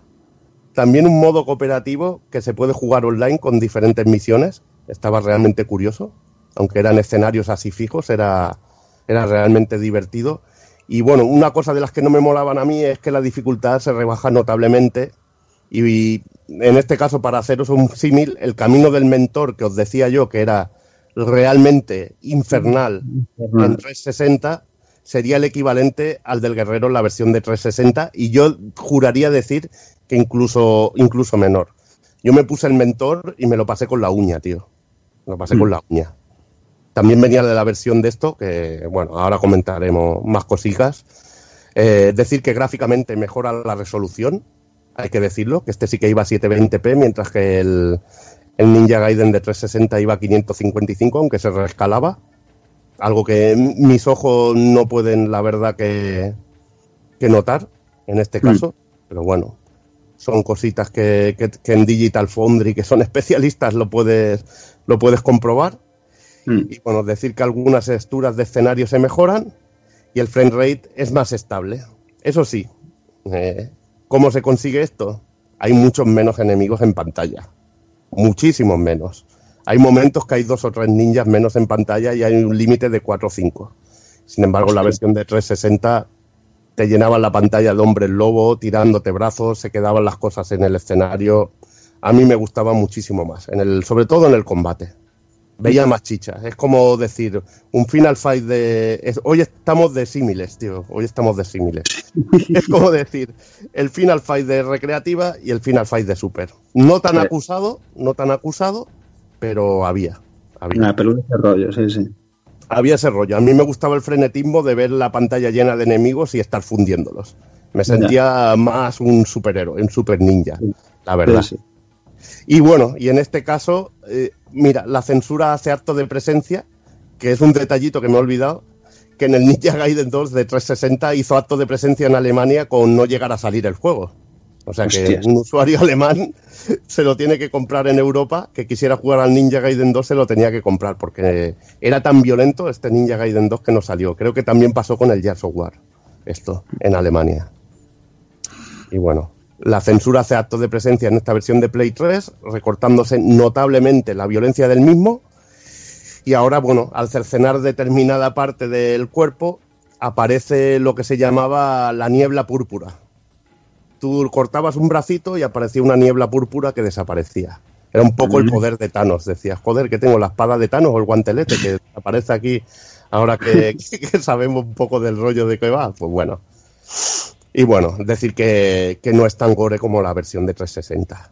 También se cambian los patrones de ataque de algunos enemigos considerados injustos, como los temibles ninjas bazooka, que es que tenían una frecuencia de disparo, te disparo y a los 3 segundos te vuelvo a disparar. Aquí los segundos aumentaban a 5 8 segundos y te daban mucho tiempo a llegar a ellos y fundirlos. En, en 360 los tíos cargaban misiles como que le cambian las ruedas a un Fórmula 1, tío. Era absolutamente alucinante, tío. Era alucinante. También decir que algunas partes del original son eliminadas, como la parte en la que estamos dentro de un túnel y peleamos con un gusano gigante. Esto creo que era la fase de Rusia, la que estaba nevada, que había un momento que ibas a otro escenario, que había un túnel y peleabas con un gusano gigante. Y, este, y estos trocitos pues se quitaron en la versión de, de Play 3, por lo que es muy recomendable tener ambas versiones si eres fan de la saga. También hay algún cambio en las armas y no podemos ampliar las armas a saco como en el original. Aquí solo te dejan escoger un aumento cada vez que ves al Muramasa. Después tendríamos en el 2013 Ninja Gaiden Sigma 2, el Plus, en, para Play Vita, para PS Vita. Revisión portátil de esta segunda entrega, muy al estilo del primero, los 30 frames por segundo, control táctil, el modo de dificultad Hero, eh, dos modos de juego, uno para de ir a saco cogiendo objetos, etcétera, etcétera. Y nada, eh, bueno, para el que le guste jugar en portátil, muy bien, pero bueno, a mí lo de los 30 frames por segundo, teniendo las versiones de hermano mayor, pues las prefiero, la verdad. Y ya siguiendo con el repaso, más levemente, porque yo creo que el Ninja Gaiden 1 y 2 lo merecían más, porque esto Ninja Gaiden 3 ya es bastante más reciente. juego ya del 2013, de hace cinco años, para 360 y Play 3. Y bueno, eh, de 2013, bueno, perdón, la versión Razor's Edge. Lo que sería Sí. la versión original es de 2012, que apareció en Play 3 y 360. Incluso a finales del 2012 te aparece la versión Razor's Edge para Wii U. Eh, en este Ninja Gaiden pues se elimina bastante el gore. Aunque bueno, en este caso los enemigos suplican por su vida y se añade un sistema que se llama Sword to the Bone, es decir, la espada hasta el hueso. Que en vez del Fatality o lo que sería el movimiento de ejecución que tenía el Ninja Gaiden 2, en este caso pegamos un sablazo que lleva hasta, hasta el hueso del enemigo. Se ven unas escenas muy chulas. La verdad Sí. es que a mí me hacía gracia lo de los enemigos. Esto fue muy criticado, tío. Que bueno, le molaba mucho a la gente que un enemigo cuando, cuando te veía ir reventando por ahí, les molaba que los enemigos te fueran a por ti con bombas y todo y fueran a, incluso a suicidarse para, para acabar contigo. Y en este caso, el ver que suplican por, tu, por su vida, pues mira, no sé, a la gente le rayaba y a mí me molaba, tío. Me hacía ser- sentirme como, como un juez dread, ¿no, tío? Como un juez dread, tío. de- digo, yo te juzgo aquí. Digo, si te quiero matar, te fundo y si no, no. Y verlo ahí cagadito en el suelo, tío, pues era, era cachondete, tío. Me, me pareció muy original. Pero ya te digo, fue, fue criticado. Yo te digo. Sí, hombre, a ver, normal por otra parte, ¿sabes? Si te están pidiendo clemencia y estás reventándole en vida, pues dices tú, hombre. Bueno, pero Eh, eso era, era cosilla del argumento también, era cosilla que tenía el Mm. argumento. Porque, bueno, ahora explicaré un poquito, poquito Tú, tómate- tú, tú tómatelo así, pero estás mal de la cabeza, ¿eh?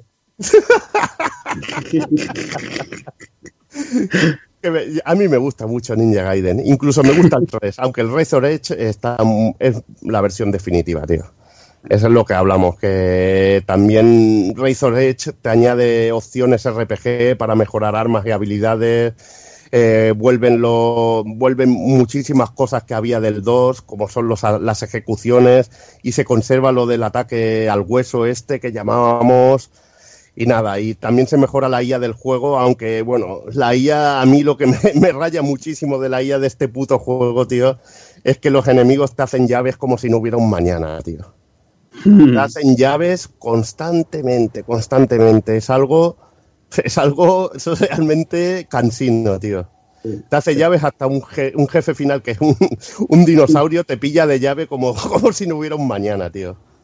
Y es realmente una puta locura, tío. Decir también que, que, lo dicho, que la versión Razor Edge te vuelven los desmembramientos, te vuelven las ejecuciones, Ayane es jugable en el modo historia, Momiji, Rachel y Kazumi en las misiones. Imaginaos tener a Kazumi en un Ninja Gaiden, tío. Estos son cosas muy serias. Palabras Cosas mayores. muy serias. Y bueno, eh, en argumento nos enfrentamos al regente de la máscara que impone un maleficio en el brazo de Ryu Hayabusa y anuncia que acabará con el mundo en siete días. Este es el argumento así básico. Decir que el argumento está, está hecho por Masato Kato, o sea Mm. que, que es también bastante curioso. No es que sea una maravilla, pero tiene, tiene cosas la más de interesantes. Y esto que hablábamos del brazo de Ryu Hayabusa es que él ve las vidas que ha quitado con ese brazo y la espada del dragón. Y en este caso lo de la clemencia de los enemigos tiene mucho que ver. Porque si Mm. vamos matando a estos enemigos, esta sensación y el brazo irá peor, tío. Y es realmente muy, muy cachondete. Qué guapo.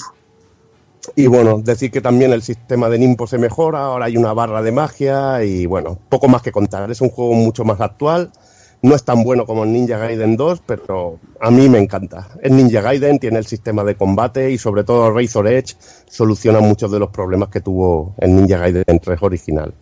Que a veces, pues romper tanto con las tradiciones, pues al final a la gente tampoco les mola. Y la gente quería Ninja Gaiden 2, quería ejecuciones, desmembramientos, pero bueno, tampoco llegó al nivel ¿eh? de- del original de, de Itagaki, que ese era, ese era el, el Ninja Gaiden con dos cojones. y luego iríamos, pues bueno, al último juego que salió así, un spin-off, allá iba Ninja Gaiden Z, que sería un spin-off de la saga desarrollado por la compañía Spark, mm, compañía que creo que hizo en los Planet 3, si no recuerdo mal. Pero bueno, si no, si ahora no recuerdo mal. Y bueno, colaboración con el Team Ninja y Mr. Fucking Businessman y Nafune. Que bueno, fue el que, como tenía la compañía Concept, el que puso el concepto de juego, que propone algo muy original, como es un ninja que busca venganza y muere, que muere a manos de Ryu Hayabusa y busca venganza. No sé, Mm. un poco locura. ¿eh? Es el jefe final definitivo. Sí. Me mata, me mata Ryu Hayabusa y me tengo que cargar a Ryu Hayabusa como jefe final. No me gustaría tener un jefe final como ese. Ya es un juego que nos enfrentamos a toneladas de zombies, lo vendieron con un cómic que estaba muy chulo, pero Mm. en sí es un juego mediocre de serie B o serie Z dentro del género, entretenido para quien le guste muchísimo este género, pero Mm. que no deja de ser bastante pobre a nivel técnico. Poco más que decir. Se nota que no lo hizo el Team Ninja. Sí, bueno, cambiaron un poco ahí con el rollo de verse así un poquito en cel shading, es como ese rollo así cómic y tal, pero eh, podía haber sido algo muy guapo, así como rollo spin-off, pero al final que se quedó en nada, vamos. Y nada, Microsoft, eh, ponte las pilas, coño, que tú publicaste el Ninja Gaiden 2. Sácamelo en la One, en la One X, sácamelo a 60 frames, a 4K, que, que quiero disfrutarlo en toda su gloria. Me pegaré otra partideja. Ay, ay, ay. Y bueno, como colofón así un poco para cerrar, eh, pues decir que si queréis una dosis un poquito más allá de este Ninja Gaiden, de Ninja Ryukenden, eh, existe, como os contábamos al principio, un OVA que danza por ahí de, principios de los 90, exactamente del año 91, y que, pues esto, como un poco como curiosidad, está directamente ligada a, los, a la trilogía de, de Famicom.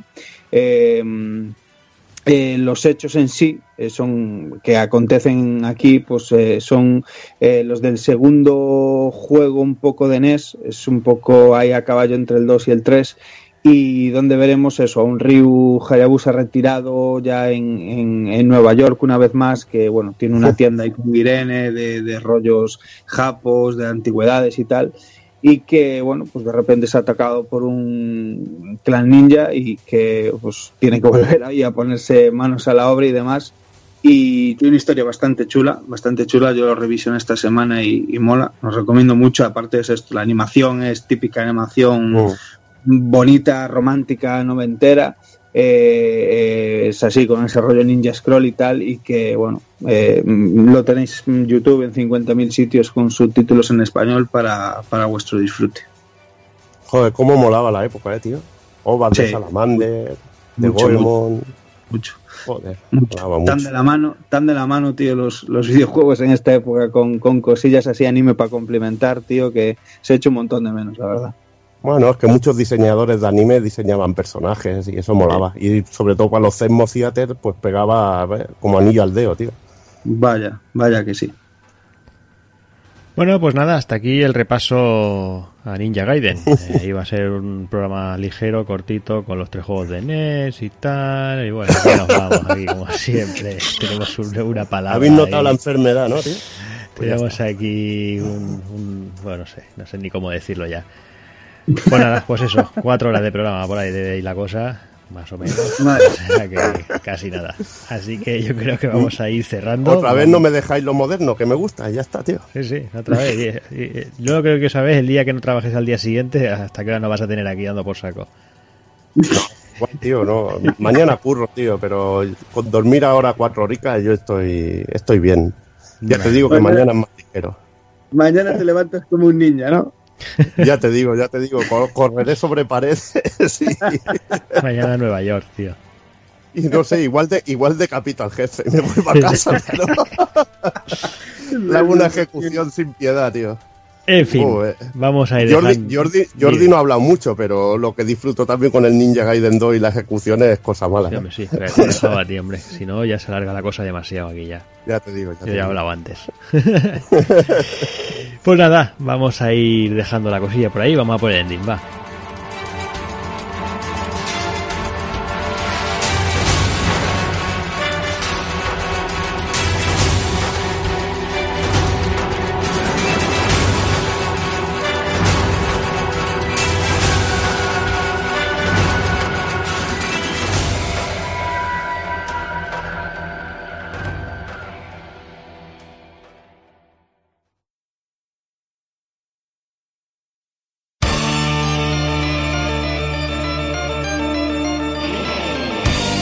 Recuerda, si no te mola ser un calamar y quieres estar bien informado, pásate por el blog pulpofrito.com. También puedes seguirnos en Twitter y Facebook.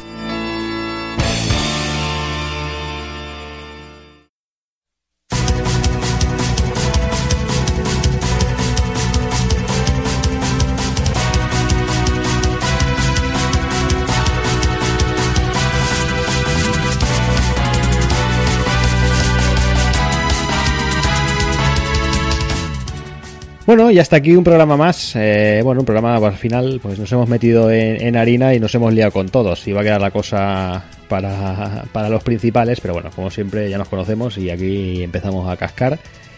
Y hemos acabado repasando toda la saga. Pero bueno, yo creo que, que era, que era necesario. Y es una saga que, bueno, que, que tiene sus, sus fans, tanto los de antes como los de ahora. Y, y creo que ha quedado. Bueno, puede quedar la cosa interesante. Así que me voy a empezar a despedir de- del personal para que se vaya a descansar. Me empieza a despedir el señor Takokun. Pues nada, señores, un placer como siempre eh, haber estado charlando por aquí de los ninjas, que los ninjas siempre son calidad y cosas bonitas. Ya mola. Sí. Y simplemente, pues eso, eh, esperaros a todos para ver, hablar, comentar lo que llegue con el E3, Sí, sí, sí. a ver las cositas que se, que se van cociendo y a ver si de una vez termino de finiquitar el, el platino del God of War y, y me paso a otra cosa ya también. Sí, sí, que te veo ya ahí. Ya es el tercer programa que hablas de God of War, ¿eh? Aquí. Sí, sí, es que ya el, tiempo libre empieza a ser más escaso. Pues nada, Takokun, a descansar. Eh, Venga, tíos, un abrazo. Y venga, me despido también del señor Daniel San. Pues nada, macho, un jodido disfrute como siempre eh, estar aquí rajando de cosas muy moladoras con vosotros. Eh, lo que decía Taco Kun, o sea, hablar de ninja siempre es eh, sinónimo de calidad, eh, aunque bueno, hay sus dramas por ahí como Cyber Shinobi y estas cosillas, pero bueno, por regla general hay dramas, hay dramas. hay, hay, Hay hay- drama, hay- hay mucho drama. Alguna que otra tragedia siempre hay por ahí. Y, pero bueno, esto siempre mola, rollo de ninjas, aparte, pues esto es sinónimo de acción, sinónimo noventero, sinónimo de fren- rollo frenético y vamos, eh, como bien contaba, era imposible ceñirnos a uno, que mira que, que mira que nos lo propusimos ya en el programa. Sí, sí, la idea principal era esa, manera. pero. Esa era la idea principal, No pero como siempre, la jodida, está jodida la cosa. Si sabes, si sabes cómo me pongo para que estamos. Claro, claro, claro. Pues nada, chicos, eso, un, un auténtico placer y que nos vemos ya prontito, prontito hablando en el actual del E3 y veremos qué hacemos para el siguiente retro. Veremos, Que, veremos. A ver, a ver qué se cuece por ahí. A ver, ahora hay que estudiarlo. Pues venga, Dani, a descansar. Venga, venga, besos y abrazos. Y finalmente me despido, señor Evil. Venga, tío, ya ves, es que es lo que tú dices. Íbamos a hacer la trilogía de NES, pero yo es que quería hablar de los de, de, los de la era moderna, tío, porque para mí es religión, tío. Sí, sí. Para mí es religión y es lo que hay, tío. No, no, hombre. Ahí hay. Ya sabes que haremos un programa extra largo y bueno, y Mm. dependiendo de lo que, de, de cómo se lleve, si, si trabajamos un poquito en libros y historias de estas, pues igual hacemos un programa extra largo y, y luego ya veremos si algún ret- retro nos lo saltamos y, y lo hacemos por una buena causa, ¿no? Bueno, todo se andará. Eh, Hay que hablarlo, hay que hablarlo. hablarlo. Hay que hablarlo, hay que hablarlo, pero bueno. Que que vais a tener, con este programa vais a tener una dosis extra larga. Vais a tener ninja para, para escuchar un buen rato. Sí, sí. Ninja. Ninja. pues venga, Evil, hablamos Venga. en breves. Venga, un saludo y un abrazo a todos. Y nada más, eh, por mi parte, como siempre, emplazaros a bueno a que estéis ahí con nosotros en las redes sociales, en Telegram, en Twitter, en Facebook, donde queráis, por ahí andamos. eh, no demasiado tiempo, porque la cosa está como está, pero siempre intentamos eh, bueno, pues eso, pasar un ratillo con todos vosotros. Así que, bueno, pues eso, mm, en una semanita volvemos con, ese resumen del E3. Y supongo que de aquí un mesecillo, si no pasa nada, pues ya tendremos otro, otro retro preparado para, para que lo disfrutéis. Así que nada, como siempre os digo, señores, señores, niñas, niñas, portaros bien, ser buenos. Y un saludo a todos.